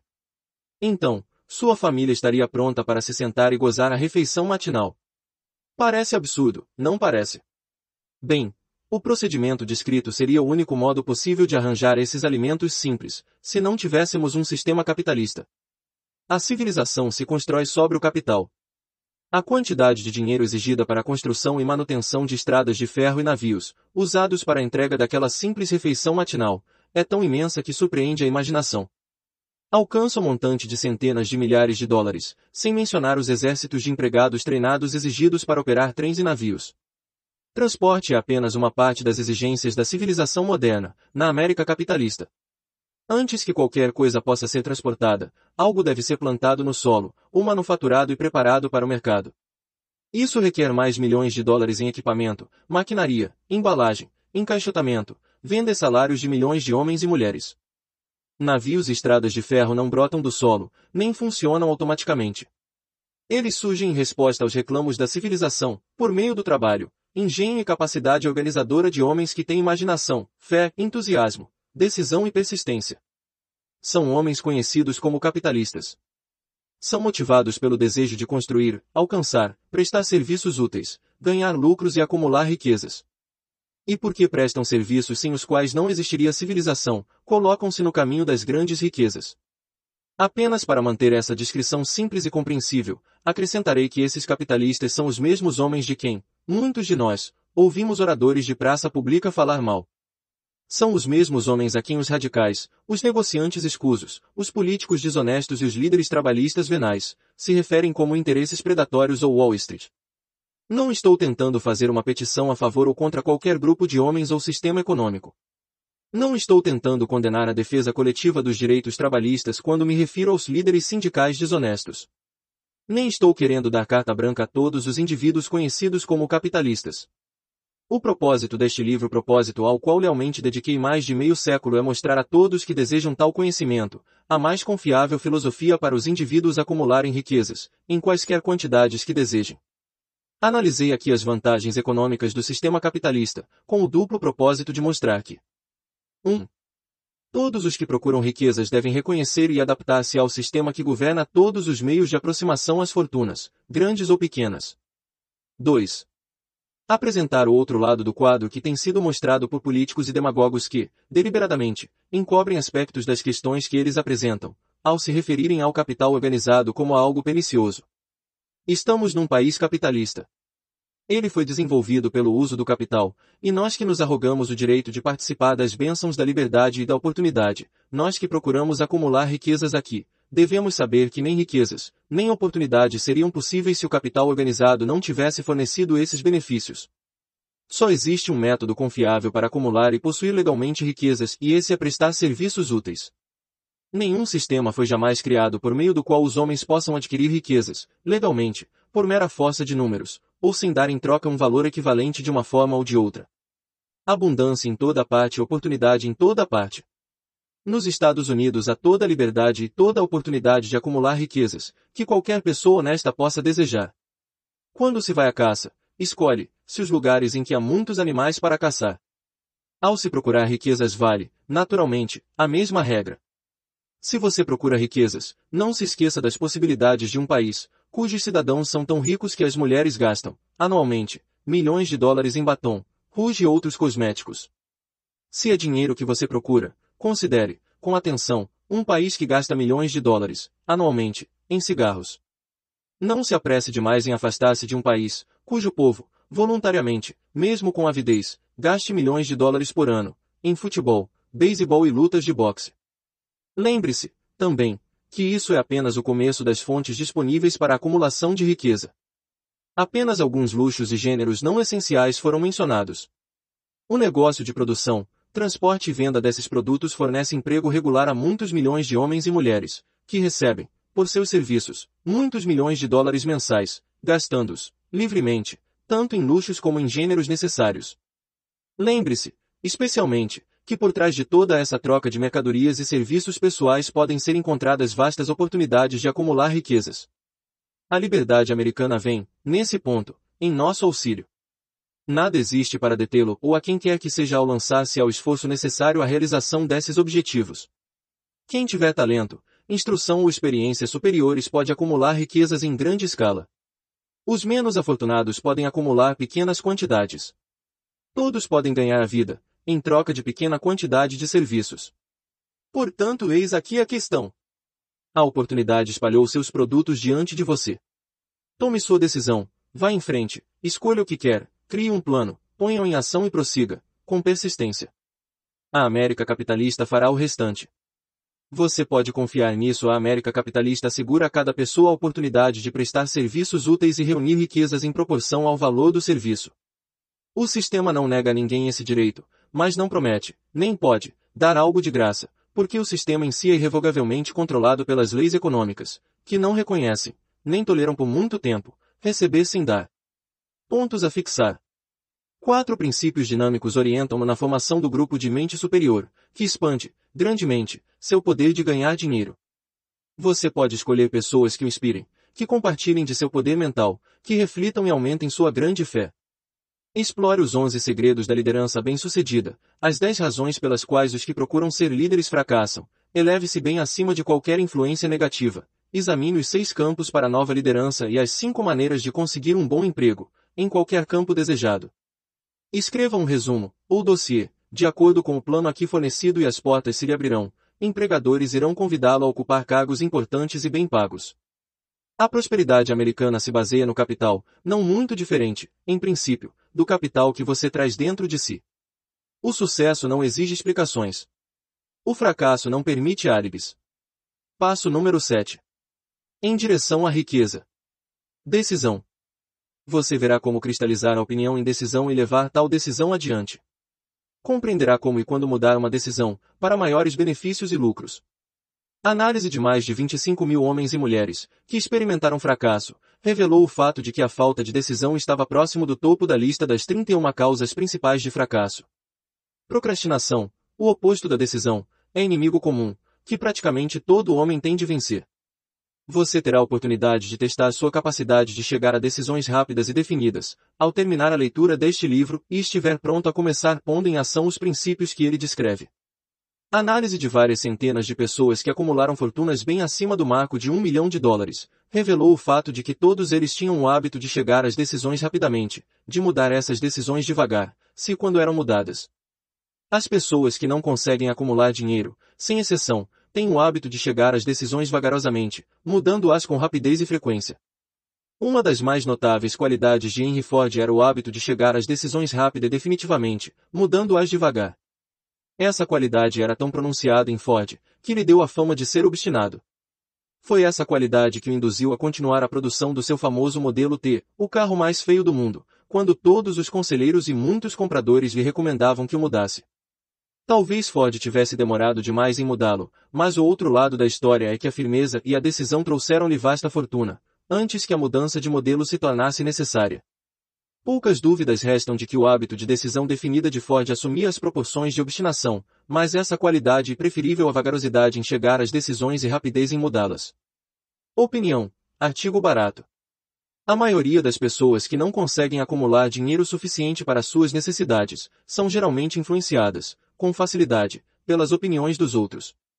Permitem aos jornais e aos vizinhos mexeriqueiros que pensem por eles. Opiniões são os artigos mais baratos na Terra. Todos têm um conjunto de opiniões pronto a soltar em quem quer que as aceite. Se você se deixar influenciar por opiniões, ao chegar às decisões, não terá êxito em nenhuma empresa, muito menos na de transformar o desejo em dinheiro. Se você for influenciado pela opinião dos outros, não terá desejo próprio. Não traia suas intenções, ao começar a pôr em prática os princípios aqui descritos, chegando a decisões próprias e seguindo-as. Não as confie a ninguém, exceto aos membros do seu grupo de mente superior, e esteja seguro, na seleção desse grupo, de que escolheu apenas os que estão em completa simpatia e harmonia com seus propósitos. Amigos íntimos e parentes, embora sem o querer, prejudicam muitas vezes, por suas opiniões e às vezes, através do ridículo, com intenção de se mostrarem humorísticos. Milhares de homens e mulheres trazem consigo, a vida inteira, complexos de inferioridade, porque alguma pessoa bem intencionada, mas ignorante, destruiu-lhes a confiança através de opiniões ou do ridículo. Você possui cérebro e mente próprios. Use-os e chegue às suas próprias decisões. Se precisar de fatos ou dados de outras pessoas, para possibilitar-lhe tais decisões, como provavelmente lhe acontecem muitas vezes, adquira os fatos ou garanta as informações de que precisa, sem alarde, e sem revelar seus propósitos. É uma das características das pessoas que têm apenas conhecimentos superficiais ou aparência de conhecimento, tentar dar a impressão de que têm conhecimentos vastos. Tais pessoas geralmente falam demais, e ouvem pouco. Conserve os olhos e ouvidos bem abertos e a boca fechada, se quiser adquirir o hábito da decisão imediata. Os que falam demais, fazem pouco mais do que isso. Se você falar mais do que escuta, não se priva de muitas oportunidades de acumular conhecimentos úteis, como ainda revela seus planos e propósitos a pessoas que terão imenso prazer em derrotá-lo, porque o invejam. Lembre-se, também, cada vez que abrir a boca na presença de alguém que tem vastos conhecimentos você exibe seu estoque de conhecimentos ou a falta deles. A sabedoria verdadeira se percebe, geralmente, pela modéstia e pelo silêncio. Não se esqueça do fato de que todas as pessoas com as quais você convive, estão, como você, procurando a oportunidade de acumular dinheiro. Se você falar livremente demais sobre seus planos, pode ficar surpreso ao descobrir que alguém já passou à sua frente, usando os planos que você revelou tão tolamente. Que uma de suas primeiras decisões seja de conservar a boca fechada e olhos e ouvidos abertos. Como lembrete para seguir esse conselho, será útil copiar o seguinte epigrama, em letras grandes, colocando onde possa vê-lo diariamente. Diga ao mundo o que pretende fazer, mas mostre o primeiro. É o equivalente ao dito, ações e não palavras são o que mais conta. História feita de decisões. O valor das decisões depende da coragem exigida para tomá-las. As grandes decisões, que foram os fundamentos da civilização, foram alcançadas à custa de grandes riscos, que muitas vezes significavam possibilidade de morrer. A decisão de Lincoln, de lançar sua famosa Proclamação da Emancipação, que deu liberdade ao povo de cor dos Estados Unidos, foi tomada com plena compreensão de que o ato poria contra ele milhares de amigos e seguidores. A decisão de Sócrates de tomar o copo de veneno, preferindo a transigir em sua crença pessoal, foi decisão corajosa. Fez o tempo avançar mil anos e deu, aos que ainda não eram nascidos, direito à liberdade de pensamento e de palavra. A decisão do general Robert Lee, quando rompeu com a União e abraçou a causa do Sul, foi decisão corajosa, pois sabia que lhe poderia custar a própria vida e que certamente custaria muitas vidas humanas. Um incidente em Boston, a maior de todas as decisões, no que concerne a qualquer cidadão americano, foi tomada em Filadélfia, no dia 4 de julho de 1776, quando 56 homens assinaram um documento, que sabiam traria liberdade aos americanos ou então mandaria os 56 à forca. Você já ouviu falar desse famoso documento, mas pode não ter extraído dele a grande lição de realização pessoal que tão abertamente ensina. Todos nós nos lembramos da data dessa momentosa decisão, mas poucos compreendem a coragem que exigiu. Lembramos-nos de nossa história como nos foi ensinada, das datas e nomes dos homens que lutaram, de Valley Forge e de Yorkton, lembramos-nos de George Washington e Lord Cornwallis. Mas pouco sabemos das forças reais por trás desses nomes, datas e lugares. Sabemos menos ainda do poder intangível que nos assegurou a liberdade, muito antes dos exércitos de Washington alcançarem Yorkton. Chega a ser quase uma tragédia que os historiadores não se referissem, em absoluto, ao poder irresistível que deu origem e liberdade à nação destinada a erigir novos padrões de independência para todos os povos da Terra. Digo que é tragédia, porque se trata do mesmo poder que deve ser usado por todo indivíduo que supera as dificuldades da vida e força a pagar o tributo exigido.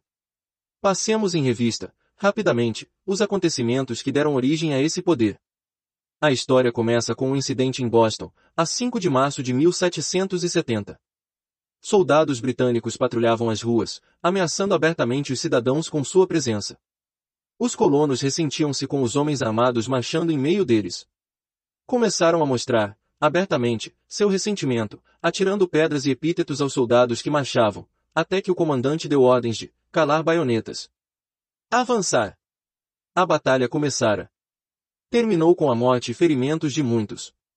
O incidente causou tal ressentimento que a Assembleia Provincial, formada de eminentes colonos, marcou uma sessão com o propósito de tomar ação decisiva. Dois dos membros da Assembleia eram John Hancock e Samuel Adams. Falaram com coragem e declararam que era preciso dar um passo que expulsasse todos os soldados britânicos de Boston. Lembre-se disso, uma decisão, nas mentes de dois homens, pode ser chamada, com propriedade, de começo da liberdade, que agora, nós, nos Estados Unidos, gozamos. Lembre-se também que a decisão dos dois homens exigiu fé e coragem, porque era perigosa. Antes que a Assembleia fosse suspensa, Samuel Adams foi incumbido de visitar o governador da província, o Tinson, e exigir a retirada das tropas inglesas. A exigência foi satisfeita, as tropas removidas de Boston, mas o incidente não terminou aí. Causará uma situação destinada a mudar todo o rumo da civilização. Mentes começam a trabalhar em conjunto. Richard Henry tornou-se fator importante nessa história, porque ele e Samuel Adams se correspondiam com frequência, compartilhando livremente seus temores e esperanças, referentes ao bem-estar do povo de suas províncias.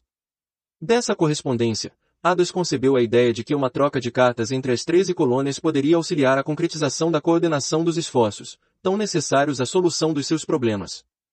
Dois anos após o conflito com os soldados em Boston, março de 1772, Adams apresentou a ideia à Assembleia, em forma de moção, sugerindo que se estabelecesse uma comissão de correspondência entre as colônias, com o propósito de cooperação amistosa para a melhoria das colônias da América Britânica.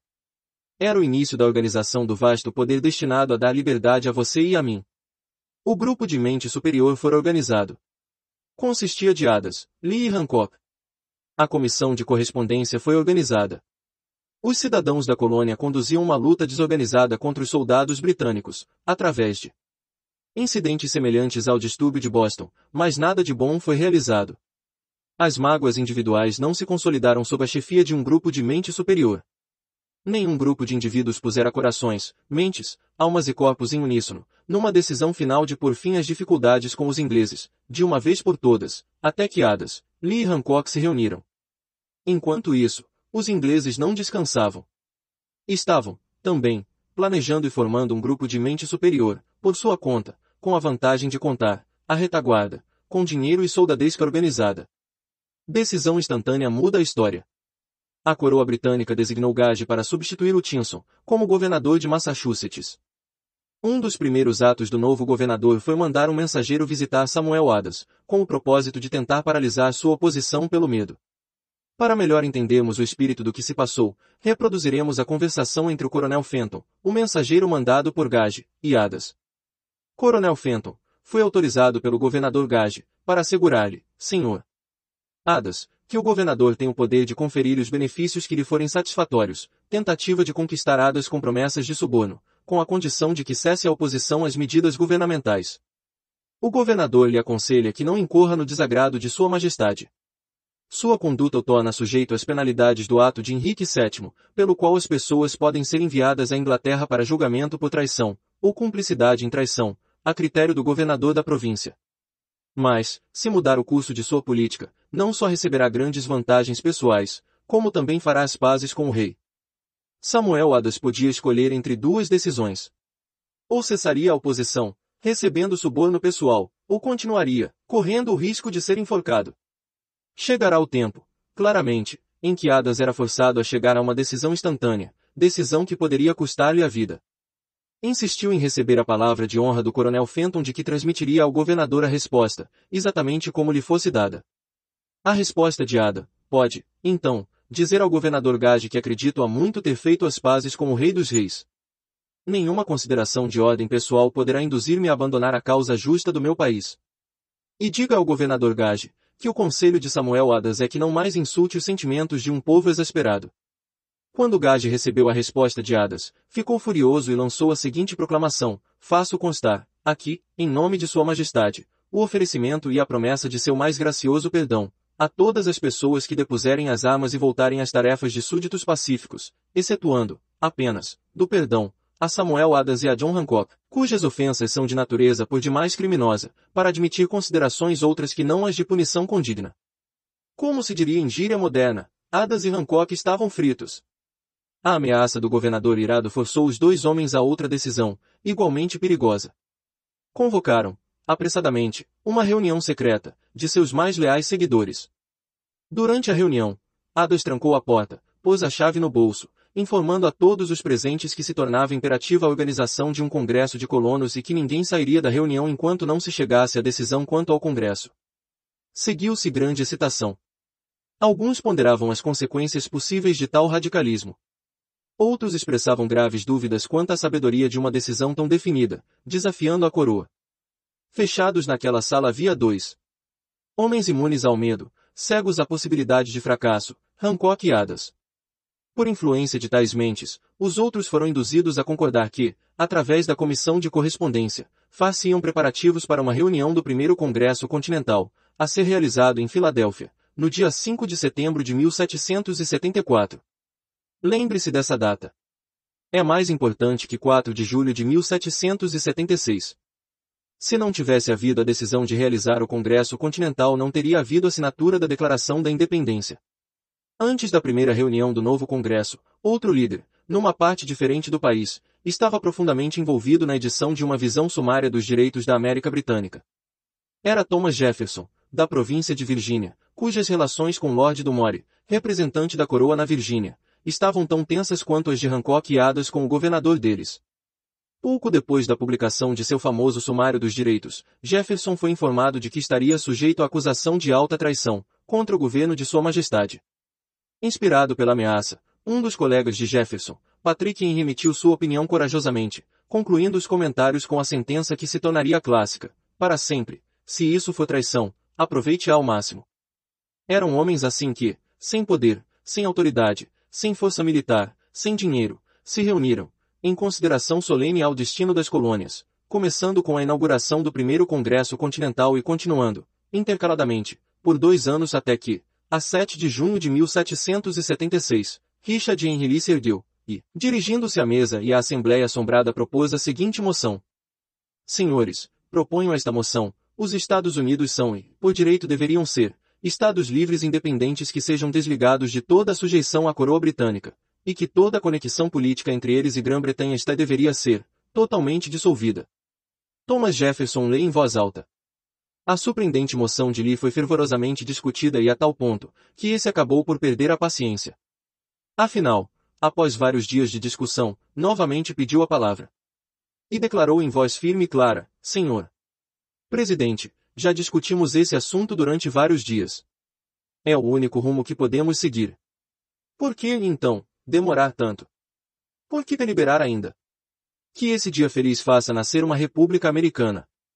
Que ela se erga, não para devastar e conquistar, mas para restabelecer o reino da paz e da lei. Antes de sua moção ser finalmente votada, Lee foi chamado de volta à Virgínia, por motivo de doença séria na família, mas, antes de partir, colocou a causa nas mãos do amigo, Thomas Jefferson, que prometeu lutar até alcançar oposição favorável. Logo depois, o presidente do Congresso, Hancock, nomeou Jefferson presidente de uma comissão para redigir a Declaração da Independência. A comissão trabalhou longa e arduamente, num documento que significaria, quando aceito pelo Congresso, que todo homem que o assinasse estaria assinando sua própria sentença de morte, caso as colônias perdessem a luta com a Grã-Bretanha, o que parecia certo de acontecer. O documento foi redigido, a 28 de junho, o esboço original foi lido perante o Congresso. Durante vários dias foi discutido, alterado e melhorado. A 4 de julho de 1776, Jefferson, diante da Assembleia, leu, sem medo, a mais momentosa decisão jamais colocada no papel. Quando, no decurso de acontecimentos humanos tornasse necessário a um povo dissolver os laços políticos que o uniam a outro, e a assumir, entre os poderes da terra, a posição independente e igual, a que, pelas leis naturais e pelo Deus da natureza, tem direito, Respeito decente às opiniões da humanidade exige que sejam declaradas as causas que o impelem à separação. Quando Jefferson terminou, o documento foi votado, aceito, e assinado por 56 homens, cada um arriscando a própria vida na decisão de escrever seu nome. Por essa decisão veio à existência uma nação destinada a trazer à humanidade, para sempre, o privilégio de tomar decisões. Analise os acontecimentos que levaram à declaração da independência e convença-se de que essa nação, que agora mantém posição de respeito e poder destacados entre todas as nações do mundo, nasceu de uma decisão criada por um grupo de mente superior, que consistia de 56 homens. Note bem o fato de que foi a decisão deles que assegurou o sucesso dos exércitos de Washington, porque o espírito dessa decisão estava no coração de cada soldado que com ele combateu e serviu de poder espiritual, que não reconhece o fracasso. Note também, com grande benefício pessoal, que o poder que deu à nação sua liberdade é o mesmo poder que deve ser usado por todo indivíduo que se torna autodeterminado. Esse poder é constituído dos princípios descritos neste livro. Não será difícil detectar, na história da Declaração da Independência, pelo menos seis princípios: desejo, decisão, fé, persistência, o grupo da mente superior e planejamento organizado. O poder da mente resoluta, Nessa filosofia será encontrada a sugestão de que o pensamento, apoiado pelo desejo forte, tem tendência a transformar-se em seu equivalente físico. Pode-se encontrar esta história na da organização da United States Steel Corporation, uma descrição perfeita do método pelo qual o pensamento passa por essa assombrosa transformação. Na busca ao segredo do método, não procure um milagre, pois não o encontrará. Só encontrará as eternas leis da natureza. Essas estão ao alcance de qualquer pessoa que tem fé e coragem para usá-las. Podem servir para trazer liberdade à nação ou para acumular riquezas. Os que chegam rápido e definitivamente às decisões sabem o que querem, e geralmente, o obtêm. Líderes, em qualquer época da vida, decidem com rapidez e firmeza. Eis a principal razão de serem líderes. O mundo tem por hábito dar lugar ao homem cujas palavras e ações demonstram que sabe para onde vai. A indecisão é um hábito que geralmente começa na juventude. Torna-se permanente à medida que a juventude avança pela escola primária, secundária e até mesmo superior, sem definição de propósitos. O hábito da indecisão acompanha o estudante na profissão que escolhe-se, na verdade, chega a escolher a profissão. Geralmente, o jovem recém-saído da escola aceita qualquer emprego que possa ser encontrado. Agarra o primeiro que aparece, porque já caiu no hábito da indecisão. 98 entre 100 pessoas que hoje trabalham ganhando salários, estão nos cargos atuais porque lhes faltou decisão firme para planejar posição definida e os conhecimentos de como escolher o empregador. Firmeza de decisão sempre requer coragem, às vezes grande coragem. Os 56 homens que assinaram a Declaração da Independência arriscaram as vidas na decisão de assinarem aquele documento. A pessoa que toma uma decisão firme para procurar um determinado emprego e fazer com que a vida lhe pague o preço que exige, não arrisca a vida em tal decisão, arrisca sua liberdade econômica. Independência financeira, riquezas, negócios vantajosos e cargos profissionais não estão ao alcance da pessoa que deixa ou se recusa a esperar, planejar e exigir essas coisas.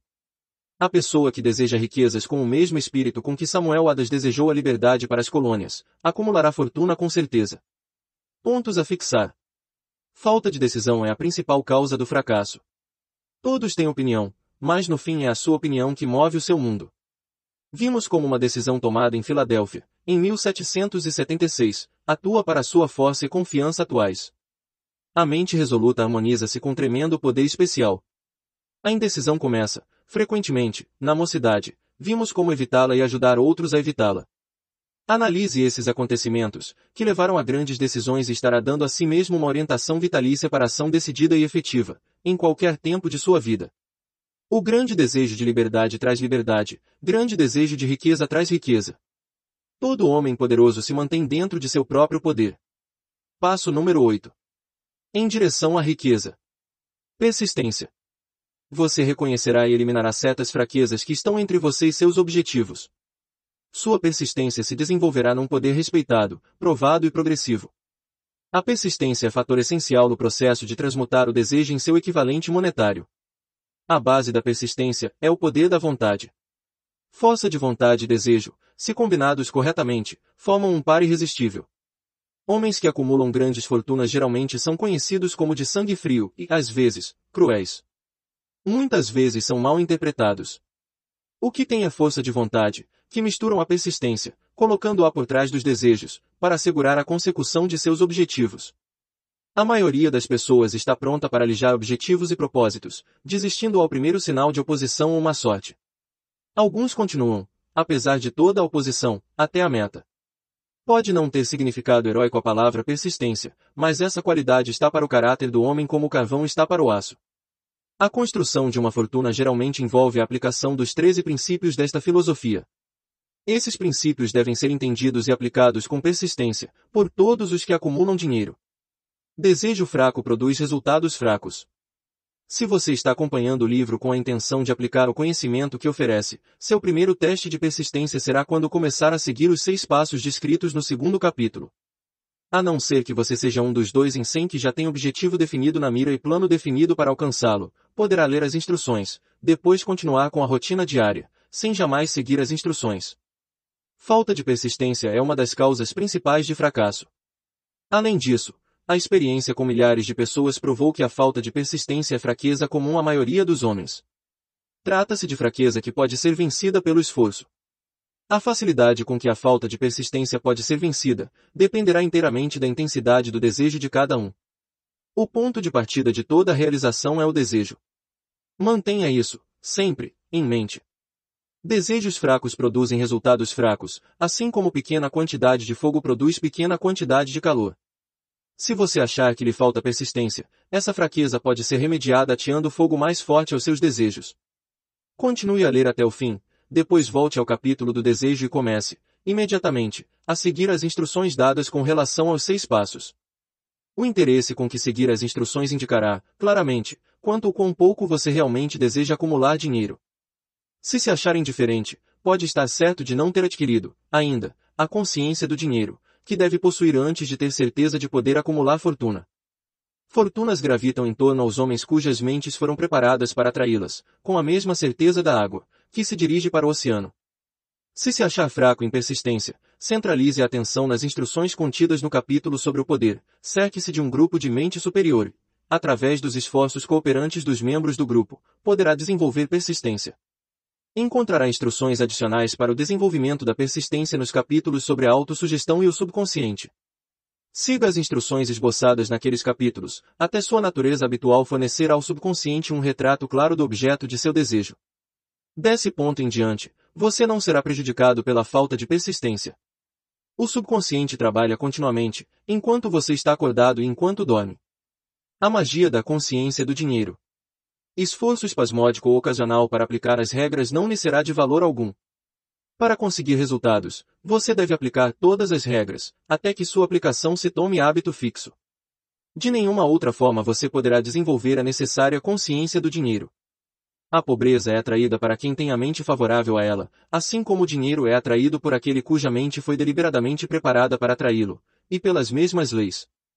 A consciência da pobreza apossar-se-á, voluntariamente, da mente que não se ocupa com a consciência do dinheiro.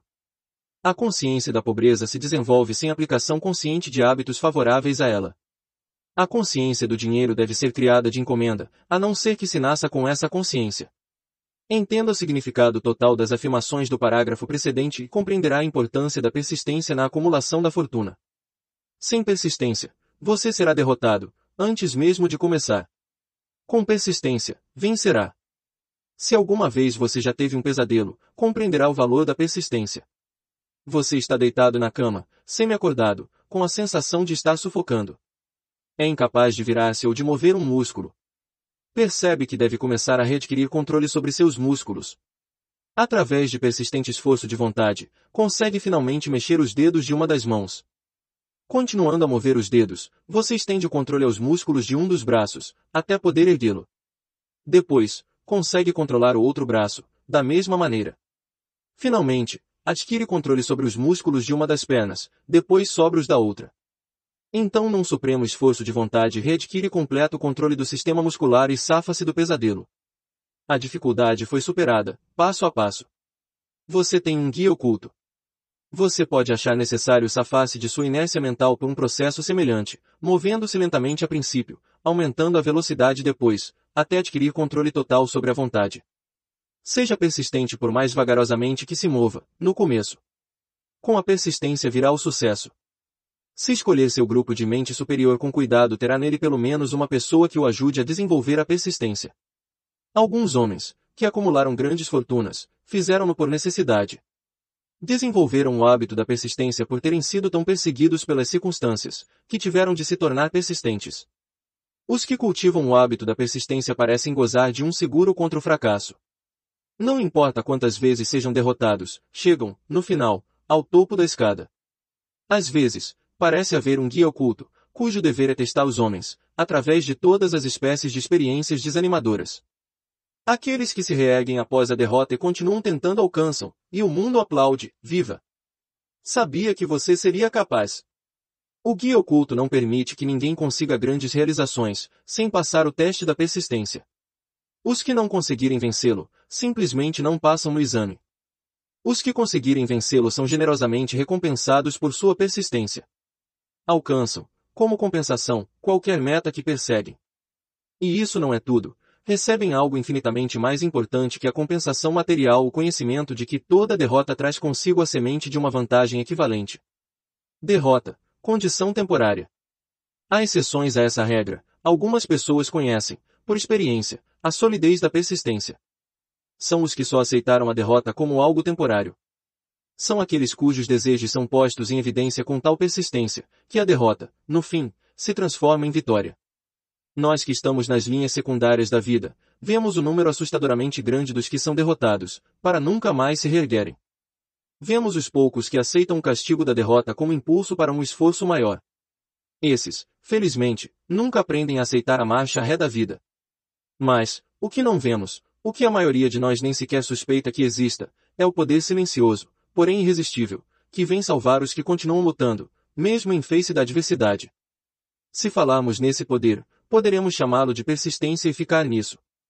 Uma coisa todos nós sabemos, se não se possuir persistência, não se alcança sucesso valioso, em nenhuma profissão. Ao escrever essas linhas, ergo os olhos do meu trabalho e vejo, diante de mim, a menos de um quarteirão, a grande e misteriosa Broadway, cemitério de esperanças mortas e antessala da oportunidade. Do mundo inteiro vem gente a Broadway, a cata de fama, fortuna, poder, amor ou o que quer que os seres humanos chamem de sucesso. Uma vez ou outra, alguém se destaca da longa procissão de aspirantes e o mundo ouve dizer que mais um dominou a Broadway. Mas a Broadway não é fácil ou rapidamente conquistável. Ela só reconhece talento, aceita o gênio, recompensa em dinheiro depois que a pessoa se recusa a desistir. Sabemos então que descobriu o segredo de como conquistar a Broadway. O segredo está sempre, inseparavelmente, ligado a uma palavra, persistência. O segredo é contado na luta de Fanny Hurst, cuja persistência conquistou-a. Grande Estrada Branca. Chegou a Nova York em 1915, para converter seus escritos em riquezas. A conversão não chegou logo, mas chegou. Durante quatro anos ela conheceu os caminhos secundários de Nova York, em experiências de primeira mão. Passava os dias trabalhando e as noites esperando. Quando a esperança se tornou fraca, ela não disse, está bem, Broadway, você ganhou. Mas sim, está bem, Broadway, você pode bater alguns, mas não a mim. Vou forçá-la a desistir. Um editor, The Saturday Evening Post, enviou-lhe 36 cartões de recusa, antes que ela conseguisse quebrar o gelo e ter um conto aceito. O escritor médio, como médio em qualquer setor da vida, teria desistido da tarefa, ao chegar o primeiro cartão de recusa. Ela, porém, martelou as calçadas durante quatro anos, porque estava determinada a vencer. Depois chegou a recompensa. Quebrara-se o encanto, o guia oculto testará Fanny Hurst e ela aguentará firme. Daí em diante, editores abriam caminho à sua porta. O dinheiro chegou com tal rapidez que ela mal tinha tempo de contá-lo. Logo foi descoberta pelo pessoal do cinema, e então, o dinheiro não veio mais como troco miúdo, mas como inundação. Eis uma descrição sumária do que a persistência é capaz de alcançar. Fanny Hurst não é nenhuma exceção. Onde quer que homens e mulheres acumulem grandes riquezas, esteja certo de que primeiro adquiriram persistência. A Broadway dará uma xícara de café e um sanduíche a qualquer mendigo, mas exige persistência dos que procuram grandes prêmios. Kate Smith dirá amém ao ler isso. Cantou durante anos, sem dinheiro e sem preço, diante de qualquer microfone que pudesse alcançar. A Broadway lhe disse. Venha conquistar o que quer, se aguentar. Ela aguentou até que num dia feliz a Broadway se cansou e disse, que adianta? Você não percebe quando é derrotada, por isso, diga seu preço e comece a trabalhar de verdade. A senhorita Smith estabeleceu o preço. Era bem alto. Qualquer um pode aprender persistência. A persistência é um estado de espírito, portanto, pode ser cultivada. Como todos os estados de espírito, baseia-se a persistência em causas definidas, entre as quais temos 1. Um, propósito definido, Saber o que se deseja é o primeiro, e talvez, o passo mais importante para o desenvolvimento da persistência. Um motivo forte faz superar muitas dificuldades. 2. Desejo. É comparativamente fácil adquirir e manter persistência. Ao perseguir o objeto de um desejo intenso. 3. Autoconfiança. Acreditar na própria capacidade de realizar um plano anima a seguir o plano até o fim, com persistência. A autoconfiança pode ser desenvolvida pelo princípio descrito no capítulo da autossugestão. 4.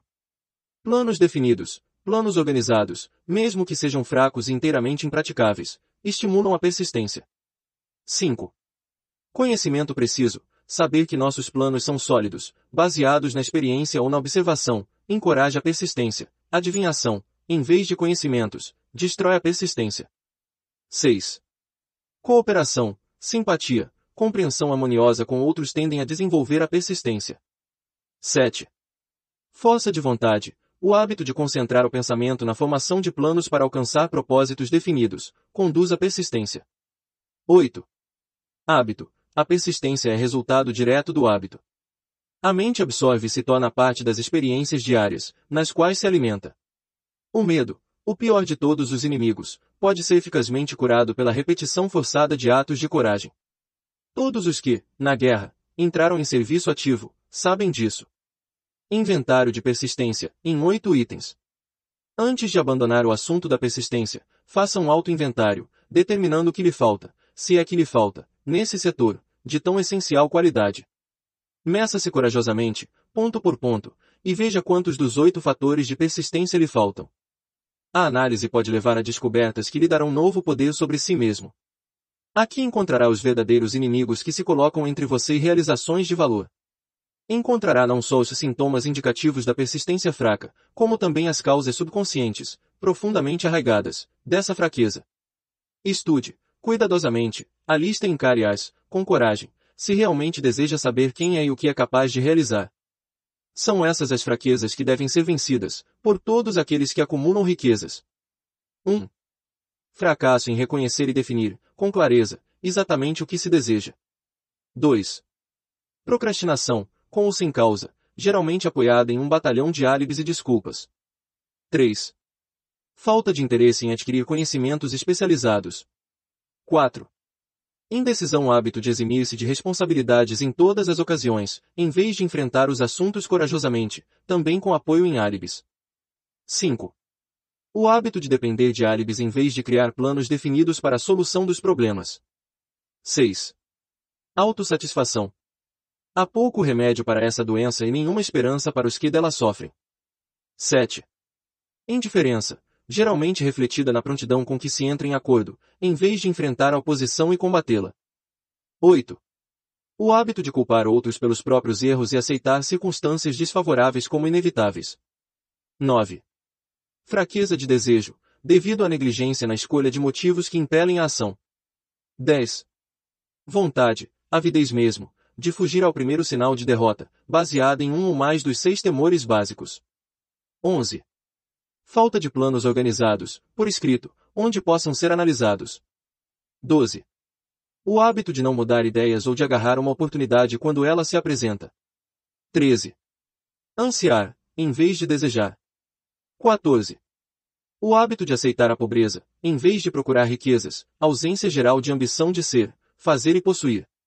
15. Procurar os atalhos para a riqueza, tentar receber, sem dar o justo equivalente, geralmente, isso se reflete no hábito de jogar, à espera de grandes negócios. 16. Medo à crítica, fracasso em criar planos e pô-los em ação, pelo que os outros possam pensar, fazer ou dizer. Esse inimigo encabeça a lista, porque geralmente existe no subconsciente, onde sua presença não é reconhecida. Veja os seis temores básicos num dos capítulos posteriores. Qualquer um pode criticar. Examinemos alguns sintomas do medo à crítica. A maioria das pessoas permite que parentes, amigos e o público em geral os influencie a tal ponto que não podem viver suas próprias vidas, de medo das críticas. Inúmeras pessoas cometem erros no casamento, aguentam firme e atravessam a vida desencantadas e infelizes, por temerem as críticas que poderiam vir, se corrigissem o erro. Todos os que sentiram essa forma de medo conhecem os danos irreparáveis que produz, destruindo a ambição e o desejo de realizar. Milhões de pessoas deixam de adquirir instrução tardia, após terem parado de estudar, por temerem as críticas. Inúmeros homens e mulheres, tanto jovens como velhos, deixam que parentes lhes estraguem a vida, em nome do dever, por temerem críticas. O dever não requer que alguma pessoa se sujeite à destruição de suas ambições pessoais e do direito de viver a própria vida, da maneira que quiser. As pessoas se recusam a arriscar-se nos negócios, por temerem as críticas que podem surgir se falharem. O medo à crítica, em tais casos, é mais forte que o desejo de sucesso. Muita gente se recusa a um alto objetivo ou deixa de escolher uma carreira, por temer a crítica de parentes e amigos, que possam dizer, não tenha metas tão altas, vão pensar que você é louco. Quando Andrew Carnegie sugeriu que eu dedicasse 20 anos à organização de uma filosofia de realização individual, meu primeiro impulso de pensamento foi o de medo medo do que as pessoas pudessem dizer. A sugestão deu-me um objetivo bem mais fora de proporção do que tudo que até então concebera. Rápido como um raio, meu espírito começou a criar álibis e desculpas, todas reconhecíveis pelo temor inerente de críticas. Algo dentro de mim dizia, você não pode fazê-lo, a tarefa é grande demais e exige tempo demais, o que pensarão os parentes? Como é que você vai ganhar a vida? Ninguém organizou, jamais, uma filosofia do sucesso, com que direito você crê fazê-lo? Quem é você, na verdade, para ter tão alto objetivo? Lembre-se de sua origem humilde e o que sabe sobre filosofia. Vão pensar que você é louco, e pensaram mesmo. Por que é que ninguém fez isso antes? Essas e muitas outras perguntas vieram-me à mente, exigindo atenção. Parecia que o mundo inteiro voltará a atenção para mim, de repente, com o propósito de ridicularizar-me, para que eu desistisse do desejo de realizar a sugestão de Carnegie. Tive uma ótima oportunidade, nessa ocasião, de matar toda a ambição, antes que essa pudesse dominar-me. Mais tarde, na vida, depois de analisar milhares de pessoas, descobri que a maioria das ideias são natimortas e precisam ter o sopro de vida injetado nelas, através de planos definidos de ação imediata. O tempo de cultivar a ideia é o de seu nascimento, cada minuto a mais de vida dá-lhe melhor oportunidade de sobrevivência. O medo da crítica está no fundo da destruição da maioria das ideias, que nunca alcançam o estágio do planejamento e da ação. Criaram suas próprias oportunidades.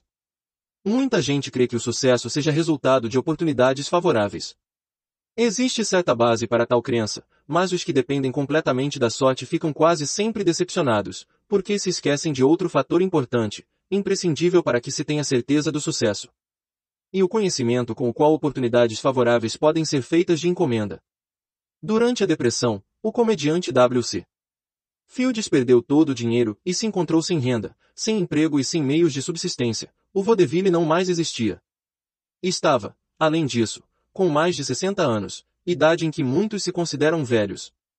Tão ansioso estava por voltar a representar, que se ofereceu para trabalhar de graça, num campo novo, cinema. Além dos outros aborrecimentos, ainda caiu e machucou o pescoço. Para muitos, esse teria sido o momento de desistir e fugir. Mas Fields era persistente. Sabia que se continuasse, teria oportunidades, mais cedo ou mais tarde foi o que aconteceu, mas não por pura sorte. Marie Dressler achou-se totalmente sem recursos, sem dinheiro, sem emprego, quando estava na casa dos 60. Também ela procurou oportunidades e teve-as. Sua persistência trouxe-lhe assombroso triunfo, tarde na vida, muito além da idade em que a maioria dos homens e mulheres não mais tem ambição de realizar. Ed Cantor perdeu o dinheiro no colapso da bolsa, em 1929, mas possuía ainda persistência e coragem. Com isso, mais dois olhos proeminentes, voltou a ter uma renda de 10 mil dólares semanais. Em verdade, com persistência é possível continuar, mesmo sem muitas outras qualidades. A única oportunidade em que se pode ter o luxo de confiar é a oportunidade feita por nós mesmos. Essa vem da aplicação da persistência. O ponto de partida é o propósito definido. Definido. Tudo o que queriam era um ao outro. Era uma vez um homem, que era rei de grande império. Em seu coração, todavia, não era rei, e sim um homem solitário. Como príncipe de Gales, por mais de 40 anos, foi alvo de princesas casadoras de toda a Europa, que se encontravam a seus pés. Não podia ter vida particular, e quando se tornou Eduardo VI, enfrentou um vazio pessoal dificilmente entendido por seus alegres súditos vazio que só poderia ser preenchido pelo amor. E o Alice Simpson? Duas vezes, não tendo encontrado amor, tivera a coragem de continuar a busca. Seu primeiro dever era amar. Qual a coisa mais importante do mundo? O mestre chamou-a de amor não regras impostas pelo homem, críticas, amargura ou calúnia, não o casamento político, e sim o amor. Ao pensar em Alice Simpson, pense em alguém que sabia o que queria e abalou um grande império para obtê-lo. Mulheres que se queixam de que esse mundo é dos homens, que as mulheres não têm oportunidades iguais de vencer, devem a si mesmas estudar cuidadosamente a vida dessa mulher em comum que, numa idade em que a maioria das mulheres se consideraria velha, conquistou o solteirão mais procurado do mundo. E Eduardo VII? Será que pagou preço alto demais pelo amor da única mulher que quis? Só nos restam conjecturas. Mas podemos ver a decisão, podemos ver que a decisão teve preço, que o preço foi pago e pago abertamente. O Império Britânico deu lugar a uma nova ordem mundial. O Duque de Windsor e sua mulher reconciliaram-se, finalmente, com a família real. Sua história de amor, de persistência, de um preço pago e amor triunfante, parece pertencer à época longínqua. Mas devemos lembrar-nos de que os dois procuraram o maior tesouro do mundo e exigiram-no. Examine as primeiras 100 pessoas que encontrar, pergunte-lhes o que mais querem na vida e 98 não serão capazes de dizê-lo. Se os apertar por respostas, alguns dirão segurança, muitas dirão dinheiro, outros, felicidade, outros ainda, fama e poder, alguns poderão dizer reconhecimento social, vida fácil. Capacidade de cantar, dançar ou escrever, mas nenhum será capaz de definir os termos ou dar a menor indicação de um plano, pelo qual esperam alcançar os desejos vagamente formulados. Riquezas não reagem a desejos. Só reagem a planos definidos, apoiados em desejos definidos, através de constante persistência.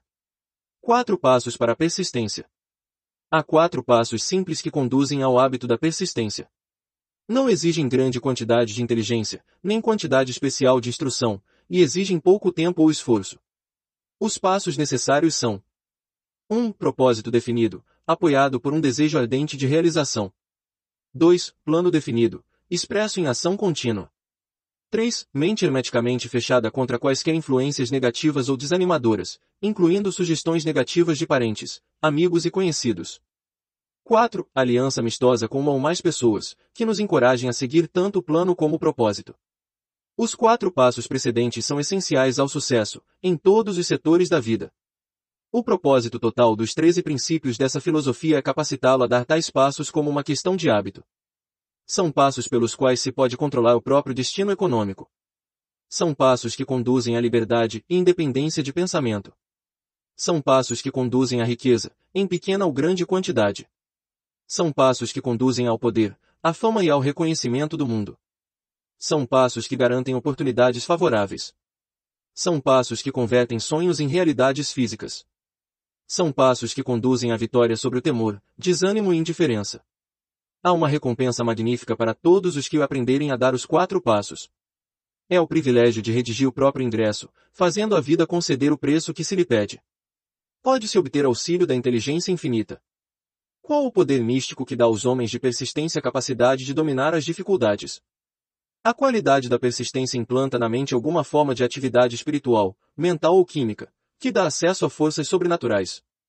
A inteligência infinita se coloca ao lado da pessoa que luta mesmo depois que a batalha foi perdida, com o mundo inteiro do lado oposto. Essa e muitas outras perguntas similares surgiram-me na mente, ao observar homens como Henry Ford, que começou do nada e construiu um império industrial de vastas proporções, com um pouco mais, no início, que a persistência. Ou Thomas A. Edison, que com menos de três meses de escola se tornou o maior inventor do mundo, convertendo a persistência na máquina de falar, na máquina de filmes e na luz incandescente, para não mencionar meia centena de outras invenções úteis.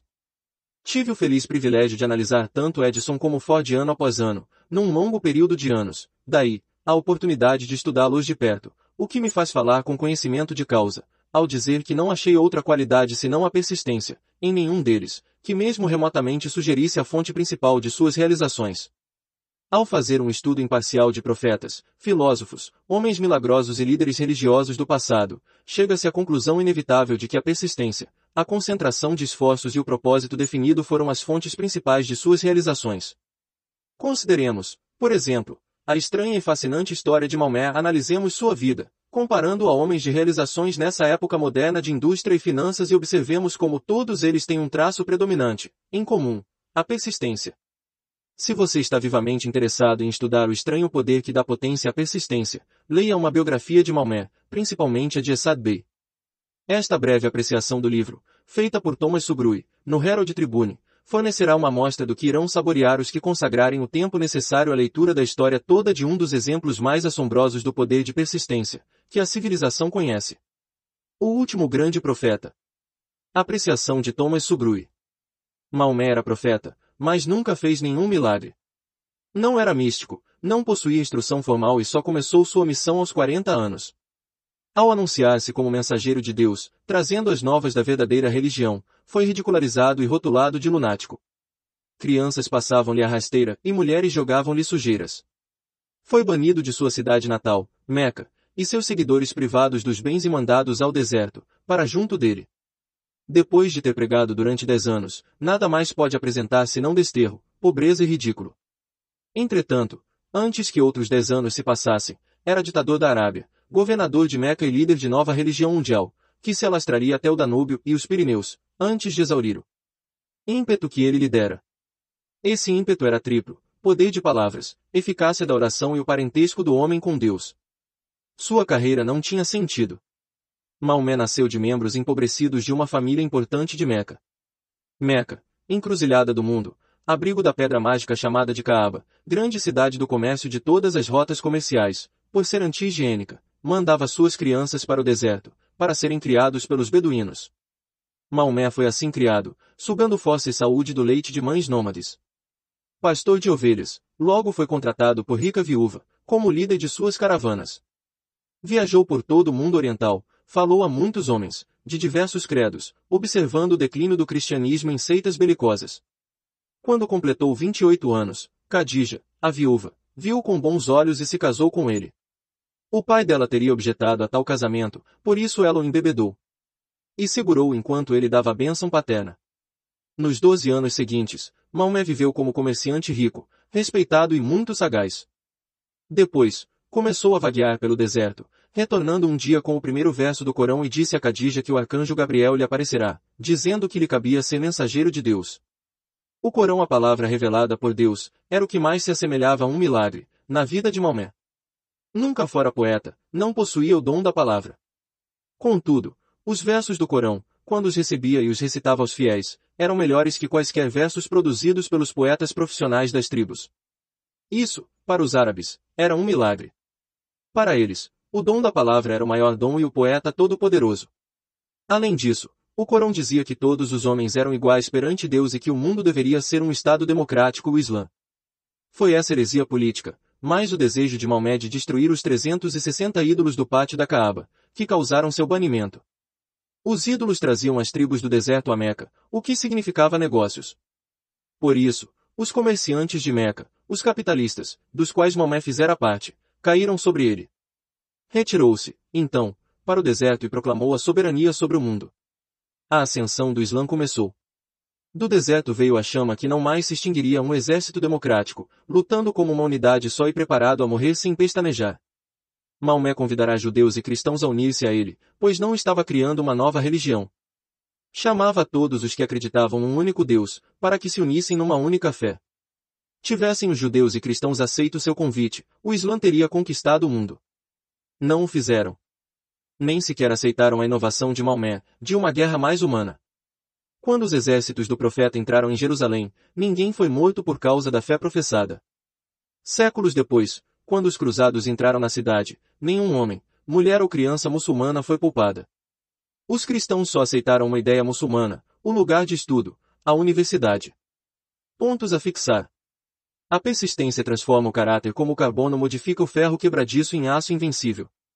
Com persistência, você desenvolverá um quociente mágico de consciência de dinheiro, enquanto o subconsciente está em atividade constante para obter-lhe o dinheiro que deseja. Um inventário de persistência, em oito itens, mostra-lhe onde criar persistência dentro de si mesmo. Oito áreas de treinamento especial fornecem alvos precisos para sua persistência. Gente como Fanny Hurst, Kate Smith, W. C. Fields dão-nos verdadeiras lições sobre o valor da persistência. Maomé e outros nos mostram como a persistência muda o curso da história. Quatro passos simples conduzem ao hábito da persistência, quebrando também quaisquer influências negativas ou desanimadoras, que possam tê-lo afetado até agora. Observe onde as coisas vão mal, verá como o mal acaba indo embora. Passo número 9. Em direção à riqueza. Poder da mente superior. Um princípio econômico e um princípio psíquico que muito podem auxiliá-lo. O poder da mente superior irá ajudar-lo a acumular dinheiro e a manter o dinheiro sempre aumentando. O poder é essencial ao sucesso, na acumulação de dinheiro. Os planos se tornam inertes e inúteis sem o poder suficiente para transformá-los em ação. Este capítulo descreverá o método pelo qual o indivíduo pode atingir e aplicar o poder. Pode-se definir o poder como conhecimento organizado e inteligentemente dirigido. O poder, no sentido em que o termo é aqui empregado, refere-se ao esforço organizado, suficiente para possibilitar ao indivíduo a transformação do desejo em seu equivalente monetário. Esforço organizado e produzido pela coordenação dos esforços de duas ou mais pessoas, que trabalham em conjunto, por um fim definido, num espírito de harmonia. O poder é necessário para acumular dinheiro. É necessário para a retenção do dinheiro, depois que foi acumulado. Vamos verificar como se pode adquirir poder. Se poder é conhecimento organizado, examinemos as fontes do conhecimento. 1. Inteligência infinita. Essa fonte de conhecimento pode ser alcançada pelo processo descrito em outro capítulo, com o auxílio da imaginação criadora. 2. Experiência acumulada. A experiência acumulada do homem, ou a porção dela que está organizada e gravada, pode ser encontrada em qualquer biblioteca pública bem equipada. Parte importante dessa experiência acumulada é ensinada nas escolas públicas e em universidades, onde foi previamente classificada e organizada. 3. Experiência e pesquisa. No campo da ciência e em praticamente todas as outras facetas da vida, os homens se reúnem, classificam e organizam, todos os dias, novos fatos. Essa é a fonte para a qual nos dirigimos, quando o conhecimento não pode ser obtido através da experiência acumulada. Aqui, também, a imaginação criadora deve ser usada com frequência. O conhecimento pode ser adquirido de qualquer fonte anterior. Pode ser convertido em poder, organizando em planos definidos e exprimindo os planos em termos de ação. Um exame das três fontes mais importantes do conhecimento revelará, logo, as dificuldades que o indivíduo pode ter, se depender apenas de esforço próprio, no armazenar conhecimentos expressando-os em planos definidos, em termos de ação. Se os planos forem execuíveis, se abrangerem atividade extensiva, você deverá, normalmente, induzir os outros a cooperar com ele, antes de poder injetar-lhes o elemento necessário de poder. O segredo do sucesso de Andrew Carnegie. A mente superior pode ser assim definida, coordenação de conhecimentos e esforços, num espírito de harmonia, entre duas ou mais pessoas, para alcançar um propósito definido. Nenhum indivíduo poderá ter grande poder, sem ter consigo a mente superior. Em capítulo anterior, foram dadas instruções para a criação de planos, com o propósito de traduzir o desejo em seu equivalente monetário. Se você seguir essas instruções com persistência, inteligência e usar de discernimento na seleção do grupo de mente superior, o objetivo terá sido alcançado pela metade, antes mesmo que você comece a reconhecê-lo. Para que você compreenda o potencial intangível de poder a seu alcance, através de um grupo da mente superior escolhido com acerto, explicaremos aqui as duas características do princípio da mente superior, uma delas de natureza econômica, a outra psíquica. A feição econômica é óbvia. Qualquer pessoa pode criar vantagens econômicas, desde que se cerque dos conselhos e da cooperação pessoal de um grupo de homens, prontos a emprestar-lhe auxílio, de todo o coração, num espírito de perfeita harmonia. Essa forma de aliança cooperativa tem sido a base de quase todas as grandes fortunas. Sua compreensão dessa grande verdade pode determinar, definitivamente, seu status financeiro. A fase psíquica do princípio da mente superior é bem mais difícil de entender. Talvez essa afirmação lhe forneça uma sugestão significativa. Nunca duas mentes se reúnem sem que, por essa razão, se crie uma força invisível, intangível, semelhante a uma terceira. A mente humana é uma forma de energia, sendo uma parte dela espiritual por natureza. Quando duas mentes se reúnem, num espírito de harmonia, as unidades espirituais de cada uma formam uma afinidade, que constitui a fase psíquica da mente superior. O princípio da mente superior, ou antes, sua feição econômica, foi-me apontada, pela primeira vez, por Andrew Carnegie, há mais de 50 anos. A descoberta desse princípio foi responsável pela escolha do trabalho da minha vida. O grupo da mente superior de Carnegie consistia numa equipe de quase 50 homens, com os quais se cercava, com o propósito definido de manufaturar e vender aço. Atribuía toda a sua fortuna ao poder que acumulara através dessa mente superior. Analise os resultados de qualquer pessoa que acumulou grande fortuna e de muitos dos que acumularam fortunas modestas, e verá que, consciente ou inconscientemente, empregaram o princípio da mente superior. Nenhum outro princípio poderá acumular tão grande poder. Você pode precisar de mais inteligência do que dispõe. O cérebro humano pode ser comparado a uma bateria elétrica. É fato notório que um grupo de baterias elétricas fornecerá mais energia que uma única bateria. Também se sabe que uma bateria individual fornecerá energia na proporção do número e capacidade das células que contém. O cérebro funciona de maneira semelhante. Daí o fato de alguns cérebros serem mais eficientes que outros, o que nos leva a uma afirmação significativa. Um grupo de cérebros coordenados, ou ligados, num espírito de harmonia, fornecem mais energia de pensamento que um único cérebro, assim como um grupo de baterias elétricas fornecerá mais energia que uma única bateria. Com essa metáfora logo se torna óbvio que o princípio da mente superior contém o segredo do poder controlado pelos homens que se secam de outros homens de inteligência. Daí segue outra afirmação que conduz ainda mais perto da compreensão da fase psíquica do princípio da mente superior, quando um grupo de cérebros individuais é coordenado e funciona em harmonia, a energia crescente gerada por essa aliança está ao alcance de qualquer cérebro individual do grupo. É fato conhecido que Henry Ford começou a carreira de negócios lutando com as desvantagens da pobreza, do analfabetismo e da ignorância. É fato igualmente conhecido que, no período incrivelmente curto de 10 anos, Ford venceu essas três desvantagens e que, em 25 anos se tornou um dos homens mais ricos dos Estados Unidos. Ligue isso ao fato de que os passos mais rápidos de Ford começaram a ser notados ao tempo em que se tornou amigo pessoal de Thomas A. Edison e você começará a compreender o que a influência de uma mente sobre outra pode conseguir.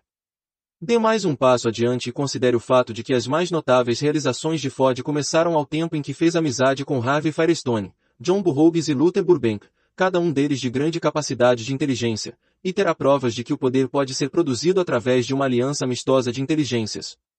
As pessoas adquirem a natureza, os hábitos e o poder de pensamento daqueles com quem se associam, num espírito de simpatia e harmonia. Por essa associação com Edison, Burbank, Burroughs e Firestone, Ford acrescentou ao seu próprio poder de inteligência, a soma e a substância da inteligência, da experiência, dos conhecimentos e das forças espirituais daqueles quatro homens. Além disso, apossou-se e empregou o princípio da mente superior, pelos métodos de procedimento descritos neste livro. Esse princípio está a seu alcance.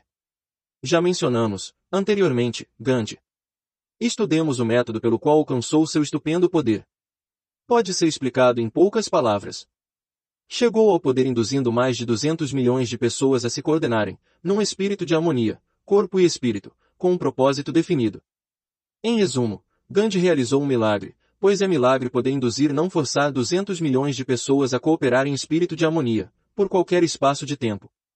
Qualquer dirigente de negócio sabe como é difícil conseguir que os empregados trabalhem juntos, num espírito que, mesmo remotamente, se assemelhe à harmonia.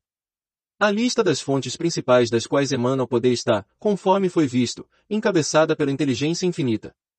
Quando duas ou mais pessoas cooperam num espírito de harmonia e trabalham por um objetivo definido, colocam-se em posição através dessa aliança de absorver o poder diretamente do grande depósito universal da inteligência infinita. Essa é a maior de todas as fontes de poder. É a fonte a que recorrem o gênio e o grande líder, estejam ou não conscios do fato. As outras duas fontes importantes, das quais se pode obter o conhecimento necessário para acumular poder, não merecem mais confiança que os cinco sentidos humanos. Os sentidos nem sempre merecem confiança. Em capítulos subsequentes, serão descritos os métodos pelos quais a inteligência infinita pode ser prontamente alcançada. Não se trata aqui de dar um curso de religião. Nenhum princípio fundamental deste livro deve ser interpretado como destinado a interferir, direta ou indiretamente, nos hábitos religiosos de qualquer pessoa. O livro se limita, exclusivamente, a instruir o leitor em como transformar o propósito definido do desejo de dinheiro em seu equivalente monetário. Leia, pense e medite enquanto lê. Logo, o assunto todo se esclarecerá e você poderá vê-lo em perspectiva. Agora você vê apenas o detalhe dos capítulos individuais. Pobreza não precisa de plano. O dinheiro é tímido e ardiloso. Deve ser cortejado e conquistado por métodos semelhantes aos usados por um namorado determinado a impressionar a garota de sua escolha. E, por coincidência, o poder usado ao cortejar o dinheiro não é tão diferente do usado ao cortejar uma donzela. Esse poder, se usado com sucesso na procura do dinheiro, deve estar misturado à fé. Deve estar misturado ao desejo deve estar misturado à persistência. Deve ser aplicado através de um plano e esse plano deve ser posto em ação. Quando o dinheiro chega em quantidade, ele flui para aquele que o acumula com a facilidade com que a água desce a montanha. Existe uma grande correnteza invisível de poder, comparável a um rio, com a diferença de que um dos lados corre numa direção, carregando tudo o que cai na correnteza, para frente e para o alto, em direção à riqueza enquanto o outro lado corre em direção oposta, carregando todos os infelizes que nela caíram, sem poder escapar, na descida para a infelicidade e a pobreza. Todo homem que já acumulou uma grande fortuna, reconheceu a existência de tal correnteza na vida. Consiste no processo de raciocínio da pessoa. As emoções positivas do pensamento formam o lado da correnteza que leva à fortuna. As emoções negativas formam o lado que leva à pobreza. Eis um pensamento de grande importância para quem estiver seguindo este livro, com o objeto de acumular fortuna. Se você estiver do lado da corrente de poder que leva à pobreza, que lhe sirva de remo para se impulsionar ao outro lado da correnteza. Só lhe poderá servir pela aplicação e pelo uso. Ler apenas e julgar o que leu, de uma maneira ou de outra, não lhe trará benefício algum. Pobreza e riqueza muitas vezes mudam de lugar. Quando a riqueza toma o lugar da pobreza, a transformação geralmente se processa por planos bem concebidos e cuidadosamente executados. A pobreza dispensa planos. Não precisa de ninguém para ajudá-la, porque é corajosa e cruel. A riqueza é tímida e medrosa. Deve ser atraída. Pontos a fixar. A maior contribuição de Andrew Carnegie para o sucesso pessoal comercial A mente superior está à sua disposição para que a use como desejar. É o modo superior de usar conhecimentos organizados e dirigidos como caminho para um poder vitalício. A mente humana é uma forma de energia. Quando duas ou mais mentes cooperarem em harmonia, formam um grande banco de energia, além de uma terceira força invisível, comparável à mente superior. É necessário planejar e organizar para enriquecer. Continuar pobre é muito fácil, a pobreza não precisa de planos. Três fontes importantes de poder mental acumulado estão prontos a ajudá-lo. Podem ser usadas à vontade pelos que sabem como usá-las como você o sabe agora. A felicidade se encontra em fazer e não apenas em possuir. Passo número 10. Em direção à riqueza. Mistério da transmutação sexual. Você verá como qualquer pessoa pode dirigir suas reservas de energia sexual para auxiliar o impulso à prosperidade.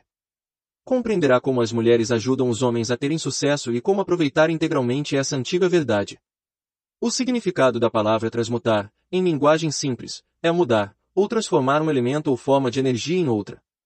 A emoção sexual causa um estado de espírito. Por ignorância do assunto, esse estado de espírito é geralmente associado ao estado físico. Devido a influências impróprias, às quais a maioria das pessoas foi sujeita, ao adquirir conhecimentos sobre sexo, as coisas essencialmente físicas influenciaram-lhes demais a mente. A emoção sexual traz consigo a possibilidade de três potenciais construtivos. 1. Perpetuação da espécie. 2. Conservação da saúde, como agente terapêutico não tem igual. 3. Transformação da mediocridade em gênio, pela transmutação.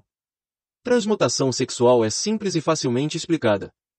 Significa desviar a mente de pensamentos de expressão física para pensamentos de outra natureza.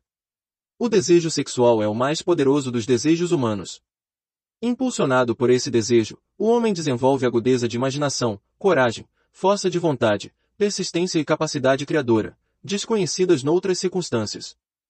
Tão forte e estimulante é o desejo de contato sexual que as pessoas correm, voluntariamente, risco de vida e reputação para satisfazê-lo.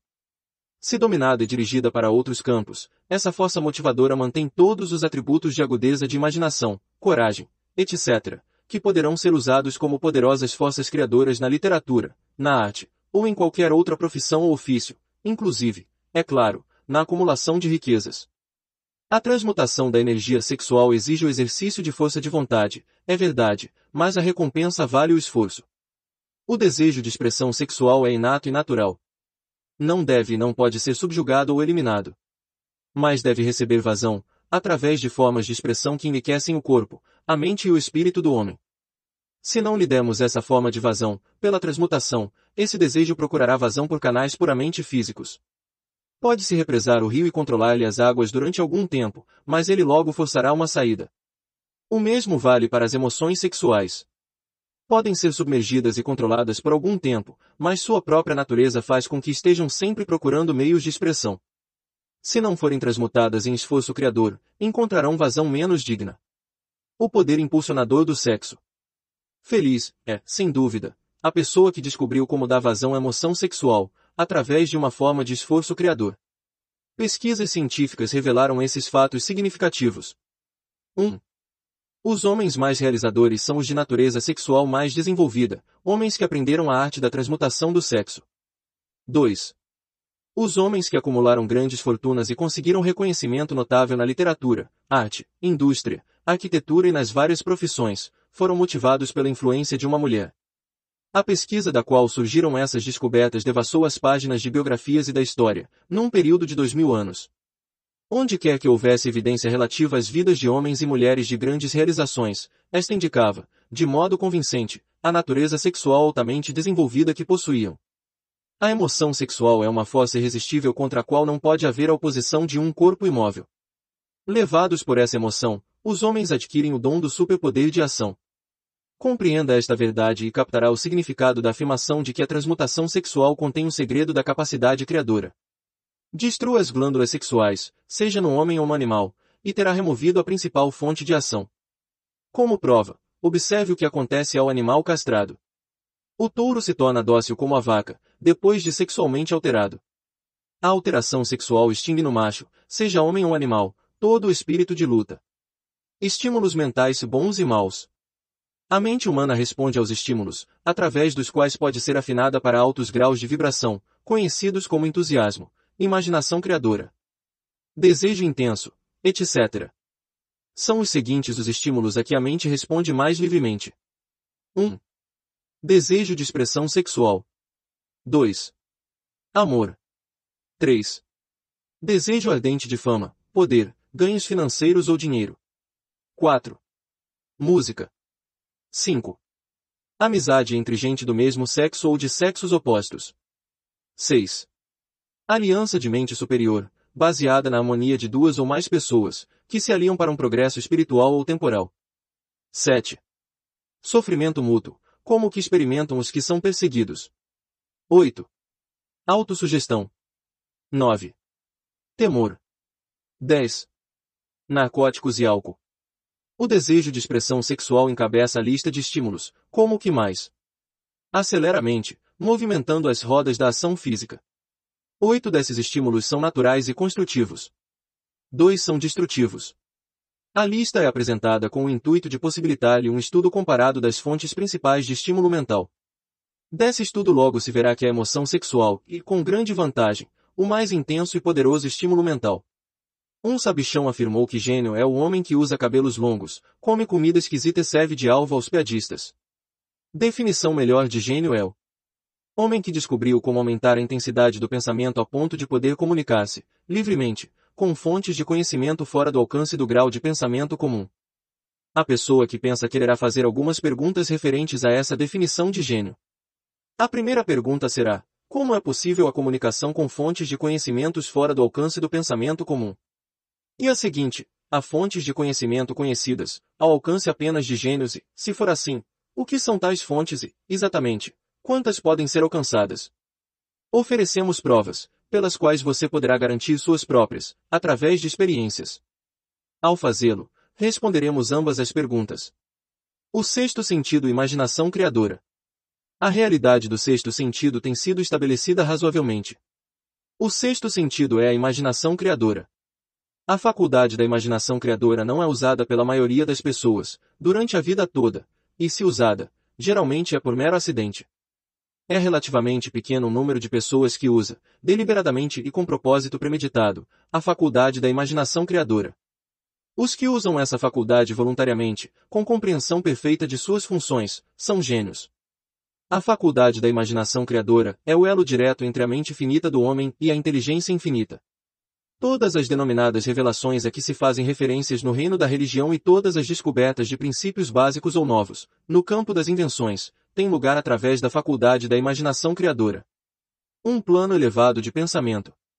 Quando passam pela mente ideias e conceitos popularmente chamados de pressentimentos, esses provêm de uma ou mais das seguintes fontes. 1. Inteligência infinita. 2. Subconsciente, onde se acham armazenadas todas as impressões sensoriais e impulsos de pensamento, que algures tenham chegado à mente através de qualquer dos cinco sentidos. 3. Da mente de outra pessoa, que acabou de liberar o pensamento ou a representação de uma ideia ou conceito, através do pensamento consciente. 4. Do depósito subconsciente de outra pessoa.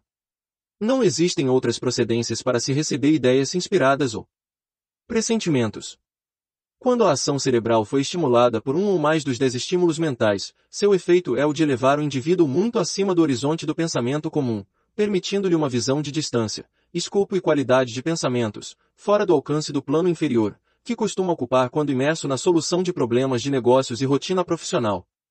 Ao ser levado a esse nível mais alto de pensamento por qualquer forma de estímulo mental, o indivíduo ocupa, relativamente, a mesma posição que aquele que, num avião, ascendeu alturas que lhe permitem ver sobre e além da linha do horizonte, que lhe limita a visão, em terra. Além disso, enquanto se acha nesse plano elevado de pensamento, o indivíduo não está embaraçado ou atado por nenhum estímulo, que circunscreva ou limite sua visão, enquanto luta com os problemas de ganhar as três necessidades básicas de alimentação, vestuário e abrigo. Ele se acha num mundo de pensamento, em que os pensamentos comuns, dos dias rotineiros, se encontram tão eficazmente afastados quanto as montanhas, os vales e as outras limitações da visão física, ao elevar-se ele num avião. No plano elevado de pensamento, a faculdade mental criadora tem absoluta liberdade de ação. O caminho está aberto para o funcionamento do sexto sentido. Torna-se receptivo a ideias, que, em nenhuma outra circunstância, poderiam chegar a alcançar o indivíduo. O sexto sentido é a faculdade que marca a diferença entre o gênio e o indivíduo comum. A voz interior. A faculdade criadora se torna mais alerta e receptiva aos fatores que se originam fora do subconsciente, quanto mais essa faculdade é usada e quanto mais o indivíduo nela confia, exigindo impulsos de pensamento. Essa faculdade só pode ser cultivada e desenvolvida pelo uso. Aquilo que se conhece por consciência, opera inteiramente através da faculdade do sexto sentido. Grandes artistas, escritores, músicos e poetas se tornam grandes porque adquirem o hábito de confiar na vozinha suave que lhes fala no íntimo, pela faculdade da imaginação criadora. É fato sabido, de todos que têm imaginação viva, que as melhores ideias vêm das chamadas intuições. Há um grande orador que só atinge a grandeza quando cerra os olhos e começa a depender completamente da faculdade da imaginação criadora.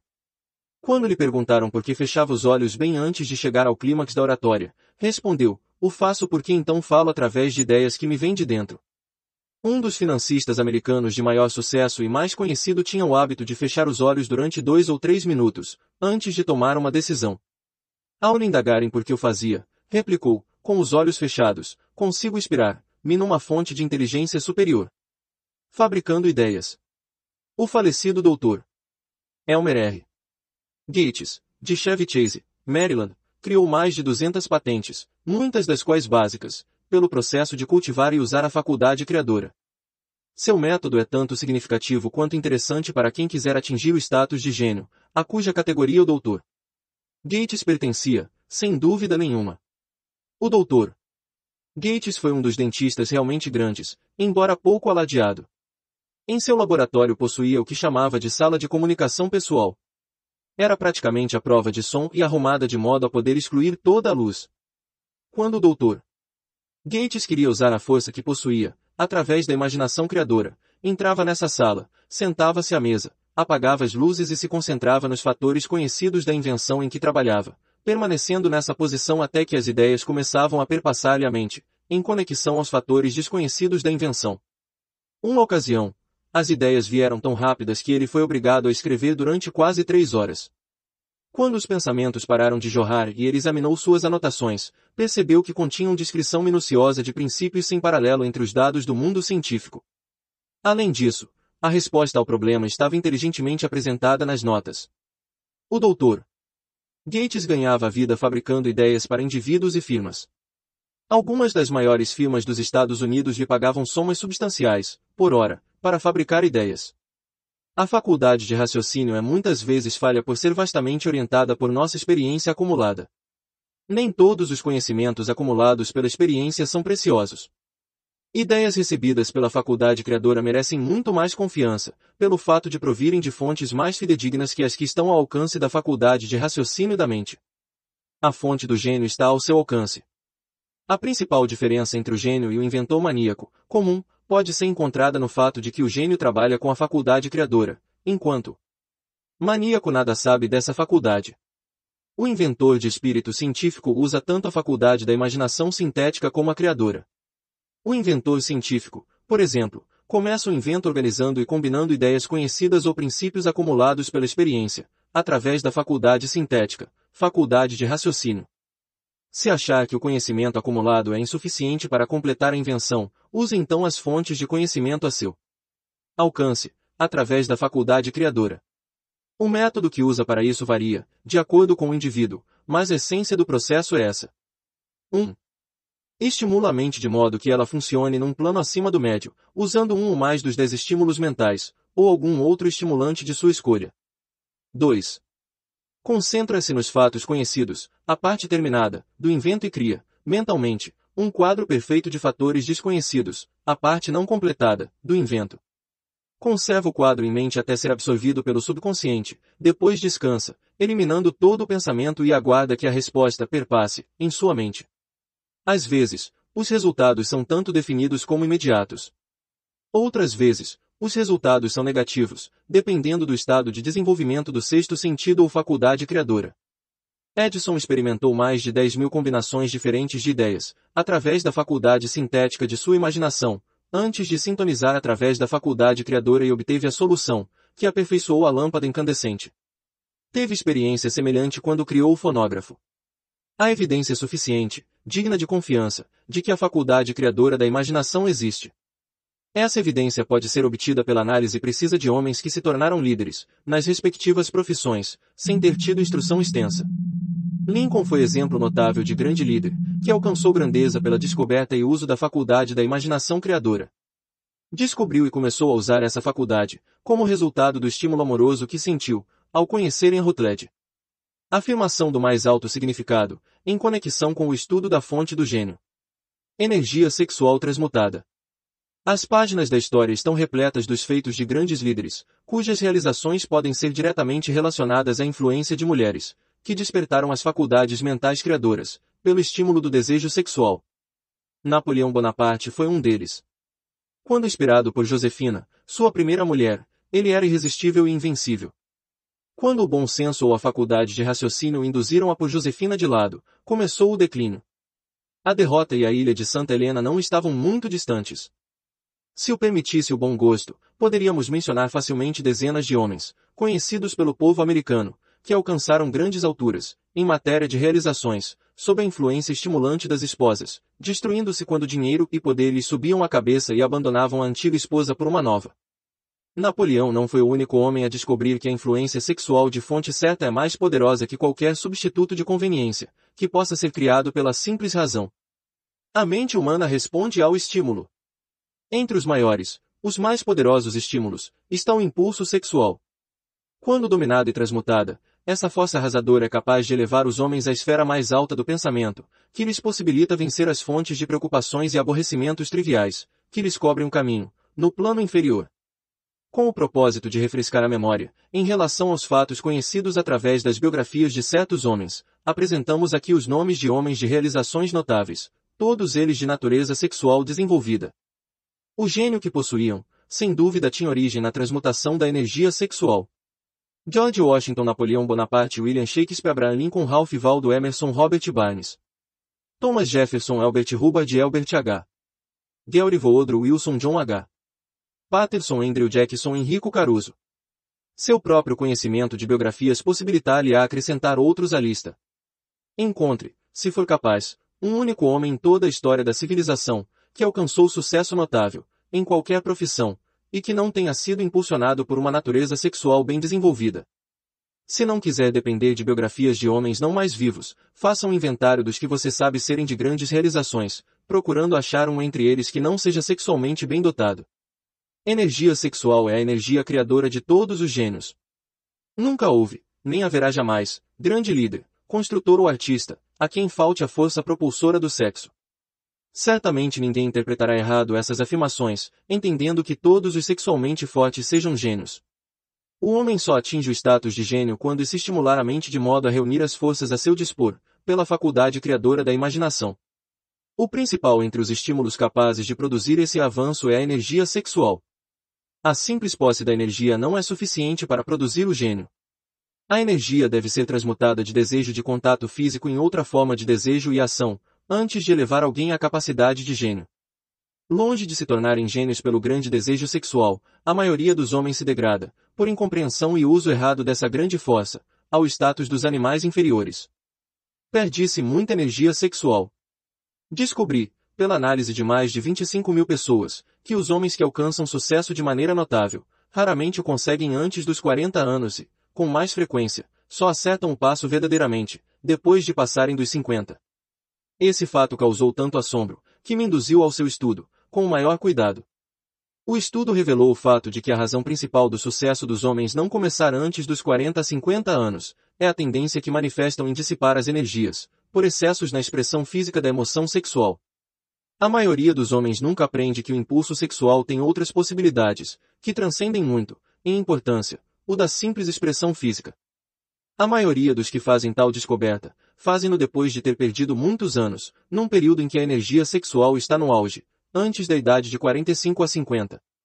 A isso se seguem, geralmente, realizações dignas de nota.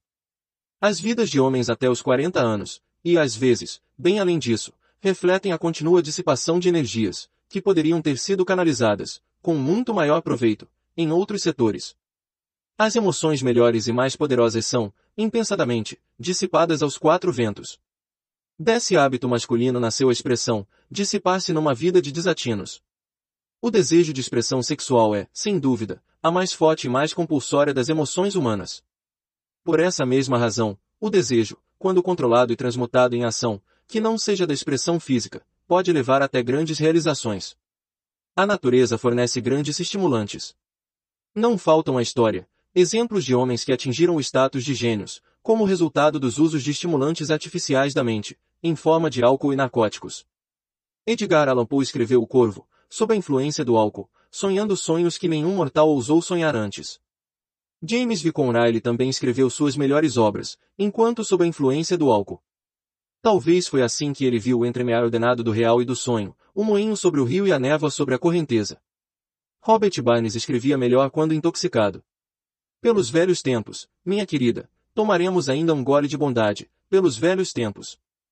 Que seja lembrado, porém, quantos desses homens acabaram se destruindo, no fim.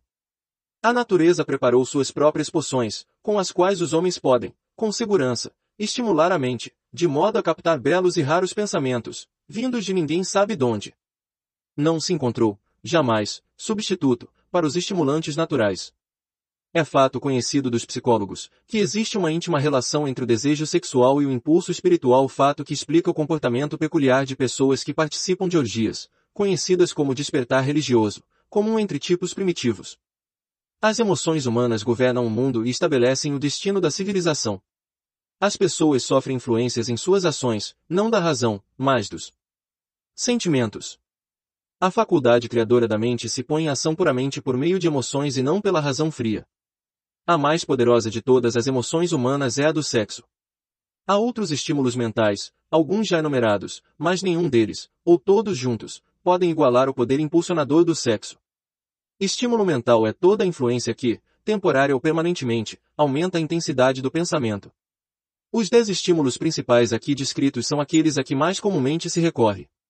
Através dessas fontes pode-se comungar com a inteligência infinita ou entrar, à vontade, no depósito do subconsciente, tanto no próprio, como no de outra pessoa, o que é o processo que constitui o gênio.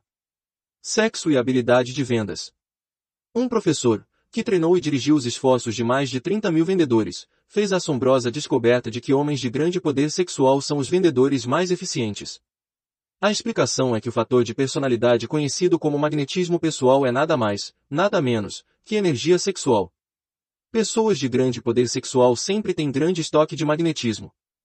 Cultivada e compreendida, essa força vital pode ser aproveitada e empregada com grandes vantagens, nas relações entre as pessoas. Essa energia pode ser comunicada a outros, pelos seguintes meios. 1. Aperto de mãos. O toque da mão indica, instantaneamente, a presença ou a falta de magnetismo. 2. Tom de voz. Magnetismo ou energia sexual é o fator que dá cor à voz ou torna-a musical e encantadora. 3. Postura e porte do corpo. Pessoas sexualmente fortes movem-se vivamente, com graça e desembaraço. 4. Vibrações do pensamento. Pessoas sexualmente fortes misturam emoção sexual aos pensamentos, ou podem fazê-lo se o quiserem, influenciando, com isso, quem as cerca. 5. Adornos do corpo. Pessoas sexualmente fortes são, geralmente, ciosas de sua aparência pessoal. Costumam escolher as roupas no estilo que combina com sua personalidade, físico, pele etc. Ao empregar vendedores, o gerente de vendas capaz procura a qualidade de magnetismo pessoal como primeira exigência num vendedor. Os que não têm energia sexual nunca se entusiasmarão nem inspirarão entusiasmo aos outros e o entusiasmo é um dos requisitos mais importantes em matéria de vendas, seja qual for o produto a ser vendido. Quem fala em público, o orador, pregador, advogado ou vendedor, não possuindo energia sexual é um fracasso, no que se refere a ter influência sobre os outros. Acrescente a isso o fato de que a maioria das pessoas só pode ser influenciada apelando-se para as emoções, e você compreenderá a importância da energia sexual, como parte da capacidade natural do vendedor.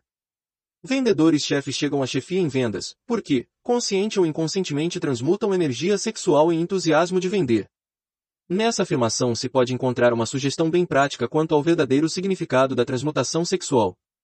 O vendedor que sabe como desviar a mente do assunto sexo, dirigindo-a ao esforço de vender, com o mesmo entusiasmo e determinação que aplicaria ao propósito original, adquiriu a arte da transmutação sexual, saiba ou não. A maioria dos vendedores que transmutam a energia sexual o faz sem perceber absolutamente o que estão fazendo, ou como fazem. A transmutação de energia sexual exige mais força de vontade do que a pessoa média quer usar para esse fim. Os que acharem difícil reunir força de vontade suficiente para a transmutação, podem, gradualmente, adquirir essa capacidade.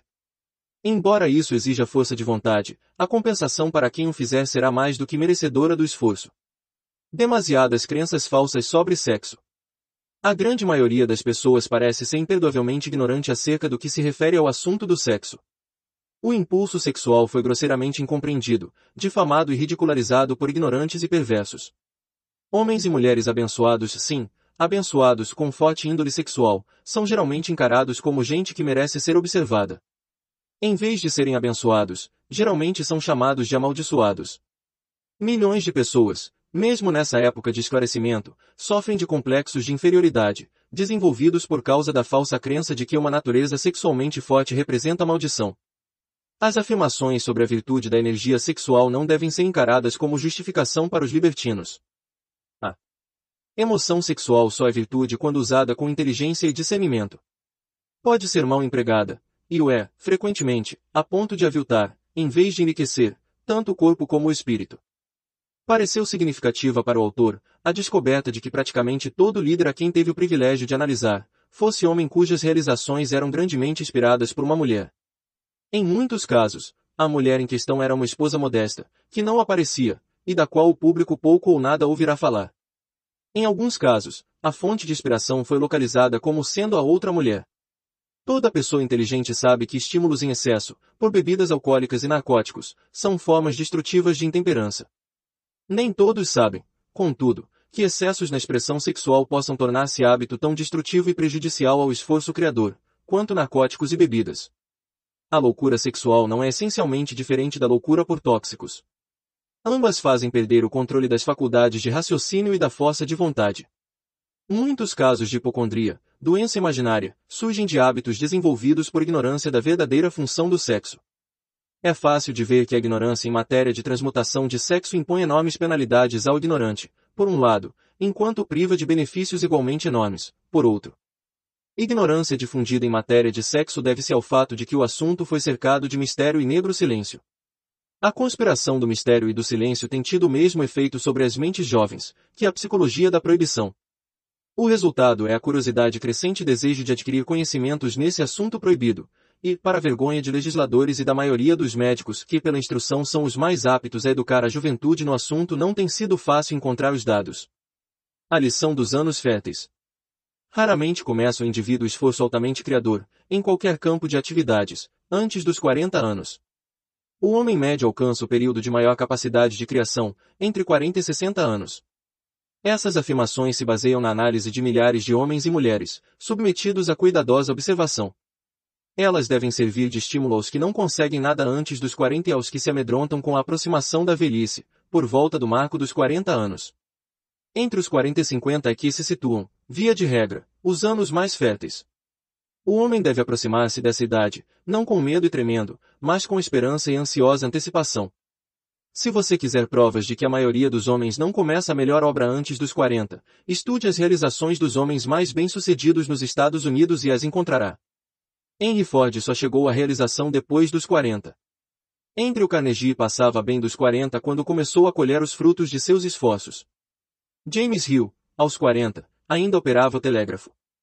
Suas estupendas realizações só tiveram lugar depois dessa idade.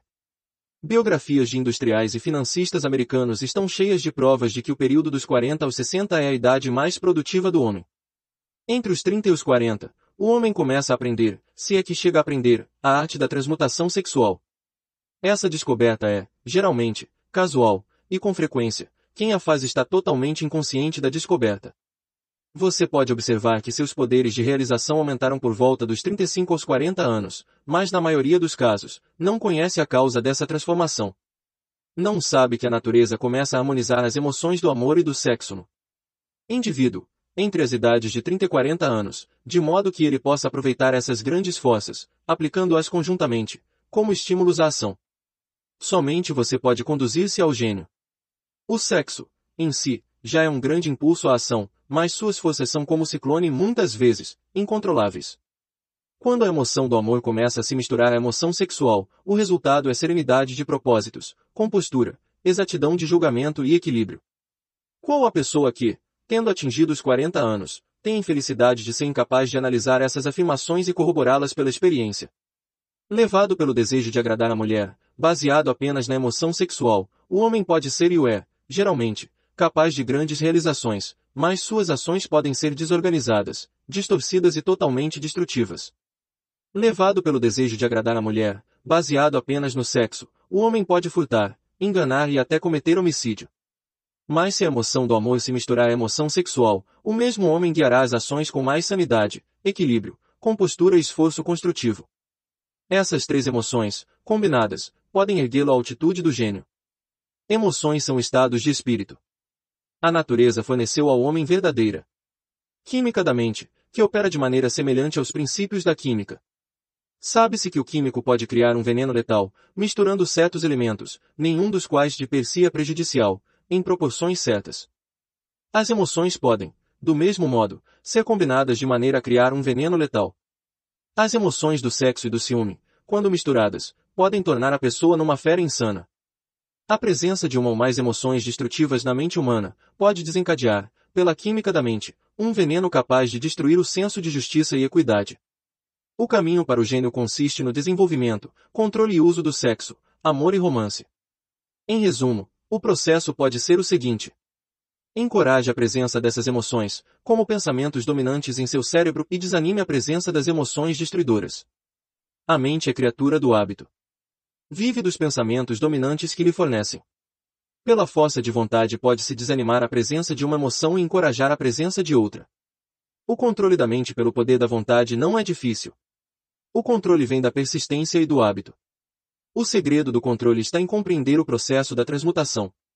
Quando uma emoção negativa se apresenta na mente, pode ser transmutada numa emoção positiva ou construtiva, pelo simples processo de mudar os pensamentos.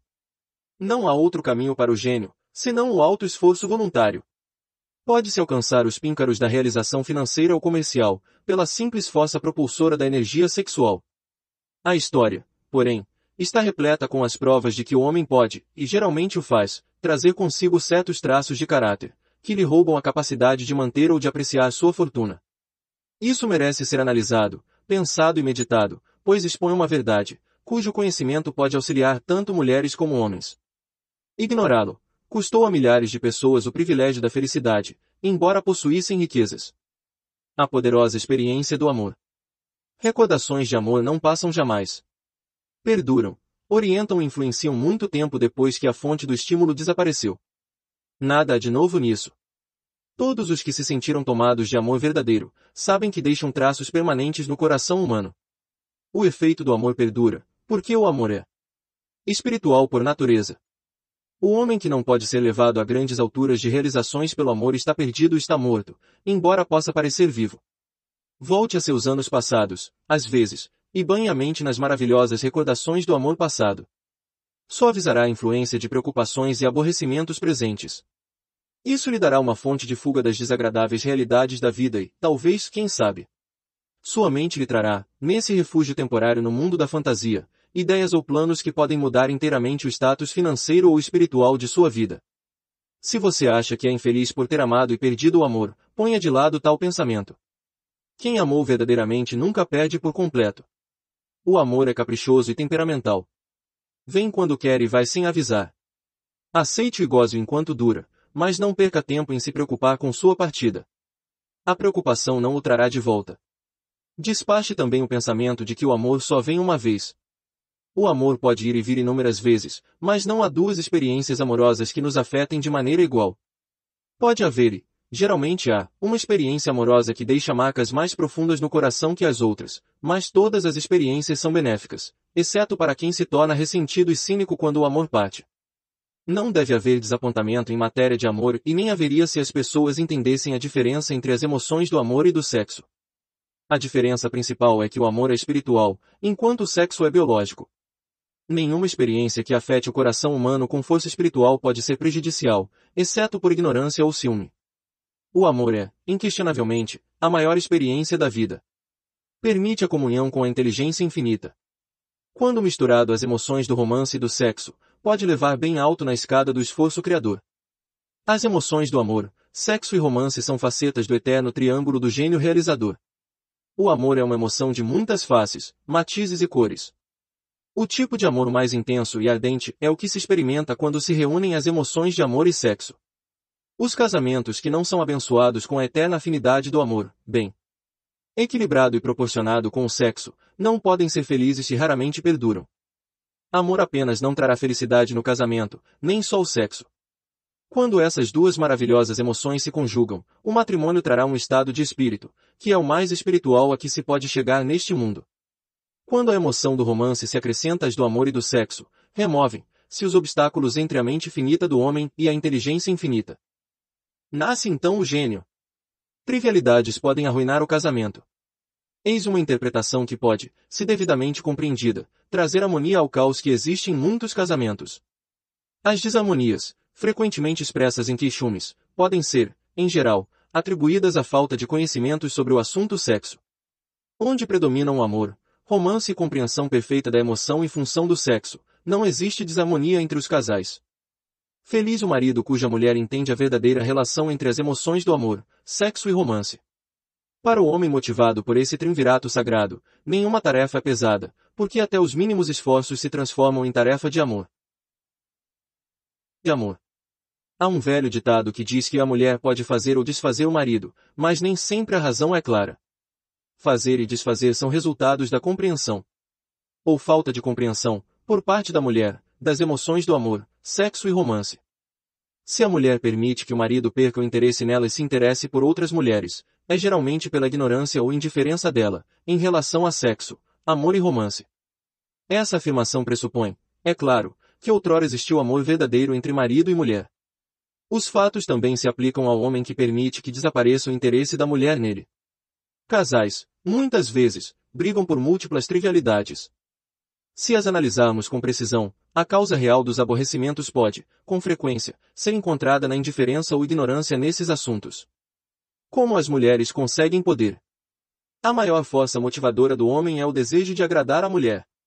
O caçador que brilhava nos tempos pré-históricos, antes da aurora da civilização, fazia-o pelo desejo de parecer grande aos olhos da mulher. A natureza do homem não mudou, nesse aspecto. O caçador de hoje não traz para casa as de animais selvagens, mas demonstra o desejo de agradá-la fornecendo-lhe belas roupas, automóveis e riqueza. O homem conserva o mesmo desejo de agradar a mulher, que o caracterizava na aurora da civilização. A única coisa que mudou foi o método de agradar. Homens que acumulam grandes fortunas e atingem altos píncaros de poder e fama, fazem-no, principalmente, para satisfazer o desejo de agradar a mulher. Tirem-lhes as mulheres da vida e grandes fortunas seriam inúteis a maioria deles. É esse desejo inerente de agradar a mulher que dá a ela poder de fazer ou desfazer o homem.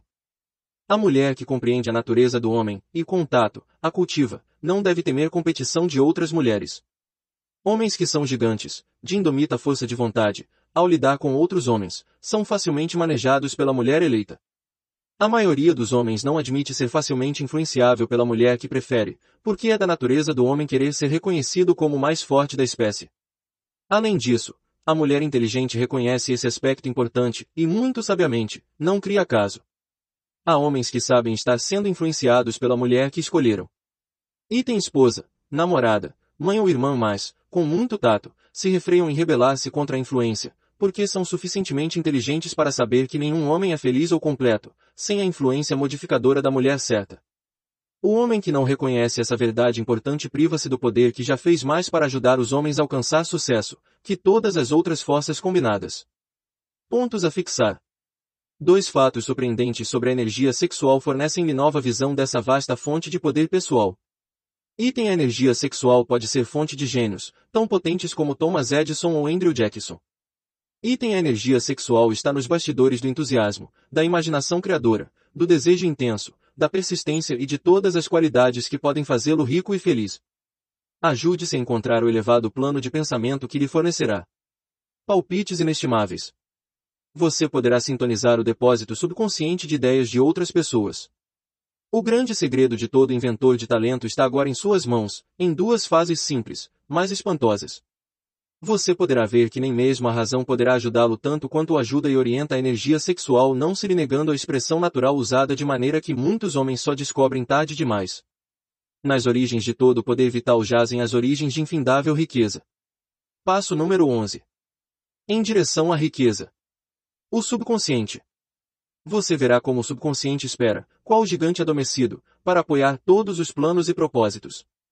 Finalmente você poderá encher o subconsciente com pensamentos positivamente dirigidos, que lhe trarão tudo o que deseja na vida. O subconsciente é constituído de um campo de consciência, em que cada impulso de pensamento que alcança o consciente, por qualquer dos cinco sentidos, é classificado e arquivado, e do qual se pode consultar ou retirar como cartas de um fichário. Recebe e arquiva impressões sensoriais ou pensamentos, de qualquer natureza. Você pode plantar, voluntariamente, em seu subconsciente, qualquer plano, pensamento ou propósito que deseje traduzir em seu equivalente físico ou monetário. O subconsciente age primeiro nos desejos dominantes, que se misturaram aos sentimentos emotivos, como a fé. Considere isso em conexão às instruções dadas no capítulo do desejo, para dar os seis passos ali indicados e as instruções constantes do capítulo sobre a criação e execução de planos se entenderá, então, a importância do pensamento transmitido. O subconsciente trabalha dia e noite, por um método de procedimento desconhecido ao homem, o subconsciente retira a força da inteligência infinita, para ter o poder com que, voluntariamente, transmuta desejos em seu equivalente físico, usando sempre os meios mais práticos para conseguir esse objetivo. Não se pode controlar, inteiramente, o subconsciente, mas pode-se, voluntariamente, entregar-lhe qualquer plano, desejo ou propósito, que você deseja transformar em forma concreta. Leia novamente as instruções para usar o subconsciente, no capítulo da autossugestão. Há provas em quantidade para apoiar a crença de que o subconsciente é o elo que liga a mente finita do homem à inteligência infinita. É o intermediário, por meio do qual, se pode utilizar as forças da inteligência infinita, à vontade. Só ele contém o processo secreto pelo qual os impulsos mentais são modificados e transformados em seu equivalente espiritual. Só ele é o meio pelo qual a oração pode ser transmitida à fonte capaz de responder à oração. A primeira criação deve ser o pensamento. As possibilidades de esforço criador, ligadas ao subconsciente, são estupendas e imponderáveis. Inspiram-nos respeito. Nunca abordo a discussão do subconsciente sem uma sensação de pequenez e inferioridade, devidas, talvez, ao fato de que todo o estoque de conhecimentos humanos sobre o assunto é tão lamentavelmente limitado. Depois de aceitar como realidade a existência do subconsciente e compreender suas possibilidades como meio de transmutação do desejo em seu equivalente físico ou monetário, você compreenderá o significado total das instruções dadas no capítulo do desejo. Compreenderá, também, porque foi repetidamente advertido a tomar seus desejos claros e a escrevê-los. Entenderá, ainda, a necessidade de persistência, ao levar a termo as instruções. Os 13 princípios são os estímulos pelos quais você adquire a capacidade de alcançar e influenciar o subconsciente. Não desanime se não o conseguir na primeira tentativa. Lembre-se de que o subconsciente só poderá ser dirigido, voluntariamente, pelo hábito, sob a orientação dada no capítulo sobre a fé. Você ainda não teve tempo de dominar a fé. Seja paciente, seja persistente. Inúmeras afirmações, constantes dos capítulos sobre a fé e a autossugestão, serão aqui repetidas em benefício do subconsciente. Lembre-se de que o subconsciente funciona voluntariamente, quer você faça um esforço para influenciá-lo, quer não. Isso, naturalmente, lhe sugere que pensamentos de medo e pobreza e todos os pensamentos negativos servem de estímulo ao subconsciente, a não ser que você domine esses impulsos e lhes forneça alimento mais apetecível para se banquetear. O subconsciente não permanece ocioso. Se você deixar de plantar desejos no subconsciente, ele se alimentará de pensamentos que lhe chegam por negligência. Já explicamos que impulsos de pensamento, tanto negativos como positivos, estão continuamente chegando ao subconsciente, das quatro fontes mencionadas no capítulo sobre a transmutação sexual. Por enquanto, basta lembrar que você vive diariamente em meio a todas as espécies de impulsos de pensamento, que alcançam o subconsciente sem o seu conhecimento. Desses impulsos, uns são negativos, outros positivos, você está empenhado agora em tentar fechar o fluxo de impulsos negativos e ajudar a influenciar, voluntariamente, o subconsciente, através de impulsos positivos de desejo. Quando você o conseguir, terá a chave que abre a porta do subconsciente. Além disso, você controlará a porta tão completamente que nenhum pensamento indesejável poderá influir no subconsciente. Tudo que o homem cria começa em forma de impulso de pensamento. O homem nada cria, sem antes concebê-lo em pensamento. Com o auxílio da imaginação, os impulsos de pensamento são reunidos em planos. A imaginação, estando sob controle, pode ser usada para a criação de planos ou propósitos que levam ao sucesso, na ocupação escolhida. Todos os impulsos de pensamento destilados à transmutação em seu equivalente físico, plantados no subconsciente voluntariamente, devem passar pela imaginação e misturar-se à fé. A mistura da fé com um plano ou propósito destinado à submissão ao subconsciente só pode ser feita através da imaginação. Dessas observações, você concluirá, prontamente, que o uso voluntário do subconsciente exige coordenação e aplicação de todos os princípios. Como sujeitar as emoções positivas? O subconsciente é mais suscetível à influência dos impulsos de pensamento, misturados ao sentimento ou emoção, do que aos que se originam somente da parte racional da mente. Na verdade, Há muitas provas para apoiar a teoria de que apenas os pensamentos emocionalizados têm qualquer influência de ação sobre o subconsciente. É fato notório que a emoção e o sentimento governam a maioria das pessoas.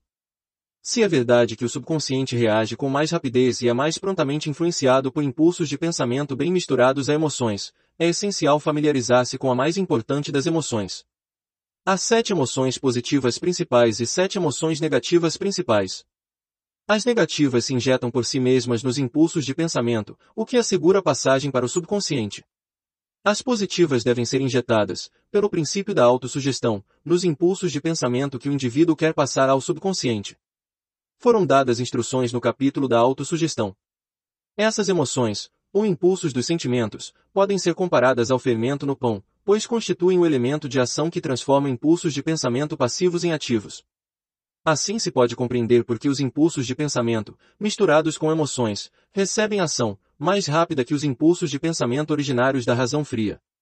Você está se preparando para influenciar e controlar o auditório interno do subconsciente, para entregar-lhe o desejo de dinheiro, que você quer transmutado em seu equivalente monetário. É essencial, pois, que entenda o método de abordar o auditório interno. É preciso falar-lhe a língua, ou ele não atenderá ao seu chamado compreende melhor a linguagem da emoção e do sentimento. Vamos, pois, descrever aqui as sete emoções positivas principais e as sete emoções negativas principais, de modo que você possa aproveitar as positivas e evitar as negativas, ao dar instruções ao subconsciente. As sete emoções positivas principais. Desejo, fé, amor, sexo. Entusiasmo, romance, esperança. Existem outras emoções positivas, mas essas são as sete mais poderosas e as mais comumente usadas no esforço criador. Domine essas sete emoções, só podem ser dominadas pelo uso, e as outras emoções positivas estarão a seu dispor, quando delas precisar. Lembre-se, quanto a isso, que você está estudando um livro destinado a auxiliá-lo a desenvolver a consciência do dinheiro, enchendo a mente com emoções positivas.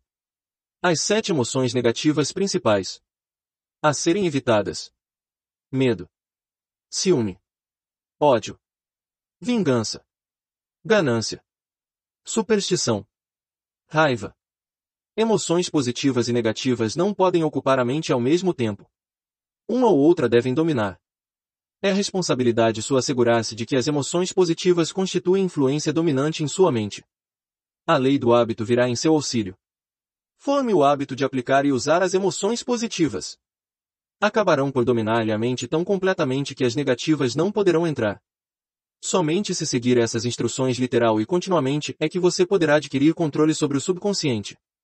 A presença de uma única emoção negativa em seu consciente é suficiente para destruir todas as transformações de auxílio construtivo, do subconsciente. Oração e subconsciente. Se você é tipo observador, deve ter notado que a maioria das pessoas só recorre à oração, depois que tudo mais falhou. Ou então, rezam por um ritual de palavras sem significado. E, como é fato que a maior parte das pessoas reza porque tudo mais falhou, fazem a oração com a mente tomada pelo medo e a dúvida, emoções com as quais age o subconsciente, passando-as à inteligência infinita. Do mesmo modo essa emoção com que a inteligência infinita recebe e com a qual age. Se você reza por algo, mas, ao rezar, teme não recebê-lo, ou que sua oração não será atendida pela inteligência infinita, a oração terá sido em vão. A oração resulta, às vezes, na realização daquilo pelo qual se reza. Se você já teve, alguma vez, experiência de ter recebido aquilo pelo qual pediu, volte, na memória, e lembre-se do seu verdadeiro estado de espírito ao rezar e saberá com certeza que a teoria aqui descrita é mais que uma teoria. O método pelo qual você se pode comunicar com a inteligência infinita é muito semelhante àquele pelo qual a vibração do som se comunica pelo rádio. Se você compreende o princípio de funcionamento do rádio, sabe naturalmente que o som não se comunica enquanto não for transformado num grau de vibração capaz de ser detectado pelo ouvido humano. A estação transmissora de rádio capta o som da voz humana e modifica-a, aumentando as vibrações milhões de vezes. Somente assim pode a energia do som ser comunicada pelo espaço. Após essa transformação, a energia, que originariamente tinha forma de vibrações sonoras, é levada aos receptores de rádio e esses aparelhos convertem novamente a energia ao seu grau de vibração original, de modo que se reconheça o som. O subconsciente e o intermediário que traduz nossas orações em termos que a inteligência infinita possa reconhecer, apresenta a mensagem e traz a resposta, em forma de plano ou ideia definidos, para encontrar o objeto da oração. Compreenda esse princípio e saberá por que meras palavras, lidas num livro de orações não podem e nem servirão como agente de comunicações entre a mente humana e a inteligência infinita. Pontos a fixar. O subconsciente pode se alimentar de pensamentos fortuitos, pensamentos derrotistas ou pensamentos de sucesso e riqueza. A escolha é sua, os resultados podem ajudá-lo a realizar-se ou prejudicá-lo. Reconheça as sete emoções negativas principais e assegure-se de que não terão possibilidade de criar raízes em sua mente. Ao mesmo tempo, reconheça e domine, com firmeza, as emoções positivas importantes. Além da mente jaz a inteligência infinita, para a qual sua mente pode ser sintonizada, qual aparelho de rádio, tanto transmitindo como recebendo. A energia de todo o universo pode ajudar suas orações a serem atendidas. Dia a dia você forma o poder de usar seu poderoso subconsciente. Logo você controlará os impulsos primários que estão atrás de cada plano e cada parte da obra. O homem é tão grande quanto a medida de seu pensamento. Passo número 12. Em direção à riqueza. O cérebro. Você encontrará surpreendentes poderes novos em cada parte da mente. Verá como aumentar esses poderes de pensamento rápido, claro e eficiente. Há mais de 40 anos, o autor, trabalhando em conjunto com o falecido doutor Alexander Graham Bell e o doutor Elmer R. Gates, observou que todo o cérebro humano é tanto estação transmissora como receptora de vibrações do pensamento. De maneira semelhante à empregada pelo princípio da transmissão de rádio, todo o cérebro humano é capaz de captar vibrações de pensamento, emitidas por outros cérebros. Relativamente à afirmação do parágrafo anterior, compare e considere a descrição da imaginação criadora, como foi esboçada no capítulo sobre a imaginação. A imaginação criadora é o aparelho receptor do cérebro, que recebe pensamentos emitidos pelos cérebros dos outros. É a agência de comunicação entre o consciente ou mente racional e as quatro fontes das quais se recebem os estímulos de pensamento. Quando estimulada ou aumentada para um elevado grau de vibração, a mente se toma receptiva ao pensamento, que lhe chega por fontes externas. O processo de aumento tem lugar através das emoções positivas ou das emoções negativas. Através das emoções, pode-se aumentar as vibrações de pensamento. A emoção sexual encabeça a lista das emoções humanas, no que se refere à intensidade e à força propulsora. O cérebro estimulado pela emoção sexual funciona em ritmo mais rápido que quando a emoção está quieta ou ausente. O resultado da transmutação sexual é o aumento dos pensamentos a ponto de a imaginação criadora se tornar altamente receptiva a ideias. Por outro lado, quando o cérebro funciona em ritmo rápido, não só atrai pensamentos e ideias emitidos por outros cérebros, como dá aos nossos próprios pensamentos a sensação que é essencial, antes que os pensamentos sejam captados e aproveitados pelo subconsciente. O subconsciente é a estação transmissora do cérebro, pela qual são emitidas vibrações do pensamento. A imaginação criadora é o aparelho receptor, pelo qual são captadas as energias do pensamento. Juntamente com os importantes fatores do subconsciente da faculdade da imaginação criadora, que constituem os aparelhos transmissor e receptor de sua máquina de emissão mental, Considere agora o princípio de autossugestão, que é o meio pelo qual você poderá pôr em operação a estação emissora. Pelas instruções dadas no capítulo sobre a autossugestão, você foi perfeitamente informado sobre o método pelo qual o desejo pode ser transmutado em seu equivalente monetário. A operação de sua estação emissora mental é processo relativamente simples. Basta que tenha em mente três princípios e os aplique quando quiser usar a estação emissora o subconsciente a imaginação criadora e a autossugestão. Os estímulos pelos quais você põe em ação esses três principais foram descritos e o processo começa com o desejo. Somos governados por forças intangíveis. Em épocas passadas, o homem dependeu demais dos sentidos físicos, limitando seus conhecimentos a coisas físicas, as quais podia ver, tocar, pesar e medir. Estamos entrando agora na época mais maravilhosa de todas, época que nos ensinará algo sobre as forças intangíveis do mundo que nos cerca. Talvez aprendamos, ao passar por essa época, que o outro eu é mais poderoso que o eu físico que vemos ao olhar no espelho. Às vezes, fala-se ligeiramente sobre os intangíveis, coisas que não se percebem por nenhum dos cinco sentidos, o que deve lembrar-nos de que todos nós somos controlados por forças invisíveis e intangíveis. A humanidade inteira não tem poder para lutar contra ou para controlar as forças intangíveis, envoltas nas ondas balançantes dos oceanos. Falta ao homem capacidade para entender a força intangível da gravidade, que mantém seu pequeno planeta suspenso no espaço e impede de cair do planeta e lhe falta ainda mais o poder de controlar essa força. O homem é completamente subserviente à força intangível que vem de uma tempestade de trovões e está igualmente desamparado em presença da força intangível da eletricidade. E isso ainda não é, de modo algum, o fim da ignorância humana em relação às coisas invisíveis e intangíveis. Não compreende a força intangível, e a inteligência, envolta no solo terrestre força que lhe fornece cada migalha do alimento que come, cada artigo de vestuário que usa, cada moeda que carrega no bolso. Comunicação de cérebro a cérebro. Finalmente, mas não menos importante é que o homem com toda a cultura e instrução de que tanto se orgulha, pouco ou nada entende da força intangível do pensamento, a maior de todas as intangíveis. Sabe muito pouco relativamente ao cérebro físico e à vasta rede de maquinaria intrincada, pela qual o poder do pensamento é traduzido em seu equivalente material. Agora, porém, está entrando numa época de esclarecimento do assunto.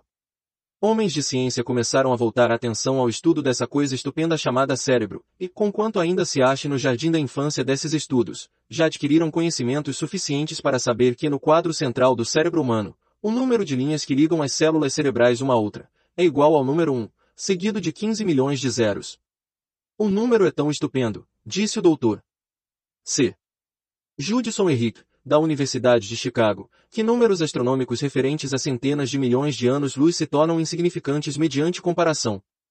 Já se determinou que existem de 10 a 14 bilhões de células nervosas no córtex cerebral humano e sabemos que estão arrumadas segundo padrões definidos. Essas arrumações não são ao acaso. São ordenadas. Métodos recentemente desenvolvidos de eletrofisiologia retiram de ação correntes de células localizadas com precisão, ou fibras com microeletrodos, amplificando-os com tubos de rádio e registrando diferenças potenciais até um milionésimo de volt. É inconcebível que tão intrincada rede de máquinas exista pelo simples propósito de cumprir as funções físicas secundárias, para o crescimento e manutenção do corpo físico. Não será provável que o mesmo sistema que dá a bilhões de células cerebrais os meios de comunicação entre si, também forneça os meios de comunicação com outras forças intangíveis. O New York Times publicou um artigo de fundo, mostrando que, pelo menos uma das grandes universidades e um investigador inteligente no campo dos fenômenos mentais, estão procedendo a uma pesquisa organizada, através da qual se chegou a conclusões que se equiparam às descritas nesse capítulo e no seguinte. O artigo abaixo analisa rapidamente o trabalho executado pelo Dr. Henry e seus colaboradores, na Universidade de Duke. O que é a telepatia?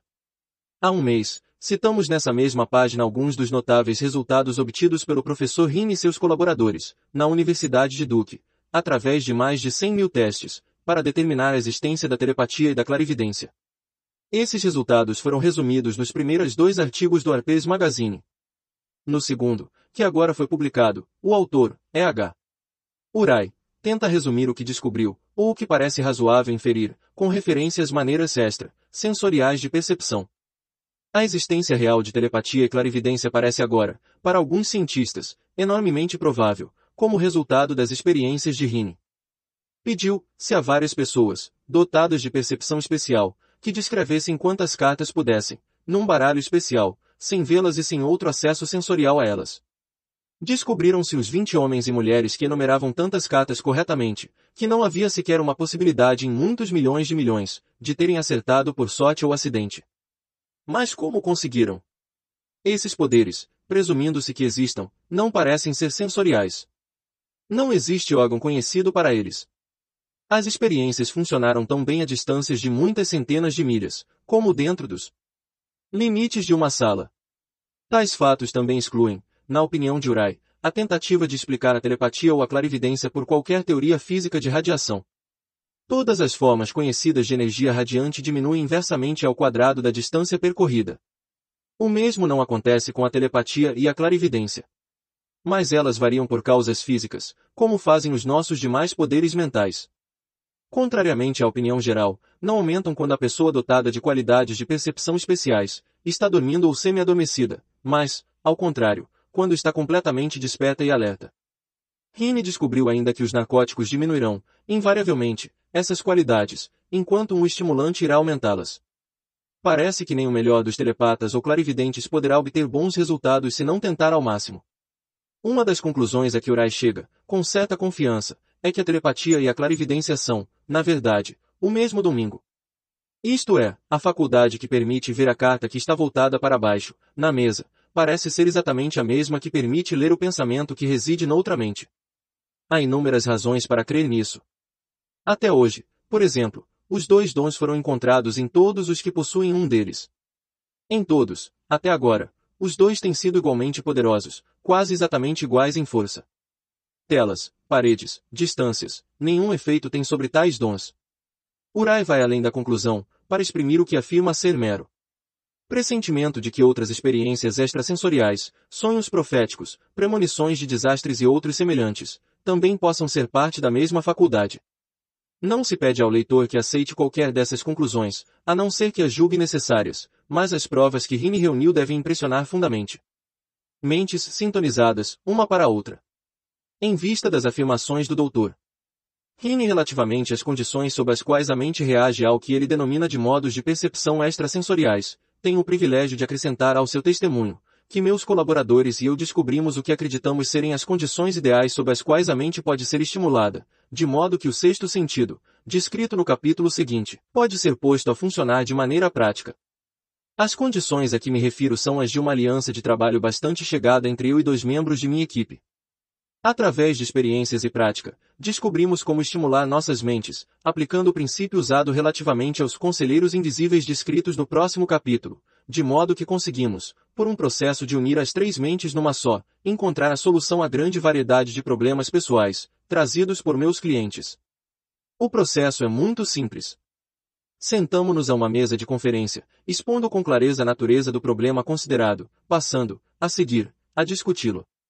Cada qual contribui com quaisquer pensamentos que lhe passam a ocorrer. O que é estranho nesse método de estímulo mental e que coloca os participantes em comunicação com fontes de conhecimento desconhecidas, absolutamente fora da experiência de cada um.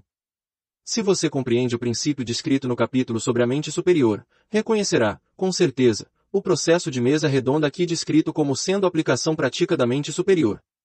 O método de estímulo mental, através de discussão harmoniosa de assuntos definidos, entre três pessoas, ilustra o uso mais simples e prático da mente superior. Adotando e seguindo o plano semelhante, qualquer estudante dessa filosofia pode entrar de posse da famosa fórmula Carnegie, descrita. Resumidamente, na introdução. Se agora nada lhe significa, marque a página e leia-a novamente, depois que terminar o último capítulo. Pontos a fixar. Três princípios simples coordenam agora seus poderes de pensamento e realização. O domínio adquirido sobre os intangíveis, tão importantes, pode exercer uma influência negada a muitos homens. Descobertas remotas da ciência mental tornaram-se agora instrumentos práticos de progresso pessoal. Você domina agora o segredo-chave da mesa de conferência. 10 trilhões de servos minúsculos, as células cerebrais formam padrões de pensamento, imaginação e vontade. Sua mente pode assimilar qualquer quantidade de conhecimentos referentes a ganhar dinheiro. A maioria das pessoas deseja riquezas, mas poucas providenciam o plano definido e o desejo ardente que pavimenta a entrada de riqueza. Passo número 13. Em direção à riqueza. O sexto sentido. Abra a porta do templo da sabedoria. Caminhos gloriosos de aventura criadora acenam na estrada da riqueza. O décimo terceiro princípio é conhecido como sexto sentido, pelo qual a inteligência infinita pode e irá se comunicar, voluntariamente, sem esforço algum por parte do indivíduo, ou exigências em relação a ele. Esse princípio é o ápice da filosofia. Só pode ser assimilado, compreendido e aplicado depois de dominados os outros doze princípios. Sexto sentido é a porção do subconsciente a que nos referimos como imaginação criadora. Foi também chamada de aparelho receptor, através do qual ideias, planos e pensamentos passam na mente. Esses lampejos se denominam, às vezes, de pressentimentos ou inspirações. O sexto sentido desafia qualquer descrição. Não se pode descrevê-lo a quem não tenha dominado os outros princípios desta filosofia, porque a pessoa não teria nem os conhecimentos, nem a experiência com os quais se pudesse comparar o sexto sentido. A compreensão do sexto sentido só vem pela meditação, através do desenvolvimento mental interno.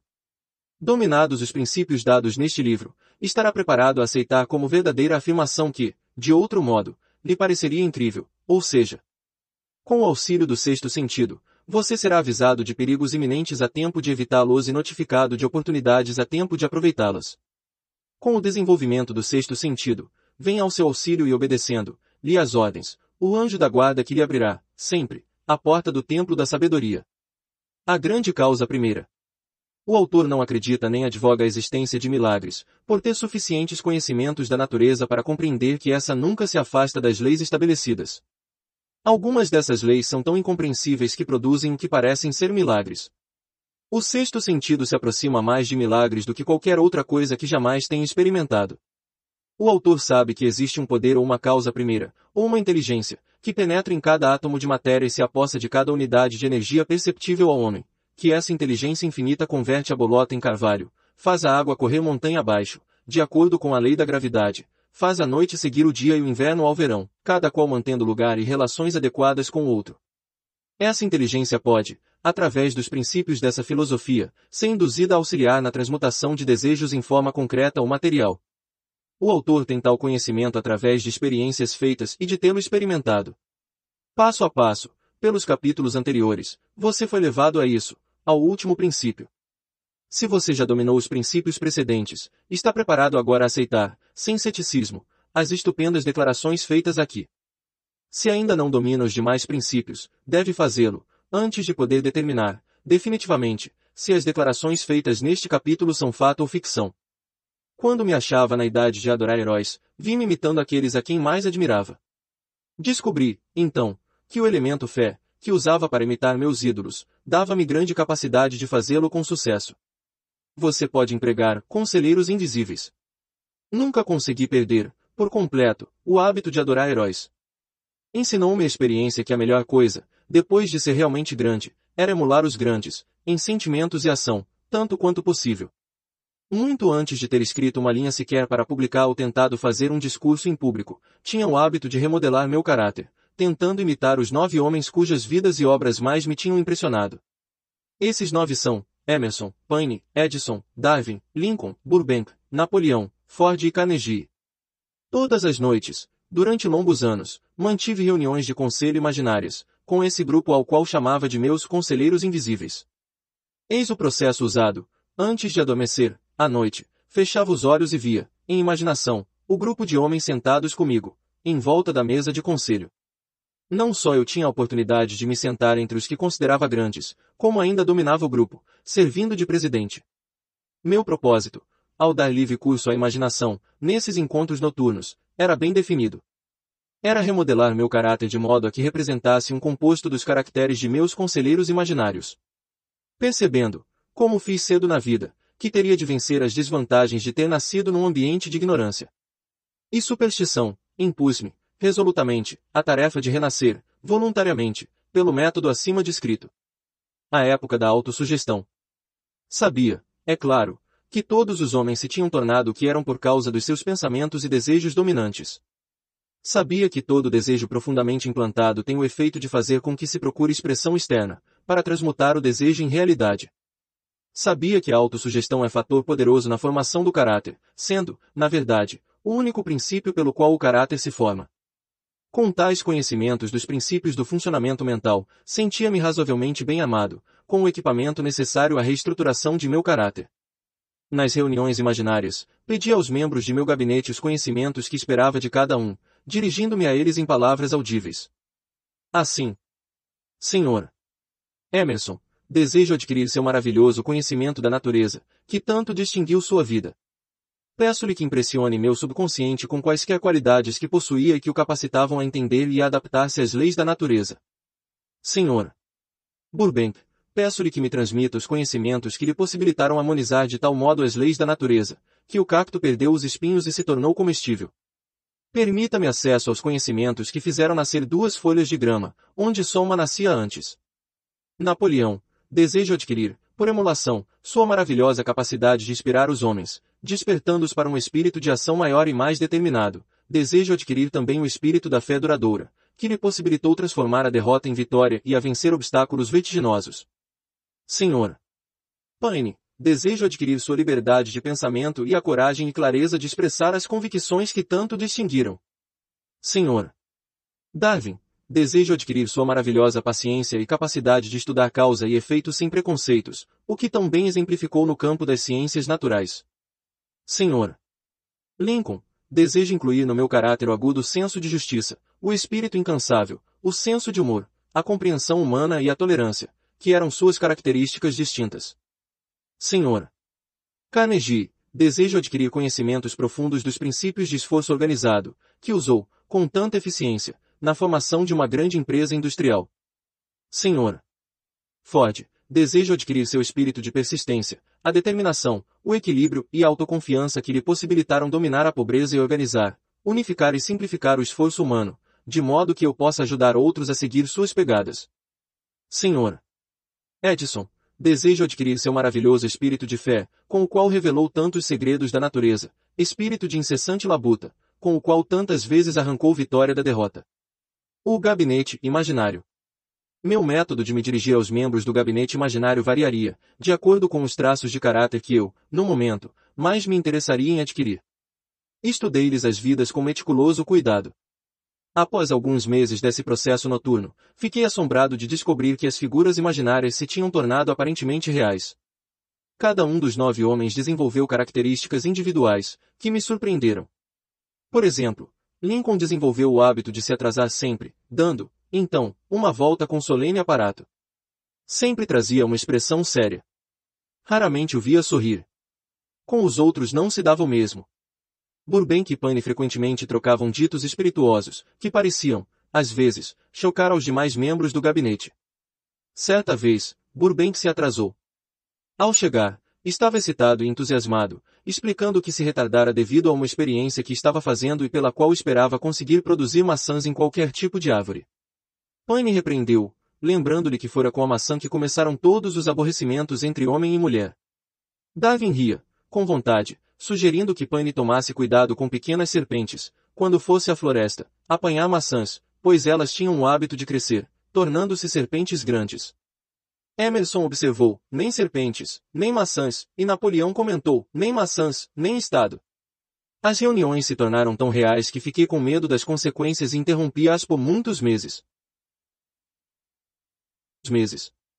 As experiências eram tão esquisitas, que eu temia, continuando-as, perder de vista o fato de que eram puramente experiências imaginárias. Essa é a primeira vez que tive a coragem de mencioná-las. Até agora, nada falei sobre o assunto, por saber de experiência própria que seria mal interpretado, se descrevesse minhas experiências incomuns. Tomei coragem agora de expressá-las em letra de forma, porque estou menos interessado no que possam dizer atualmente, do que estive em anos passados.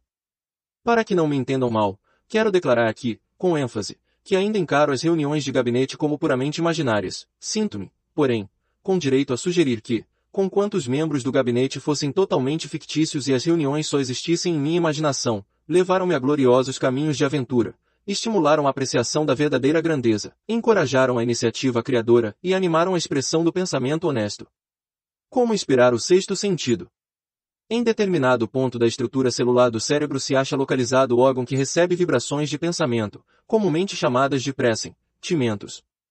Até agora, a ciência ainda não descobriu onde está localizado esse órgão do sexto sentido, mas isso não tem importância. O fato permanece de que seres humanos recebem conhecimentos precisos por fontes que não os sentidos físicos.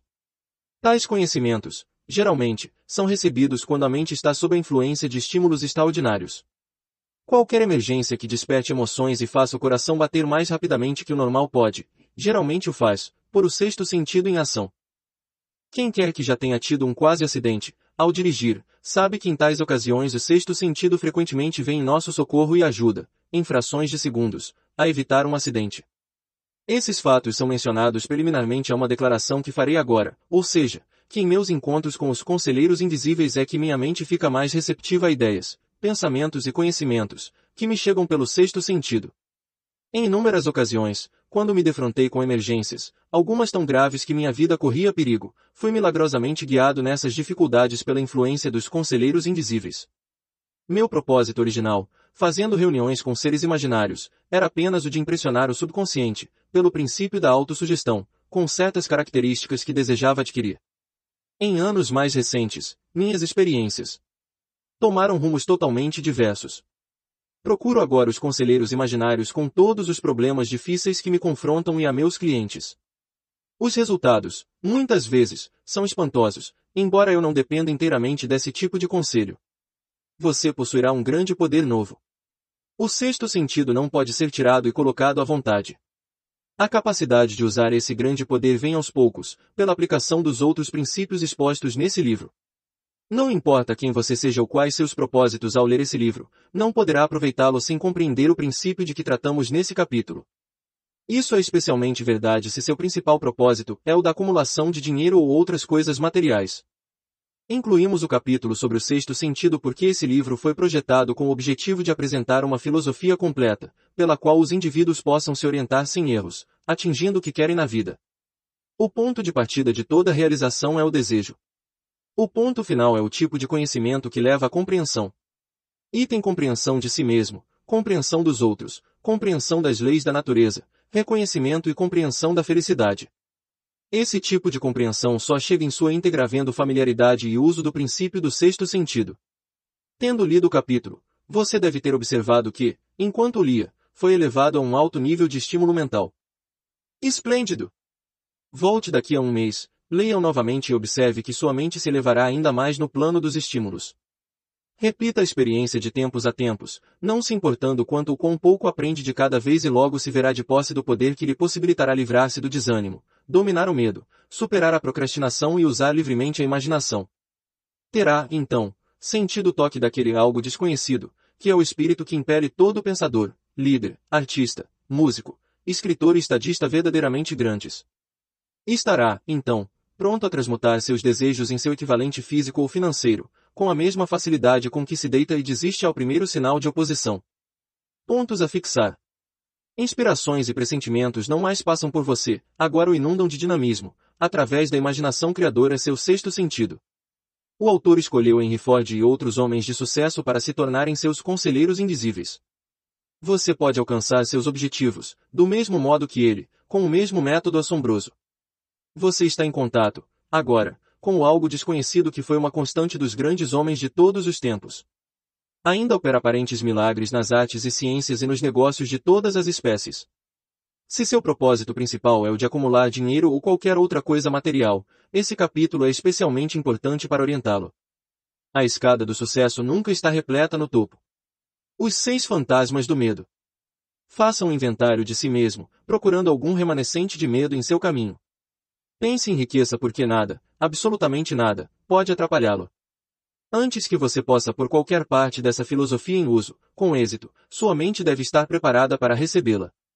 A preparação não é difícil.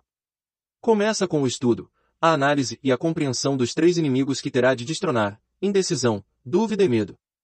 O sexto sentido nunca poderá funcionar, enquanto esses três negativos, ou algum deles, permanecerem em sua mente. Os membros do trio maldito são intimamente ligados, onde se encontra um, os outros dois estão à mão. Indecisão é a semente do medo. Lembre-se disso enquanto lê. A indecisão se cristaliza na dúvida, as duas se misturam e se tornam medo. O processo de mistura muitas vezes é lento. Essa é uma das razões que tornam os três inimigos tão perigosos. Germinam e crescem sem que sua presença seja observada. O restante deste capítulo descreve o fim a ser atingido, antes que a filosofia, como um todo, possa ser colocada em uso prático.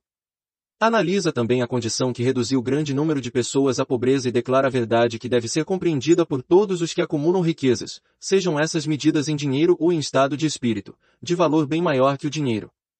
O propósito deste capítulo é chamar a atenção sobre a causa e a cura de seis temores básicos.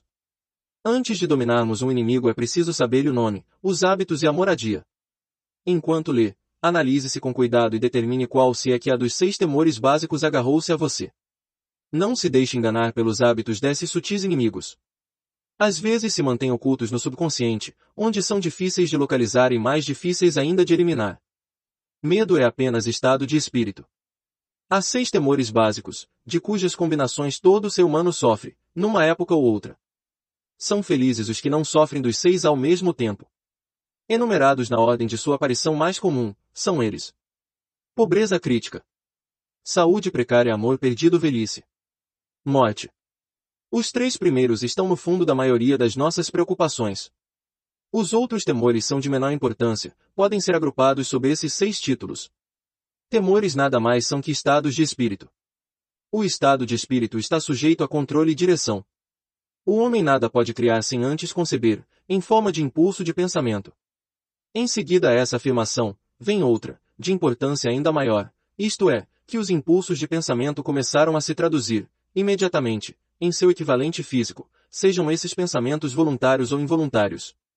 Impulsos de pensamento apanhados por acaso, pensamentos emitidos por outras mentes, podem determinar nosso destino financeiro, comercial, profissional ou social, com a mesma certeza com que o fazem os impulsos de pensamento criados com intenção e desígnio.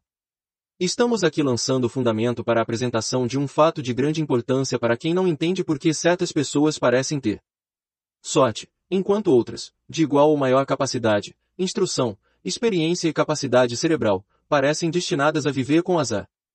O fato se explica com a afirmação de que todo ser humano tem a capacidade de controlar completamente a própria mente, sendo que com esse controle, é óbvio, todos podem abrir a mente aos impulsos de pensamento itinerantes, emitidos por outros cérebros, ou fechar as portas, com força, admitindo apenas impulsos de pensamento de sua escolha.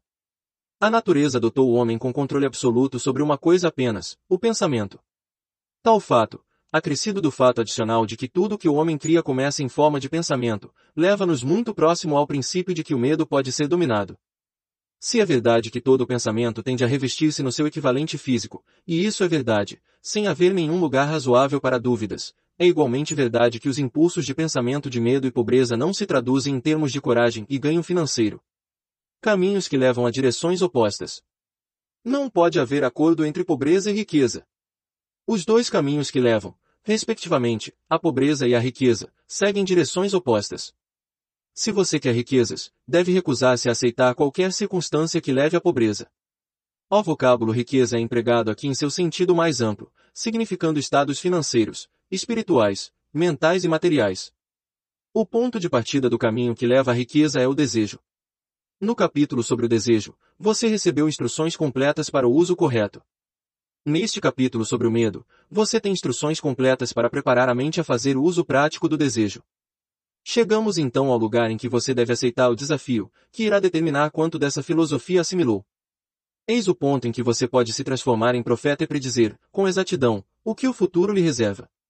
Se, depois de ler esse capítulo, você estiver disposto a aceitar a pobreza, pode então preparar-se para recebê-la.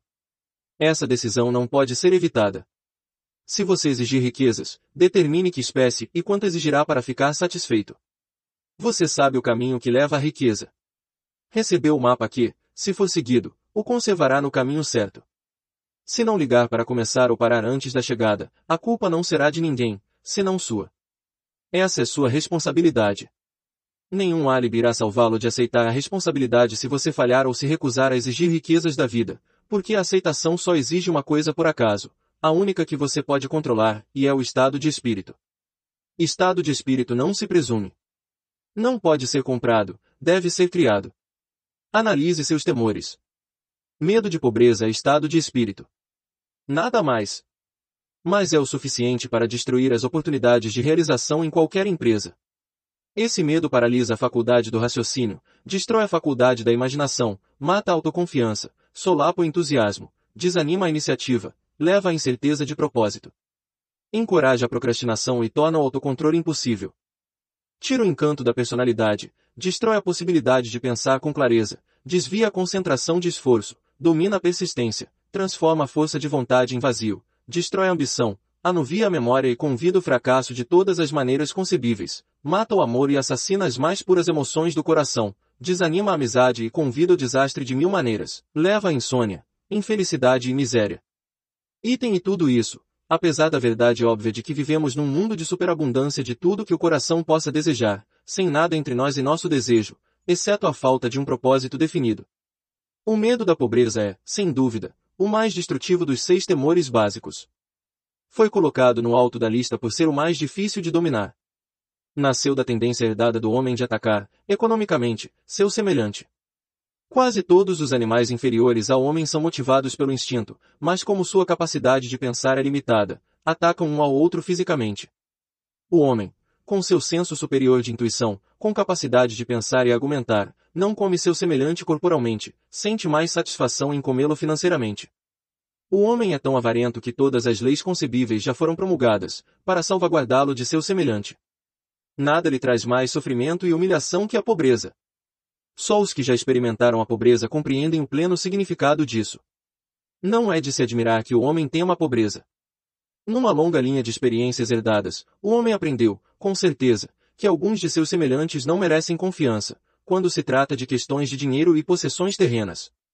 Tão ávido é o homem que para possuir riqueza, será capaz de adquiri-la de qualquer maneira possível por métodos legais, se puder por outros métodos, se necessário e conveniente. A autoanálise pode revelar fraquezas que a gente não gosta de reconhecer.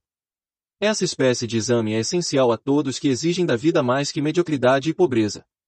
Lembre-se, ao examinar-se ponto por ponto, que você é tanto o tribunal como o júri, o promotor público e o advogado de defesa e que você é autor e réu, e também, que está sendo julgado. Encare os fatos corajosamente. Faça, se perguntas definidas e exija respostas diretas. Quando o exame terminar, saberá mais a seu próprio respeito. Se achar que não pode ser juiz imparcial nesse auto, exame, chame alguém que o conheça bem, para servir de juiz, enquanto você se submete a um auto-interrogatório. Você está à procura da verdade. Consiga-a, não importa o preço, mesmo que o deixe temporariamente embaraçado. A maioria das pessoas, se interrogadas do que tem mais medo, responderiam: Nada temo. A resposta seria inexata, porque poucos percebem que estão atados, em desvantagem, fustigados, física e espiritualmente, por alguma espécie de temor. A emoção do medo está tão sutil e profundamente arraigada, que se pode atravessar a vida sob seu jugo, sem jamais reconhecer-lhe a presença. Só uma análise corajosa poderá revelar a presença desse inimigo universal. Ao começar a análise, examine profundamente seu caráter. Eis a lista de sintomas que você deve procurar. Seis sintomas que demonstram medo da pobreza. 1. Indiferença, comumente expressa pela falta de ambição, vontade de tolerar a pobreza, aceitação de qualquer compensação que a vida possa oferecer sem protesto, preguiça mental e física, falta de iniciativa, imaginação, entusiasmo e autocontrole. 2. Indecisão, hábito de permitir que outros pensem por nós. Ficar na moita. 3. Dúvida, geralmente expressa por álibis e desculpas, designadas para disfarçar, explicar ou desculpar-se dos fracassos, às vezes aparece em forma de inveja dos bem-sucedidos, ou por críticas a eles. 4. Preocupação, expressa geralmente encontrando defeitos nos outros, tendência a gastar além das rendas, negligência da aparência pessoal, zangas e carrancas, intemperança no uso de bebidas alcoólicas às vezes pelo uso de narcóticos, nervosismo, falta de equilíbrio e constrangimento. 5. Cautela exagerada, hábito de procurar o lado negativo de todas as circunstâncias, pensando e falando de possíveis fracassos, em vez de se concentrar nos meios de lograr êxito, saber de todos os caminhos que levam ao desastre, sem nunca procurar evitá-los, esperar pelo momento exato de começar a pôr ideias e planos em ação até a espera se tornar hábito permanente, lembrar sempre os fracassados, esquecendo-se dos bem-sucedidos, vendo os buracos no queijo, sem ver o queijo, pessimismo, que leva. À indigestão, eliminação deficiente, autointoxicação, mau hálito e má disposição. 6. Procrastinação, hábito de adiar para amanhã o que deveria ter sido feito o ano passado. Perder tempo em criar álibis e desculpas por não ter feito uma tarefa. O sintoma é intimamente ligado à cautela exagerada, dúvida e preocupação, recusa na aceitação de responsabilidades, podendo evitá-las, vontade de entrar em acordo.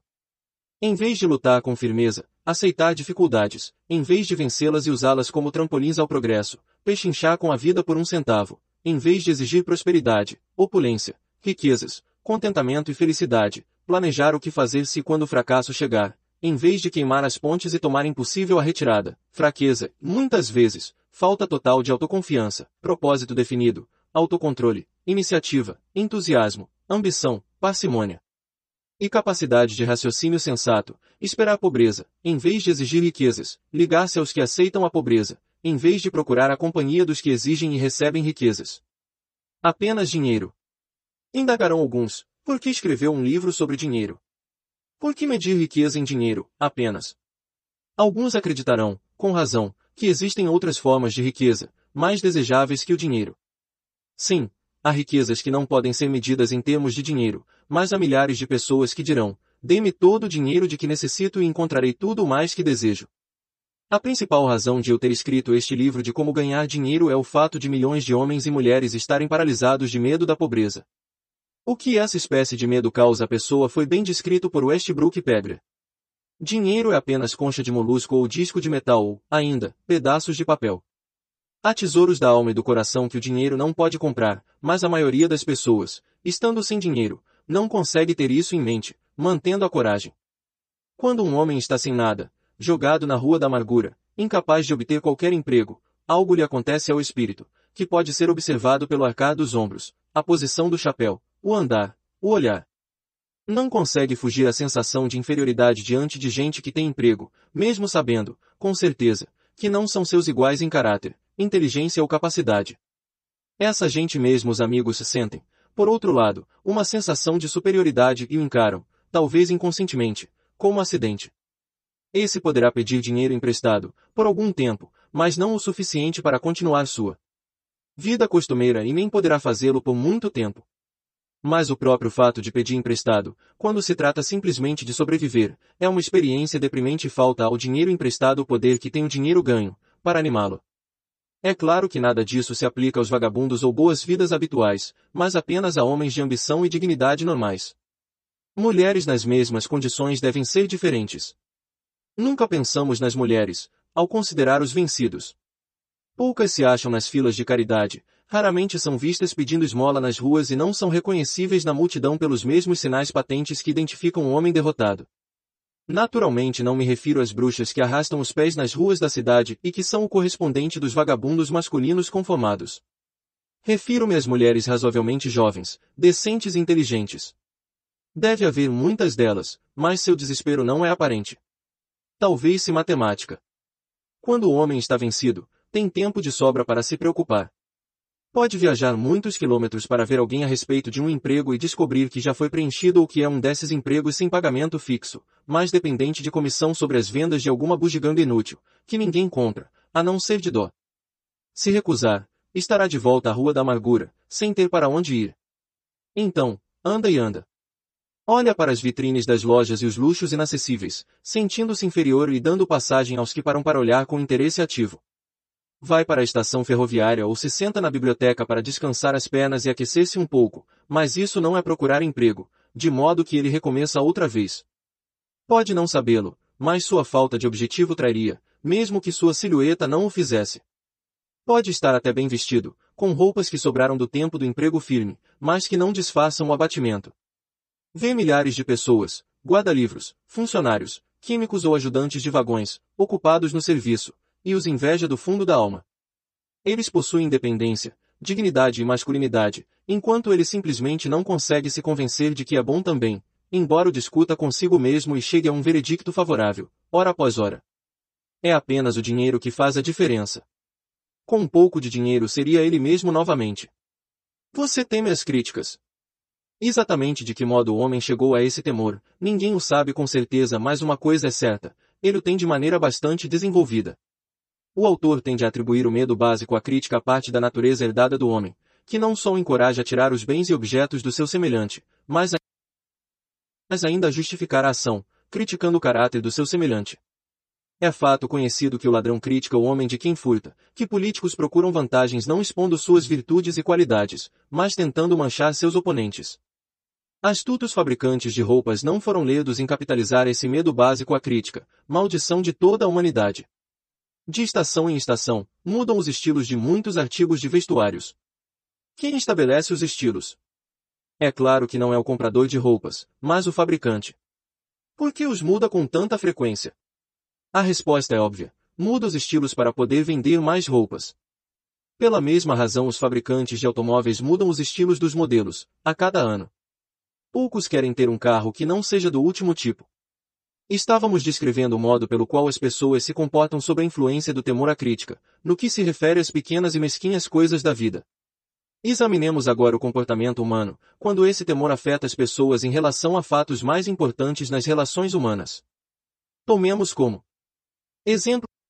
Exemplo praticamente qualquer pessoa que tenha chegado à idade da maturidade mental, dos 35 aos 40 anos, como média geral. Se se pudesse ler os pensamentos secretos, encontraríamos, em geral, uma descrença muito decidida nas fábulas que inúmeros dogmáticos ensinavam há algumas décadas. Por que é que a pessoa média, mesmo nos nossos dias de esclarecimento, hesita em negar sua crença nas fábulas? A resposta é medo da crítica. Homens e mulheres já foram queimados vivos por ousarem manifestar descrença em fantasmas. Não é de admirar que tenhamos herdado uma consciência que nos faz temer as críticas. Houve época, e não muito distante, em que a crítica trazia severos castigos saindo os trás, em alguns países. O medo à crítica rouba a iniciativa ao homem, destrói-lhe o poder de imaginação, limita-lhe a individualidade, tira-lhe a autoconfiança, causando-lhe danos em centenas de outras maneiras. Pais causam aos filhos, às vezes, ferimentos irreparáveis, ao criticá-los. A mãe de um de meus companheiros de infância costumava castigá-lo quase diariamente, com uma chibata, sempre completando a obra com a afirmação, você acabará na penitenciária antes dos 20, mandaram a um reformatório, aos 17 anos de idade. Crítica é uma forma de serviço que todos têm em demasia. Todos possuem um estoque dela, distribuindo-a, de graça, quer a pedido, quer não. Os parentes mais próximos são, às vezes, os piores ofensores. Deveria ser considerado crime, na realidade crime da pior espécie, os pais criarem complexos de inferioridade na mente da criança, por críticas desnecessárias. Empregadores que compreendem a natureza humana conseguem o máximo dos homens, não através de críticas, mas por sugestões construtivas. O mesmo resultado pode ser obtido pelos pais, com relação aos filhos. A crítica implanta o medo no coração humano, ou então ressentimento, mas nunca amor ou afeição. Sete sintomas que demonstram medo à crítica. Esse medo é quase tão universal quanto o medo da pobreza e seus efeitos fatais à realização pessoal, principalmente porque destrói a iniciativa e desencoraja o uso da imaginação. Os sintomas principais são 1. 1. Acanhamento, geralmente expresso por nervosismo, timidez na conversação e em conhecer estranhos, movimentos desajeitados das mãos e membros, olhares desviados. 2. Falta de equilíbrio, expressa por falta de controle da voz, nervosismo na presença dos outros, má postura do corpo, péssima memória. 3. Personalidade fraca, falta de firmeza nas decisões, de encanto pessoal e capacidade de exprimir opiniões com firmeza. Hábito de desviar-se dos assuntos, em vez de encará-los. Concordância com os outros, sem antes examinar-lhes as opiniões, com cuidado. 4. Complexo de inferioridade, hábito de expressar autoaprovação oralmente por ações, como meio de disfarçar o sentimento de inferioridade, usar palavras grandiloquentes para impressionar os outros, muitas vezes sem conheceres o verdadeiro significado, imitar outros na maneira de vestir, falar e nos modos, jactando-se de realizações imaginárias. Isso dá, por vezes, a aparência superficial de um sentimento de superioridade. 5. Extravagância, hábito de tentar emparelhar com o Silva, gastando além das possibilidades. 6. Falta de iniciativa, fracasso em aproveitar oportunidades de progredir, medo de expressar opiniões. Falta de confiança nas próprias ideias, dando respostas evasivas às perguntas formuladas por superiores, hesitarão nas maneiras e no falar, falsidade nas palavras e feitos. 7. 7. Falta de ambição, lassidão mental e física, falta de autoafirmação, lentidão em chegar às decisões, facilidade em ser influenciado, hábito de criticar os outros, nas costas e elogiá-los na frente, hábito de aceitar a derrota sem protesto ou fugir a um empreendimento, se encontrar oposição, suspeita emotivada dos outros, falta de tato nas maneiras e no falar, má vontade em aceitar a culpa dos erros. Você teme a saúde deficiente. Esse medo tem suas raízes na hereditariedade, tanto física, como mental. Está intimamente associado. Em sua origem, as causas do medo da velhice e da morte, porque conduz às fronteiras de mundos terríveis, dos quais o homem nada sabe, mas dos quais ouviu histórias desconcertantes. Existe também a opinião, algo generalizada, de que certas pessoas sem ética fazem negócios vendendo saúde, mantendo vivo o medo da doença. De modo geral, o homem teme a saúde deficiente por causa dos terríveis quadros plantados em sua mente, do que pode acontecer se a morte o alcançar. Teme-a também pela taxa econômica que representaria. Um médico de renome calculou que 75% das pessoas que consultam médicos sofrem de hipocondria, doença imaginária. Já se demonstrou, de maneira convincente, que o medo da doença, mesmo não havendo a menor causa para o medo, muitas vezes produz os sintomas físicos da moléstia temida. Poderosa é grande e a mente humana. Pode construir e pode destruir. Explorando a fraqueza comum do medo à doença, vendedores de remédios patenteados amontoaram fortunas. Essa forma de engano da crédula humanidade prevaleceu a tal ponto há algumas décadas, que uma revista popular fez amarga campanha contra os piores ofensores no negócio dos remédios patenteados. Por uma série de experiências feitas há alguns anos, foi provado que se pode tornar as pessoas doentes, por sugestões. Fizemos a experiência pedindo a três conhecidos que visitassem as vítimas, perguntando, o que é que tem? Você parece estar muito doente. O primeiro geralmente provocava um sorriso e um casual, nada, estou muito bem. Ao segundo a vítima geralmente afirmava, não sei exatamente. Mas sinto-me mal. O terceiro já recebia a admissão franca de que a vítima, estava realmente se sentindo doente. Tente isso com algum conhecido seu, se duvida que o F bará ficar inquieto, mas não vá longe demais com a experiência. Há certa seita religiosa, cujos membros se vingam dos inimigos pelo método da bruxaria. Chamam-no de enfeitiçar a vítima. Existem provas arrasadoras de que a doença, às vezes, começa em forma de impulso de pensamento negativo. Tal impulso pode ser passado de uma mente a outra, por sugestão, ou criada pelo indivíduo, em sua própria mente. Um homem de mais sabedoria do que possa parecer por esse incidente, disse certa vez, se alguém me pergunta como me sinto, sempre quero responder derrubando. Médicos costumam mandar pacientes para climas novos, porque se faz necessária uma mudança de atitude mental. A semente do medo da doença vive todas as mentes humanas. Preocupação, medo, desânimo, decepção amor e nos negócios faz com que a semente gemine e cresça. Decepções em negócios e no amor encabeçam a lista das causas da saúde deficiente. Um jovem sofreu tal decepção amorosa, que foi parar no hospital. Ficou, durante meses, entre a vida e a morte. Chamaram um especialista em psicoterapia. Esse mudou as enfermeiras, mandando uma jovem encantadora, que começou, de acordo com o médico, a namorá-lo desde o primeiro dia em que entrou no emprego.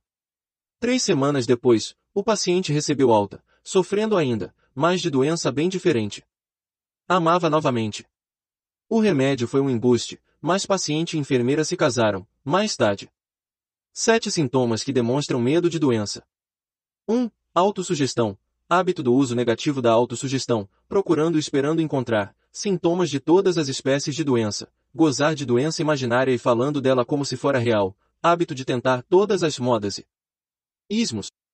Ismos, recomendados por outros, como tendo valor terapêutico, falar com os outros sobre operações, acidentes e outras formas de doenças, experimentar dietas, exercícios físicos, sistemas de perder peso, sem orientação profissional, tentar remédio caseiros, remédios patenteados e remédios de charlatães.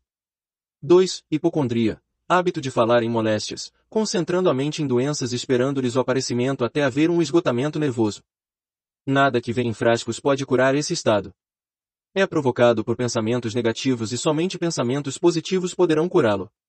A hipocondria, termo médico para doenças imaginárias, é causadora de tanto dano, ocasionalmente, quanto a própria moléstia poderia causar. Muitos casos nervosos provêm de doenças imaginárias.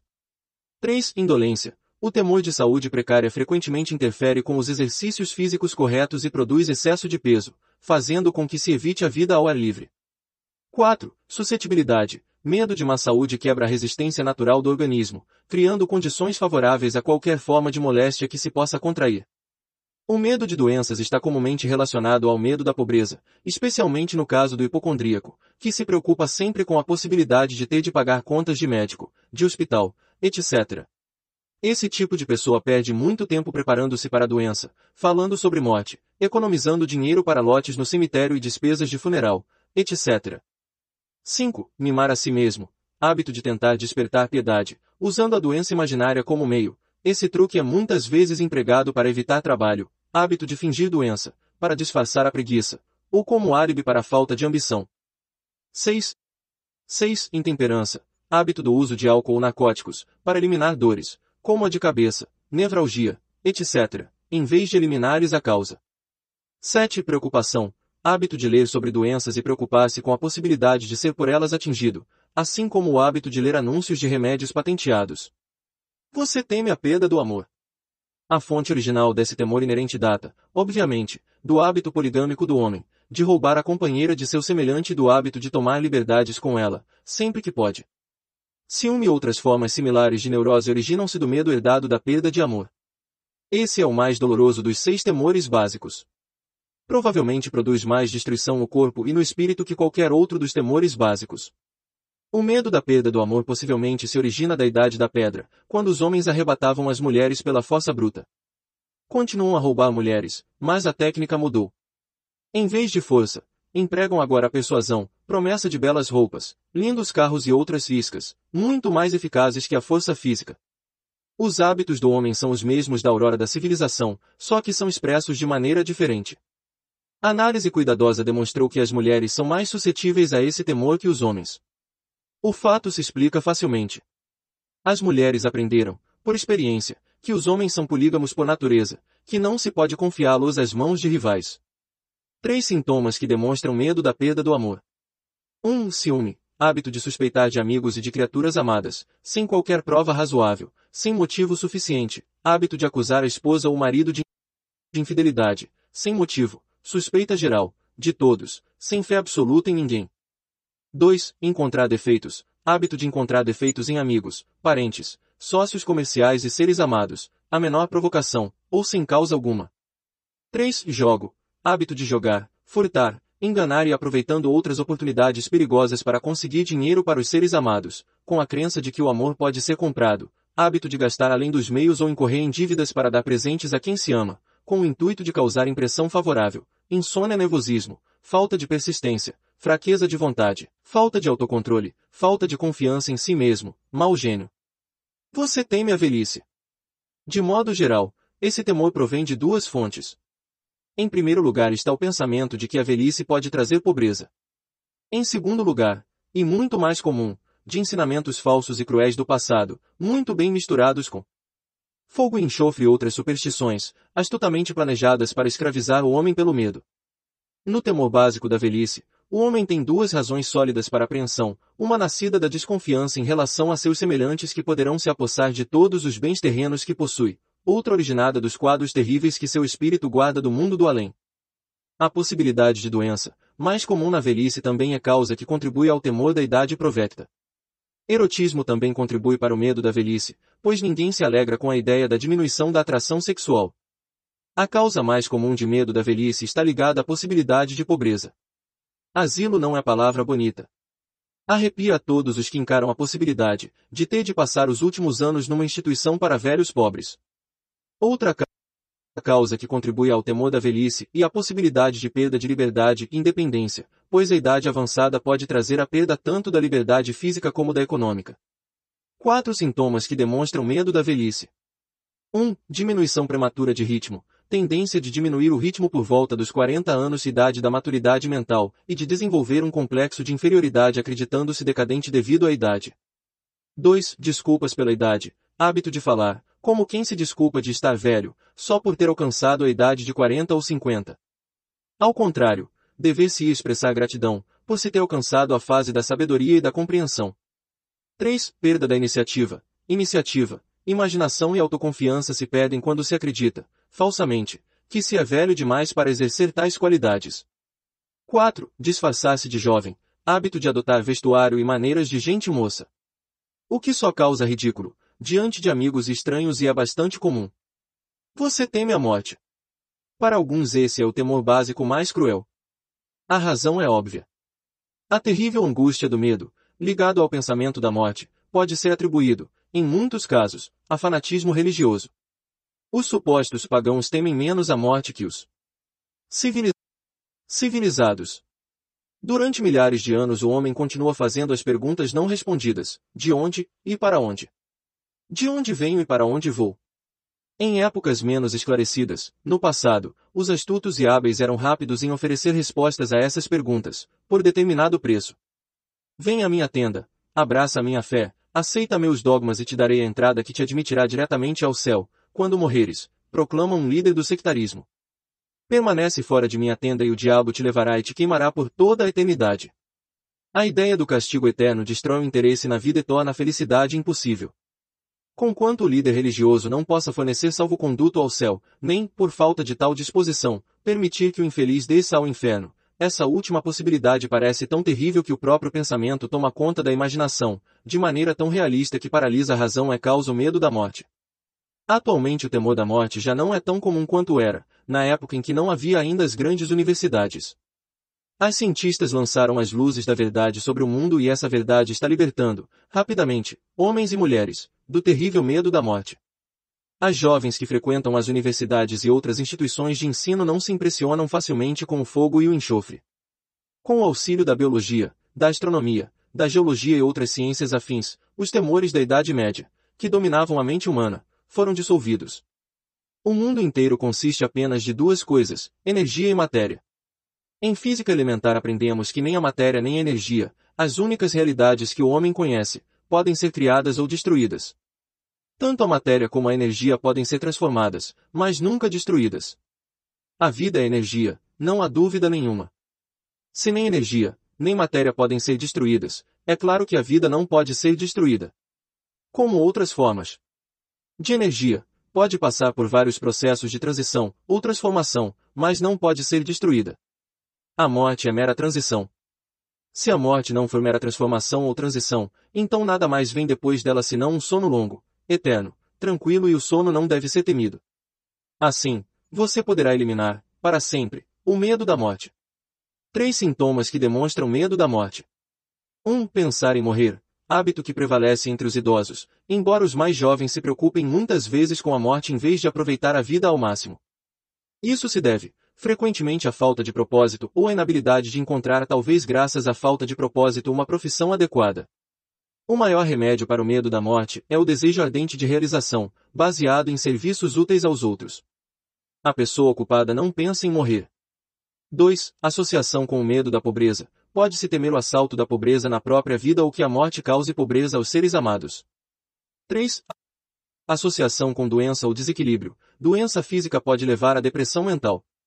Decepção no amor, fanatismo religioso, Estado grave de neurose ou insanidade mesmo são também causas do medo da morte.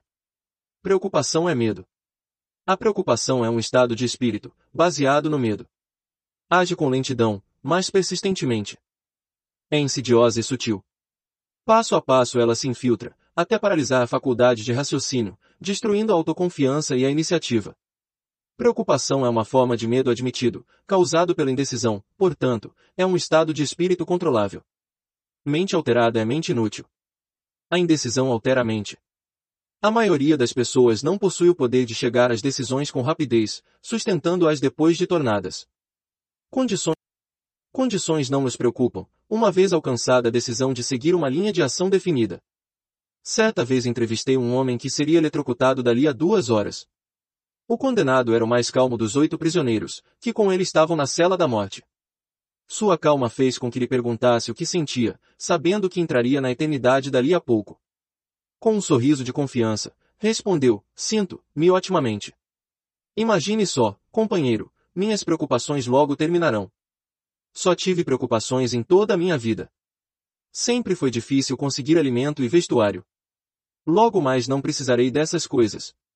Sinto-me bem desde que soube, com certeza, que deveria morrer. Resolvi, então, aceitar o destino com bom humor.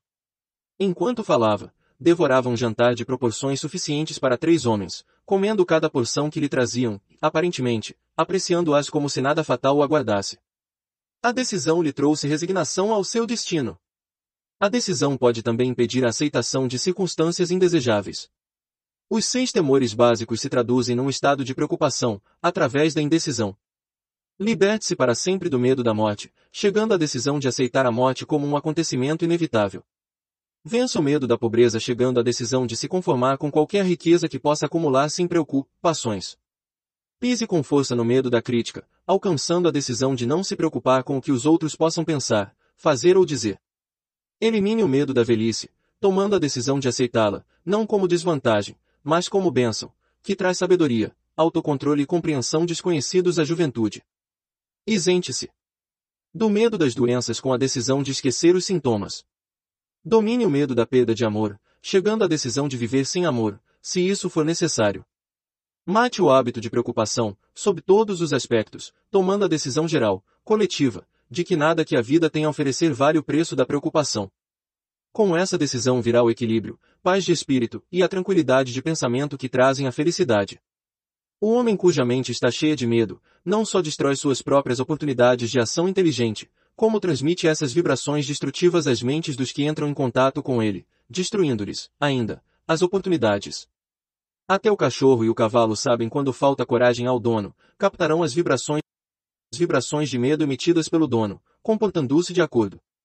Mesmo descendo a escala da inteligência, no reino animal, encontra-se essa mesma capacidade de captar as vibrações de medo. Pensamento que destrói. As vibrações de medo passam de uma mente a outra com a mesma rapidez e segurança com que o som da voz humana passa da estação transmissora ao aparelho receptor de rádio. A pessoa que exprime em palavras pensamentos negativos e destrutivos é quase certo que experimente os resultados de suas palavras, em forma de retribuição destrutiva. A liberação de impulsos de pensamentos destrutivos, sem auxílio de palavras, também produz retribuição de vários modos. Em primeiro lugar, e talvez o mais importante de ser lembrado, é que a pessoa que libera pensamentos de natureza destrutiva deve sofrer danos através do aniquilamento da faculdade da imaginação criadora. Em segundo lugar, a presença de qualquer emoção destrutiva na mente desenvolve uma personalidade negativa, que repele as pessoas, convertendo-as, frequentemente, em inimigas. A terceira fonte de danos à pessoa que alimenta ou libera pensamentos negativos jaz nesse fato significativo. Os impulsos de pensamento não só são prejudiciais a outros, como também se infiltram no subconsciente da pessoa que os libera, tornando-se parte de seu caráter.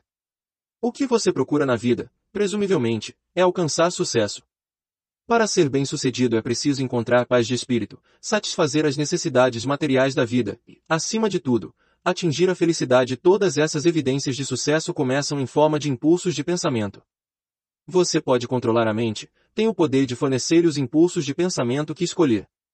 Com esse privilégio vai também a responsabilidade de usá-lo de maneira construtiva. Você é o senhor de seu destino terreno, do mesmo modo que possui o poder de controlar seu ambiente, tornando sua vida o que deseja que ela seja, ou pode deixar de exercer o privilégio que lhe pertence, de fazer sua vida de encomenda, jogando-se assim ao alto mar das circunstâncias, onde será balançado para cá e para lá, qual casquinha nas ondas do oceano. Você é suscetível demais. Somado aos seis temores básicos, existe outro mal de que sofrem as pessoas. Constitui solo rico, em que as sementes do fracasso crescem em abundância. É tão sutil, que sua presença muitas vezes nem é notada. Essa tribulação não pode ser chamada, com propriedade, de temor. Está mais arraigada e é mais frequentemente fatal que todos os seis temores juntos. Por falta de um nome melhor, chamemos o mal de suscetibilidade a influências negativas.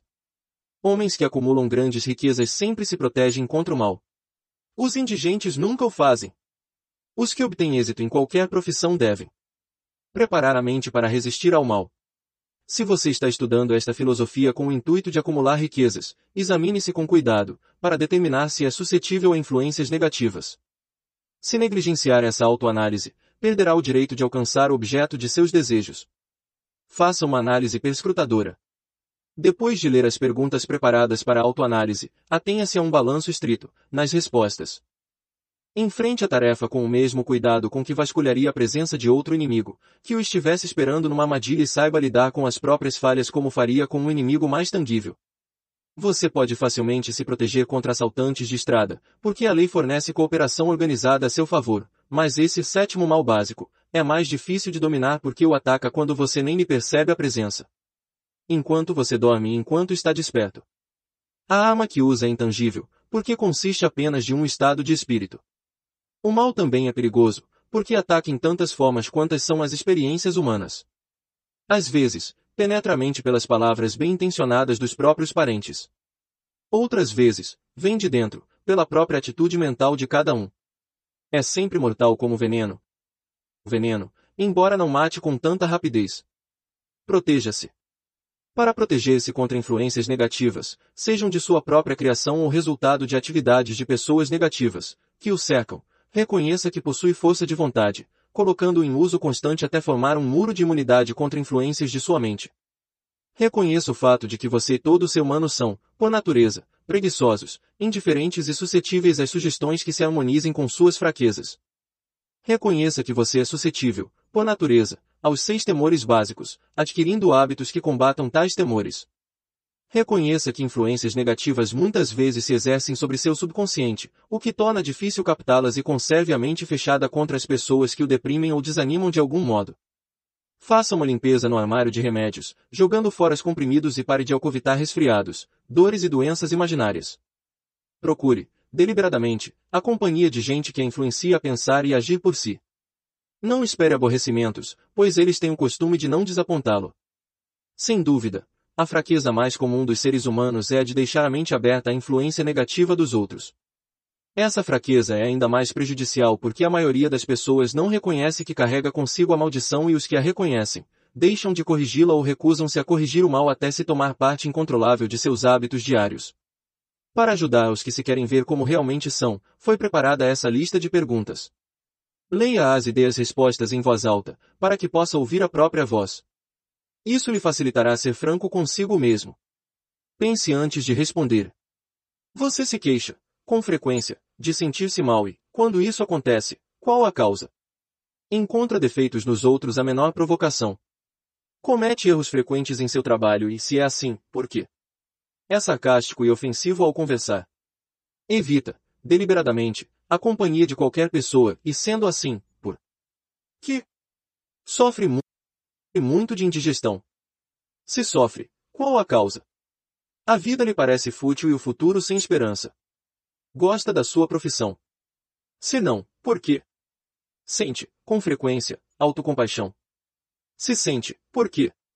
Sente inveja dos que o superam. A que dedica mais tempo? A pensar no sucesso ou no fracasso? Está ganhando ou perdendo confiança em si mesmo, à medida que envelhece. Aprende algo de valor, dos erros cometidos.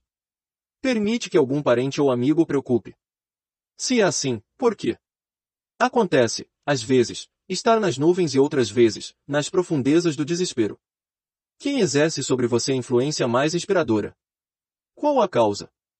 Tolera influências negativas ou desanimadoras podendo evitá-las. Não se importa com a aparência pessoal. Sendo assim, quando e por quê? Aprendeu a afogar as magoas ficando ocupado demais para que o aborreçam. Chamar-se-ia de Maria vai com as outras se permitisse aos outros pensarem por você. Quantos distúrbios evitáveis o aborrecem e por que os tolera? Recorre à bebida, narcóticos ou cigarros para acalmar os nervos. Se é assim, por que não tenta a força de vontade em lugar deles? Alguém o caceteia. Por quê? Tem algum propósito importante, sendo assim, o que é e quais os planos para alcançá-lo? Sofre de algum dos seis temores básicos. De qual deles? Possui um método que o proteja das influências negativas. Faz uso deliberado da autossugestão, para tomar a mente positiva. O que preza mais, suas propriedades materiais ou o privilégio de controlar os próprios pensamentos? É facilmente influenciado por outros, contra seu próprio juízo. O dia de hoje acrescentou alguma coisa ao seu estoque de conhecimentos ou estado de espírito. Encara, com coragem as circunstâncias que o tomam infeliz ou evita a responsabilidade. Analisa Analisa os erros e fracassos, tentando tirar vantagens deles, ou sua atitude é de que isso não lhe compete. Pode enumerar três de suas fraquezas mais prejudiciais. O que está fazendo para corrigi-las? Você anima os outros a lhe contarem suas preocupações, despertando-lhe a compaixão. Escolhe, das experiências diárias, lições ou influências que possam ser úteis ao seu progresso pessoal. Sua presença exerce influência negativa sobre os outros, via de regra, Quais os hábitos alheios que mais o aborrecem? Forma opiniões próprias ou deixa-se influenciar pelos outros. Aprendeu a criar um estado de espírito capaz de escudá-lo contra influências desanimadoras. Sua profissão lhe inspira fé e confiança. Sente-se possuidor de forças espirituais de poder suficiente para manter a mente livre de todas as formas de medo. A religião ajuda a manter sua mente objetiva. Acha que é seu dever compartilhar das preocupações alheias. Por quê? Se acredita que cada qual com seu igual, o que descobriu a seu respeito, estudando os amigos que atrai. Qual a ligação, se é que existe, que vem entre as pessoas com as quais se dá mais intimamente infelicidade que possa experimentar? Seria possível que alguém, a quem considera amigo, seja na realidade seu pior inimigo, devido à influência negativa sobre sua mente? De acordo com que regras julga os que lhe são úteis e os que lhe são prejudiciais? Seus companheiros mais íntimos são superiores ou inferiores a você mentalmente. De cada 24 horas, quanto tempo dedica a suas ocupações? Sono. Jogos e descanso. Aquisição de conhecimentos úteis. Simples perda de tempo. Quem, entre seus amigos, o anima mais? O incentiva mais? O desanima mais? Qual a sua maior preocupação? Por que a tolera? Quando alguém lhe oferece conselho de graça, não solicitado, você o aceita sem discutir ou analisa-lhe os motivos. O que deseja acima de tudo? Pretende adquiri-lo. Está disposto a subordinar todos os outros desejos a esse. Quanto tempo diário dedica à sua aquisição? Você muda de opinião com frequência. Por quê? Costuma terminar tudo o que começa. Impressiona-se facilmente com os negócios alheios ou títulos profissionais, graus universitários, riqueza. É facilmente influenciável pelo que os outros pensam e dizem de você. Liga-se às pessoas por causa do status social ou financeiro delas. Qual, na sua opinião, a pessoa viva mais importante? De que modo essa pessoa lhe é superior?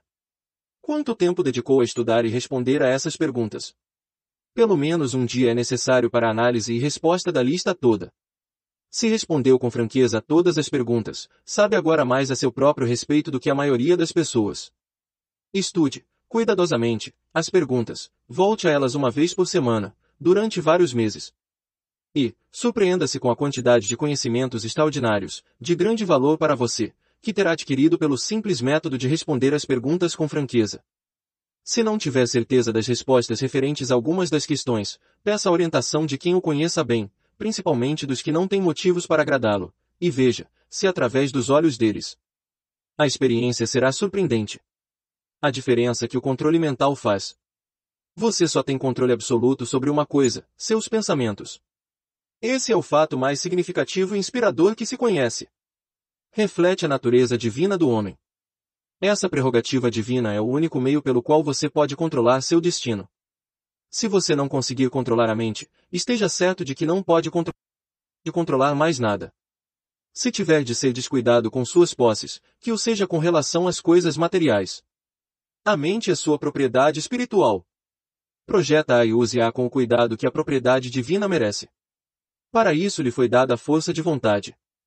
Infelizmente, não há proteção legal contra os que, intencionalmente ou por ignorância, envenenam a mente alheia, por sugestão negativa.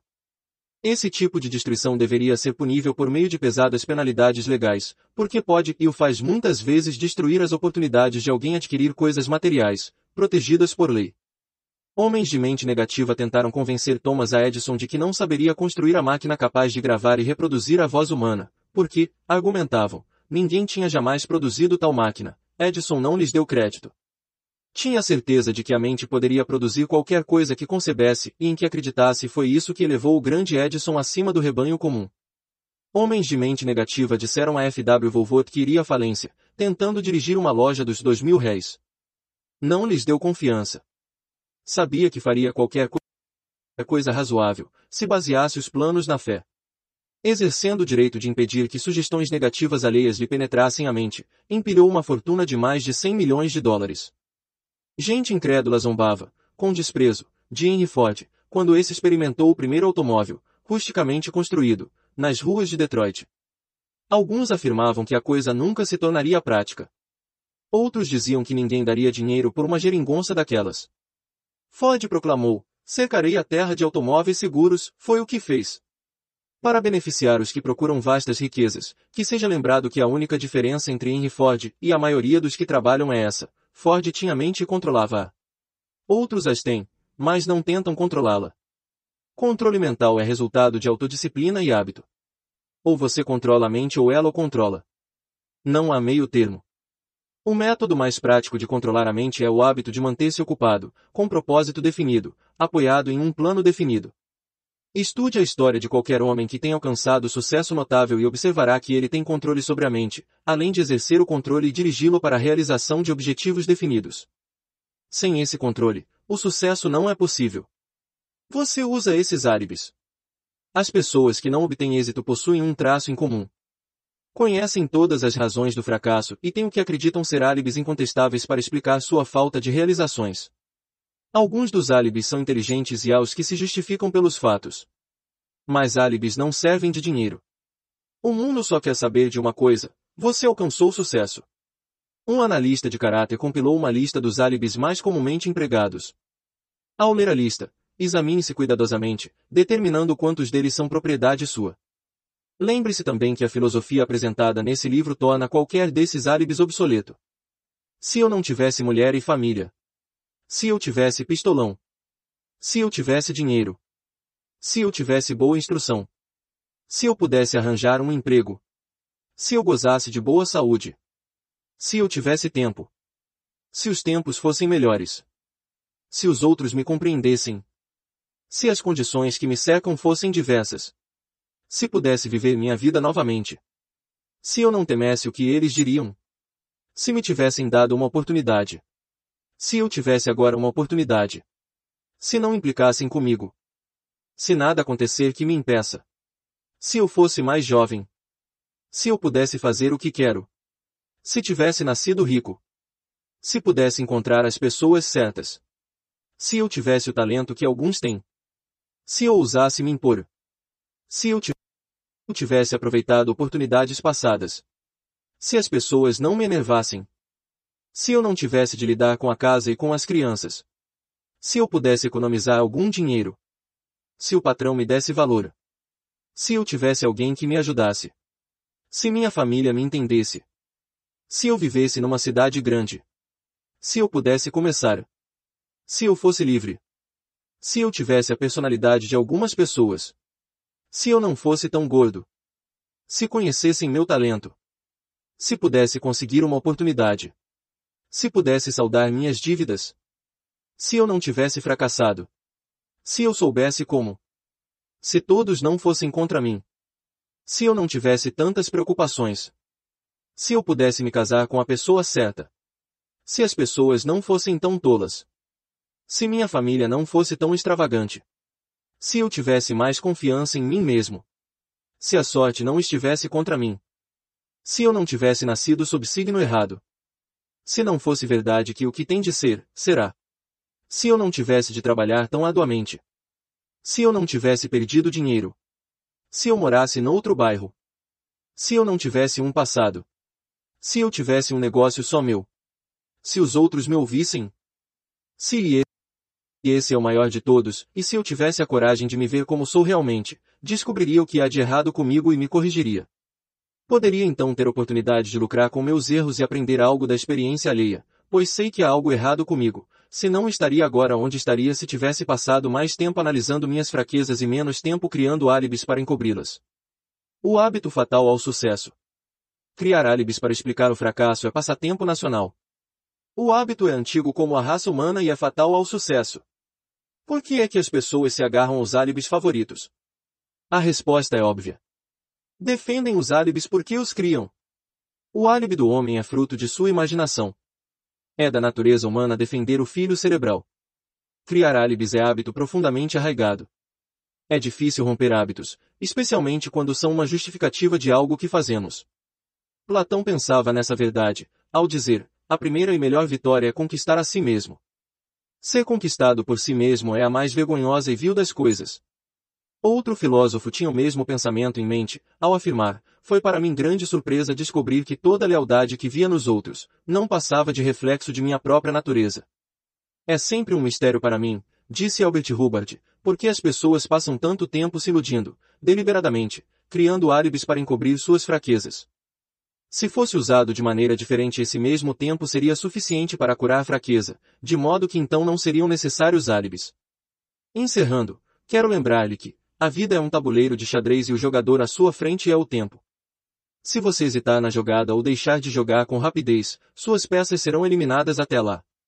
Você está jogando contra um parceiro que não tolera indecisão. Antigamente você poderia ter uma desculpa lógica por não ter forçado a vida a lhe dar o que queria, mas esse hábito é agora obsoleto, porque você está de posse da chave mestra que abre a porta da vida a riquezas fartas. A chave mestra é intangível, mas poderosa. É o privilégio de criar, em sua mente, um desejo ardente por uma espécie definida de riquezas. Não há penalidade imposta pelo uso da chave, mas há um preço a pagar se não a usar. O preço é o fracasso. Há um prêmio de proporções estupendas se puser a chave em uso. É a satisfação que atinge aos que conquistam a si mesmos e forçam a vida a pagar a que lhe pedem. O prêmio vale seu esforço. Você vai começar e se convencer. Se tivermos afinidade, disse o imortal Emerson, encontrar-nos-emos, ao terminar, lanço mão do seu pensamento para dizer, se temos afinidade, então já nos encontramos, através dessas páginas. Pontos a fixar. Temores são comuns e alguns até justificáveis. Mas há os que podem lançar raízes e crescer sem que você o perceba a não ser que se livre da indecisão e da dúvida, que semeiam as sementes do medo. Os álibis que usar dizem muito a seu respeito. Nenhum álibi deve detê-lo, enquanto você segue a máxima, pense em riqueza. Você reúne riquezas em dinheiro e riquezas incomensuráveis em dinheiro embora o dinheiro o ajude a encontrar felicidade, vida longa, diversão, paz de espírito. O mais valioso de todos os tesouros, a boa saúde pode ser seu se você dominar o medo e se livrar das doenças que pode trazer.